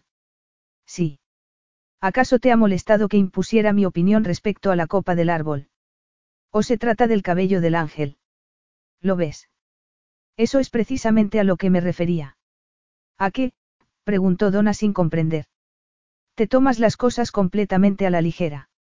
Donna lo miró a los ojos y su expresión se tornó violenta. Estás insinuando que no me estoy tomando el embarazo en serio. Sí. No. No lo sé. Vamos, continúa. Marcus se pasó una mano por su oscuro cabello y luego se dejó caer en un sillón. Físicamente, estás haciendo todo lo que el médico te ha dicho que hagas. Me parece que viene un, pero, observó Donna. Pero no tengo ni idea de tu estado mental. Donna parpadeó. ¿Quieres decir que, según tú, me estoy volviendo loca? Donna. Bueno, eso es lo que parecía que has dicho. Lo que digo es que nunca me hablas de lo que te preocupa, dijo Marcus obstinadamente. No me hablas de tus miedos, tus preocupaciones, tus inseguridades. Estás suponiendo que tengo de todo eso. Lo sé. Donna lo miró fijamente a los ojos. ¿Y cómo lo sabes? ¿Te acuerdas de lo que pasó en septiembre? preguntó él. Eso fue hace meses. Lo sé, conozco el calendario. Pero, ¿te acuerdas del paseo que dimos hasta la catedral, cuando viste a ese grupo de niños de colegio? Sí, me acuerdo. ¿Y qué? ¿Te acuerdas de lo callada que te quedaste? Te vi fijándote en un niño en particular. Un niño que tenía los ojos muy parecidos a los de Marcus. Sí, es verdad. Pues sabía que estabas pensando en cuando nuestro hijo fuera al colegio como esos niños. Admito que me halaga que notaras mi reacción, Marcus, sin embargo, eso fue hace tres meses. ¿Por qué has tardado tanto en mencionarlo? Marcus suspiró. Porque cuando el médico te dijo que te tomaras las cosas con calma, supuse que lo mejor era retrasar hablar de los asuntos más pedregosos con el fin de evitarte preocupaciones. Sin embargo, me gustaría saber, ¿cómo te sientes? ¿Qué es lo que sientes? ¿Y tú, cómo te sientes? dijo Donna. Eso no es justo. No me vengas con lo que es justo o no lo es, Marcus. Marcus vaciló. Analizar sus propios sentimientos era algo bastante extraño para él. A veces, trato de imaginar la vida después del nacimiento del niño, pero no puedo, la imaginación no me da para tanto, Marcus estiró las piernas y sonrió.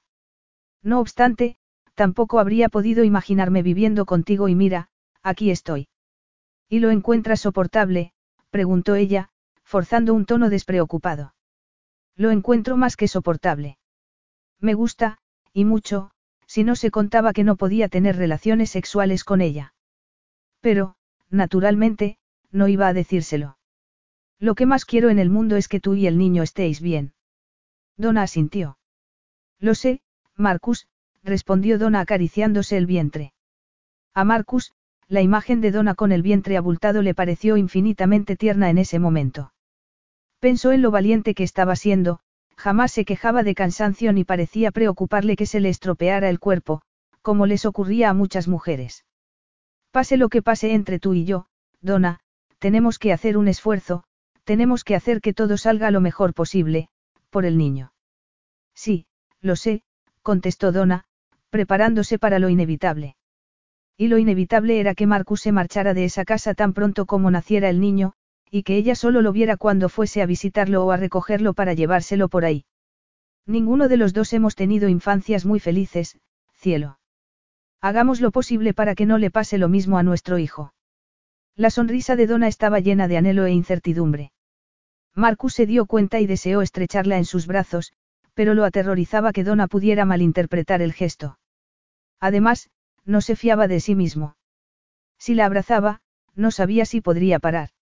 Siguieron transcurriendo los días. Pasaban las tardes juntos, y también los fines de semana. Marcus cocinaba y Donna seguía comiendo por dos o tres personas. Jugaban a las cartas y veían la televisión, aunque cambiaban de canal inmediatamente si había algo remotamente relacionado con el sexo. Leían libros, a veces, el mismo libro, después, cada uno exponía su crítica a la lectura. En ocasiones, estaban de acuerdo, con más frecuencia, las discusiones acababan acaloradamente. Y acalorado era el calificativo que mejor describía la forma en que Marcus se sentía después de que Donna se fuera a la cama, cosa que, a veces, hacía a las nueve de la tarde. Marcus buscaba distracciones, cualquier cosa que le evitara pensar en lo suave y hermosa que ella debía de estar bajo el edredón blanco. ¿Te apetece comer algo? preguntó él con una tierna sonrisa. No tengo mucha hambre esta noche, Donna entrelazó las manos encima de su vientre. Me parece que no tengo sitio ya para la comida. Ay. A Marcus se le encendió el rostro. Se está moviendo el niño. Sí. ¿Me dejas que te ponga la mano en el vientre para sentirlo? Naturalmente. Donna se enderezó en el sofá para hacerle sitio, temía su reacción al sentir la mano de él en su vientre. Marcus se sentó a su lado y, casi al momento en que le puso la mano, el bebé volvió a dar una patada. Vaya, cómo se ha movido. Debe dolerte mucho, ¿verdad, Donna? Ella negó con la cabeza. No, no es dolor exactamente. En realidad, es una sensación fantástica, aunque no puedo describírtelo. Marcus no apartó la mano. ¿Crees que es un niño? Sí, Donna asintió. ¿O una niña? Donna. Marcus, bromeó ella. Te habría gustado que nos lo hubieran dicho. En las ecografías rutinarias, les habían preguntado si querían conocer el sexo del bebé, pero, después de mirarse, ambos negaron con la cabeza simultáneamente. No, creo que no, respondió Donna. Quiero que sea una sorpresa. A Marcus le dio un vuelco de angustia el corazón. Ojalá pudiera dar a luz por ti, cielo. Pues lo siento, pero no puedes. De todos modos, te agradezco la intención. Marcus se preguntó si Donna era tan consciente como él de que tenía los dedos a escasos centímetros de los pechos de ella, que crecían día a día. Se moría de ganas de tocarlos. Donna llevaba puesto el vestido de maternidad que le había comprado en Londres un día que tuvo que ir, a pesar suyo, a una reunión. El vestido era de terciopelo verde claro, caro y no muy práctico. Cuando lo compró, Marcus pensó que Donna se vería con él como una diosa griega. Este vestido te sienta de maravilla, dijo Marcus con voz espesa. Sí. Sí. Pareces un brote a punto de abrirse. Es demasiado elegante para llevarlo por casa, pero como solo faltan tres semanas para el parto, creo que lo mejor es que lo aproveche. Um, murmuró Marcus, apenas prestando atención a las palabras de Donna, consciente solo del bebé que estaba creciendo en el vientre de ella. Donna se dio cuenta de que Marcus aún tenía la mano por encima de su vientre, y una increíble sensación de satisfacción la embargó. Se sintió a salvo, protegida. ¿Por qué no reclinarse y disfrutar de esa sensación de bienestar? Al fin y al cabo, era una actitud convencional de dos personas que iban a ser padres. Cierto que ellos no eran la más convencional de las parejas, pero, ¿y qué? Le gustaba sentir la mano de Marcus en el vientre. En realidad, se sentía tan a gusto que incluso iba a apoyar la cabeza en el hombro de él. ¿Y por qué no? Incluso habían acordado que él estuviera presente en el parto, y no había nada más íntimo que eso. A Marcus, el pulso se le disparó cuando ella apoyó la cabeza en su hombro. Era casi de risa pensar que un gesto sencillo de afecto como ese pudiera procurarle semejante placer. Y era incluso más irrisorio el hecho de que se sintiera tan novato. Bueno, en realidad, era un novato en esa situación. Nunca había hecho el amor con una mujer embarazada. Y tampoco iba a hacerlo ahora, se dijo a sí mismo con firmeza. Lo único que Donna estaba haciendo era apoyarle la cabeza en el hombro. Donna cerró los ojos y se quedó medio adormilada. Incapaz de resistirlo más, Marcus subió ligeramente el dedo y le acarició un hinchado pecho, y contuvo la respiración por miedo a la posible reacción de Donna. Ella suspiró. Marcus continuó acariciándola y, en esa ocasión, el suspiro de Donna fue muy placentero. Él, animado, se sintió más audaz. Empezó a frotarle el pezón hasta hacerla moverse, hasta hacerla gemir. Donna, inquirió Marcus con voz suave. Donna abrió los ojos y lo encontró mirándola. Um. Te he despertado. No estaba dormida. ¿Estabas haciéndote la dormida? preguntó él de repente. Donna se sintió perezosa y cómoda. Sí. Todo un atrevimiento por mi parte, ¿verdad? ¿Por qué molestarte en fingir? Supongo que porque pensaba que, si fingía estar dormida, podía seguir disfrutando de lo que estabas haciendo sin preguntarme si debía dejarte. No te sientas culpable. Eso es fácil de decir. No pienses, disfruta, la idea de que Donna quisiera que la tocara lo excitó hasta casi volverle loco. La verdad es que tenía miedo de que dieras un salto y me abofetearas por tocarte. En mi estado, dudo mucho que pueda saltar, comentó ella burlonamente. Marcus notó la nota ronca de la voz de Donna. Quería que continuara, estaba seguro. Bueno, me parece que voy a seguir con lo que estaba haciendo. Quién sabe, puede que te ayude a dormir. Es posible, respondió ella nada convencida, y volvió a cerrar los ojos. Marcus tenía miedo de no ser capaz de parar nunca. Y debía hacerlo en el momento en que notase la mínima resistencia en Donna. Marcus continuó acariciándole los pechos y la oyó suspirar de placer. Solo un tonto no se daría cuenta de que Donna llevaba meses deseando aquello. Marcus le sonrió junto a los labios. Podría pasarme la noche besándote. Ella abrió los ojos.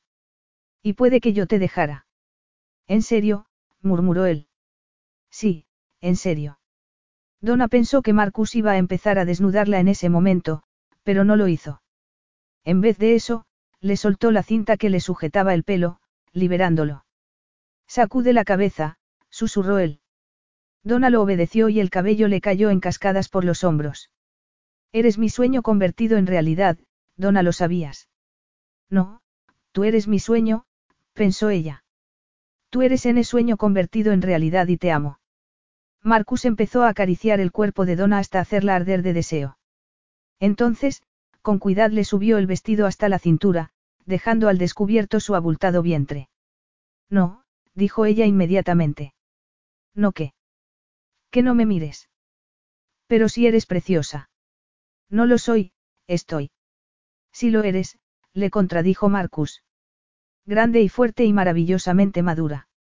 Donna se dio por vencida y le dejó rodearla hasta ponerle las manos en las firmes caderas. Le dejó besarla en los párpados, en la punta de la nariz y en los contornos de la boca. Le sintió tocarla en ese lugar cálido, hasta encontrarse perdida en el erótico mundo que Marcus había creado. Donna murmuró el nombre de él, y luego comenzó a moverse al ritmo que Marcus marcaba. Él, mirándola, continuó acariciándola, maravillado con los movimientos de las piernas de ella. Sabía que era más práctico llevarla a su dormitorio, pero también sabía que Donna estaba al borde del clímax. La pena era que todo iba a ser muy rápido, pensó Marcus mientras observaba el frenético movimiento de las caderas de Donna. Ella sintió el primer espasmo de placer recorrerle todo el cuerpo, hasta hacerla temer morir de placer. Y gritó el nombre de él. Marcus la llevó en brazos hasta su dormitorio y la desvistió como si se tratara de una niña, después, sacó el camisón de debajo de una almohada y se lo puso por la cabeza. Cuando la cubrió con el edredón, ella estaba adormilada y Marcus estaba dolorido de excitación, y sabía que si no se marchaba de allí inmediatamente. Había empezado a caminar de puntillas hacia la puerta cuando la voz de ella lo hizo detenerse. Marcus. Marcus se volvió. Los ojos de Donna estaban muy abiertos. Ven a la cama. Él sacudió la cabeza. No, Estás cansada y necesitas dormir. No importa, mintió él. Sí que importa. Quiero abrazarte. Quiero que me abraces. ¿Y si digo que no? Quieres obligarme a levantarme y a correr detrás de ti por toda la casa. En mi delicada condición, dijo ella en tono burlón. Marcus sonrió. Bueno, que no se diga que no he intentado comportarme como un caballero. Y yo no voy a dejarte. En ese caso, Marcus le lanzó una mirada felina mientras cerraba la puerta antes de empezar a desabrocharse la camisa. Marcus no quería asustarla, por lo que decidió desnudarse despacio. Y la vio observándolo, claramente disfrutando de lo que veía. Y cuando se metió en la cama, descubrió que Donna temblaba casi tanto como él. Donna le rodeó el cuello con los brazos casi tímidamente. Voy a hacerte el amor, dijo ella. Marcus sacudió la cabeza. No, cielo, recuerda lo que ha dicho el médico nada de sexo. Hay muchas formas de hacerlo, no. Sí, sí, las hay. Quiero darte el mismo placer que tú me has dado a mí, susurró Donna. ¿Quieres enseñarme cómo? La inocencia de la pregunta de Donna le tomó por sorpresa, al igual que la confianza que demostraba tener en él al hacerle la pregunta. Puedes apostar lo que quieras a que lo haré, murmuró Marcus. Capítulo 13. Donna le despertó en mitad de la noche. Marcus, dijo ella con cierta ansiedad. Siento algo extraño. Perdido en el recuerdo del orgasmo más maravilloso de su vida, Marcus se movió en la cama. Um. Yo lo he sentido. Habló en serio. Alarmado, Marcus se incorporó y abrió los ojos. ¿Te refieres al bebé? No estoy segura. Marcus frunció el ceño. No puede ser. Todavía faltan tres semanas. Los niños, a veces, se adelantan. No te muevas, Marcus le puso un brazo alrededor de los hombros y la estrechó contra sí una vez que volvió a tumbarse. Vamos a esperar un momento a ver qué pasa, de acuerdo. De acuerdo. Los dos se quedaron muy quietos, conteniendo la respiración. Después, soltaron el aire al unísono. Marcus le acarició el cabello. No se me ocurre ninguna manera más agradable de esperar, ¿y a ti? A mí tampoco, contestó ella apoyando la cabeza en el pecho de él. Marcus guardó silencio unos momentos. Había cosas que quería preguntarle, pero no sabía si aquel era el momento adecuado. Quizá nunca fuera el momento adecuado. ¿Qué te pasa? murmuró ella. ¿Cómo sabes que me pasa algo? Marcus sonrió en la oscuridad. ¿Por qué te he sentido tensar los hombros, como te pasa siempre que quieres hacer una pregunta difícil? Marcus lo pensó. Me conoces ya muy bien, ¿verdad, Donna? Donna se sintió protegida por la oscuridad, y lo suficientemente segura de sí misma para ser sincera. Creo que siempre te he conocido. Lo que pasa es que, antes, no me sentía tú igual. Y ahora sí. Sí, claro que sí.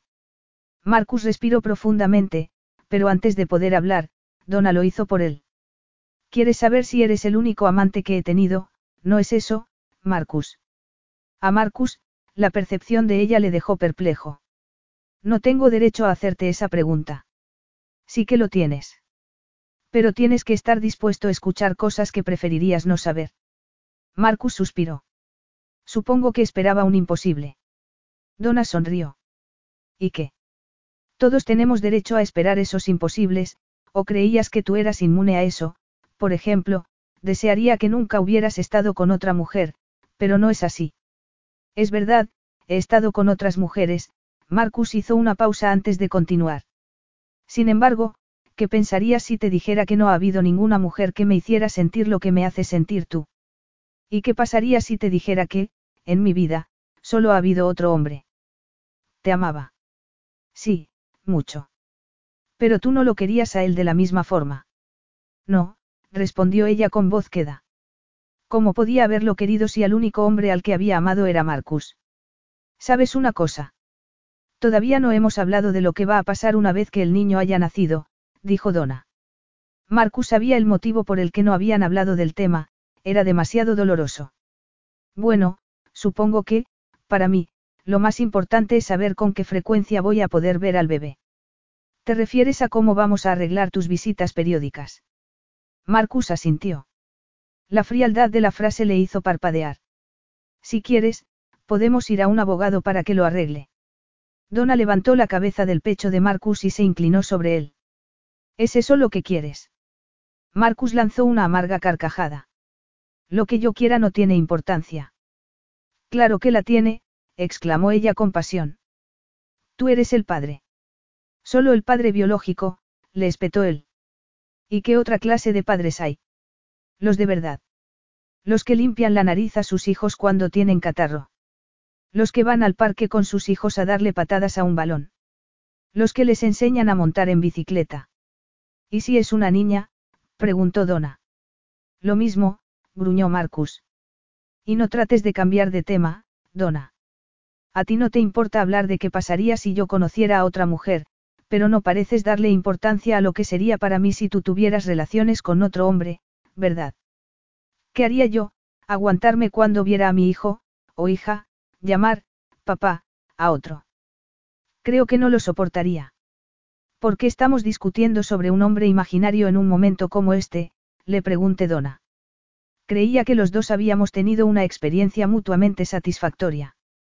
Marcus suspiró. Ese es el problema. ¿Y por qué es un problema? Porque hace que me dé cuenta de lo mucho que, te deseo, no parecía la palabra apropiada, pero valía de momento. Te deseo más que nunca, Donna. Y lo peor es que el sexo solo ha empeorado las cosas, me ha hecho darme cuenta de lo que me falta. Era verdad, la experiencia sexual que había compartido hacía poco lo había cambiado todo. Donna tenía la sospecha de que, a veces, las mentes de los hombres y de las mujeres apuntaban en la misma dirección, pero siguiendo rutas diferentes para llegar al mismo sitio. Ella lo amaba, lo sabía. Y se le ocurrió pensar que, en el fondo, Marcus también la amaba. Pero no quería forzarlo a nada. ¿Quieres decir que quieres que empecemos a tener relaciones sexuales con regularidad? Preguntó ella en tono casual. Marcus encendió la luz y Donna, después de parpadear, lo vio mirándola furioso. No. Donna fingió sorpresa. ¿No quieres hacer el amor conmigo? Sí. Marcus, si vas a seguir gritando como un energúmeno, te sugiero que te vayas a tu habitación. Si no estuvieras embarazada, te daría unos azotes. Si no estuviera embarazada, tú no estarías aquí, amiguito. ¿Y quién lo dice? Lo digo yo. Sí que estaría aquí. Se hizo un breve silencio. Sí, preguntó Donna después de tragar saliva. Claro que estaría aquí. Porque antes o después, habría recuperado la razón y me habría dado cuenta de lo mucho que te quiero. Sí, Donna, te quiero. Donna se lo quedó mirando. Hablaba en serio. Era cierto que su sueño se había convertido en realidad. Te amo, Donna, repitió Marcus suavemente antes de abrazarla. Si no hubiera sido tan estúpido, lo habría reconocido mucho antes. La felicidad que Donna sintió fue tan pura, que casi se mareó. Yo también te quiero, contestó ella suspirando. Oh, Marcus. Él le acarició un brazo. Um. Podríamos haber estado así desde mucho antes. Marcus sacudió la cabeza. No, cielo, dijo él con ternura. Los dos éramos demasiado jóvenes, y teníamos demasiados prejuicios sociales. Yo era demasiado arrogante y tú eras demasiado. ¿Demasiado qué? Demasiado buena para mí, contestó él con pasión. Donna sonrió y no le corrigió. Al fin y al cabo, ningún hombre le sentaba mal respetar a la mujer de su vida. Teníamos que estar separados para poder. Marcus, le interrumpió ella con repentina angustia. Donna jadeó, su expresión mostró miedo. El niño, Marcus. Va a nacer. ¿Cómo lo sabes? ¿Por qué lo sé? Es un niño, exclamó la matrona mientras niño lanzaba su primer grito. Un niño precioso. La mujer le dio el niño a Donna, lo depositó en vientre, y añadió. Y creo que es el niño más largo que he visto mi vida. Va a ser tan alto como. Como su padre, dijo Donna con la respiración entrecortada, y sonrió a Marcus mirándolo a los ojos. ¿Quiere cortarle el cordón umbilical, señor King? preguntó la matrona. Marcus, hasta ese momento, se había considerado un hombre con gran confianza en sí mismo, pero sabía que sería capaz de hacer cualquier cosa antes que hacer algo que pudiera dañar a su hijo. Prefiero dejárselo a los expertos, respondió Marcus con una fatigada sonrisa. Y mi apellido es Foreman. Ah, sí, comentó la matrona con acentuada despreocupación. Marcus la miró con el ceño fruncido. Una vez que el cordón estuvo cortado, la matrona dejó al bebé con Donna. Ahora, lo que suelo hacer, es ir a preparar a los padres una taza de té, explicó la mujer. Eso les deja unos minutos a solas con su hijo. Una vez que se hubo marchado la matrona, Donna y Marcus se miraron con incredulidad. Está aquí, dijo Donna. No sé por qué, pero me da la impresión de que así es como tenía que ser. Marcus tragó saliva al tiempo que se agachaba para retirarle a Donna un mechón de cabello de la frente. Estaba sobrecogido por la emoción, y sentía un amor tan puro, que se juró a sí mismo nunca olvidar aquel momento. Gracias, Donna, dijo Marcus simplemente. De nada, respondió ella con ojos brillantes. ¿No te parece precioso? Claro que lo es. Igual que su madre. No, mucho más que su madre, insistió ella. A propósito, vamos a tener que decidir pronto cómo vamos a llamarlo, no podemos seguir llamándolo, niño, mucho más tiempo. ¿Alguna sugerencia? Marcus se encogió de hombros. Se me ha ocurrido algún nombre que otro, pero tú primero. Bueno, a mí me gusta bastante Nick, dijo Donna acariciando la pequeña cabeza. Tu padre se llamaba Nick y mi madre Nicola, así que he pensado que... Donna se interrumpió porque, en ese momento, entró la matrona, que miró a Marcus con una expresión interrogante. Bien, ha tomado ya una decisión. Marcus sonrió. No completamente, pero, a los dos nos gusta el nombre de Nick. La matrona lo miró con desesperación. Señor Foreman. Es que no va a pedirle nunca a esta chica que se case con usted. Los pálidos ojos azules de Marcus se llenaron de humor al mirar a Donna. Puede que no me acepte. La matrona lanzó un suspiro destinado a mostrar que no soportaba la falsa modestia.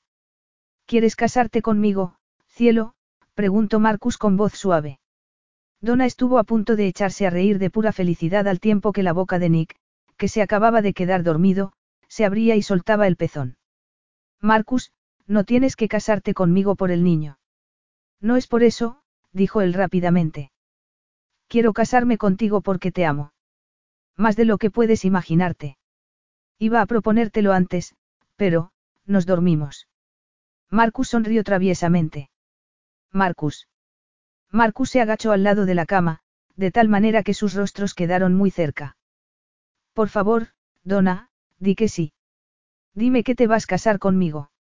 Sí, y Donna esbozó una sonrisa radiante. Claro que voy a casarme contigo.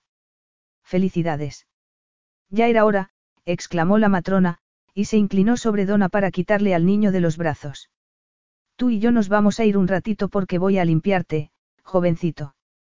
Y también porque tu padre acaba de pedirle a tu madre que se case con él, y ahora quieren estar unos minutos tranquilos y a solas. Donna sonrió mientras la matrona, con el pequeño Nick en los brazos, salía de la habitación y cerraba la puerta tras sí. Por extraño que resultase, ya echaba de menos la presencia de su hijo. Pero entonces, abrió los brazos a Marcus, que estaba a punto de romper varias cláusulas del reglamento de los hospitales, ya que se estaba quitando los zapatos y disponiéndose a meterse en la cama con Donna. Una vez en la cama, Marcus la abrazó y la miró a los ojos.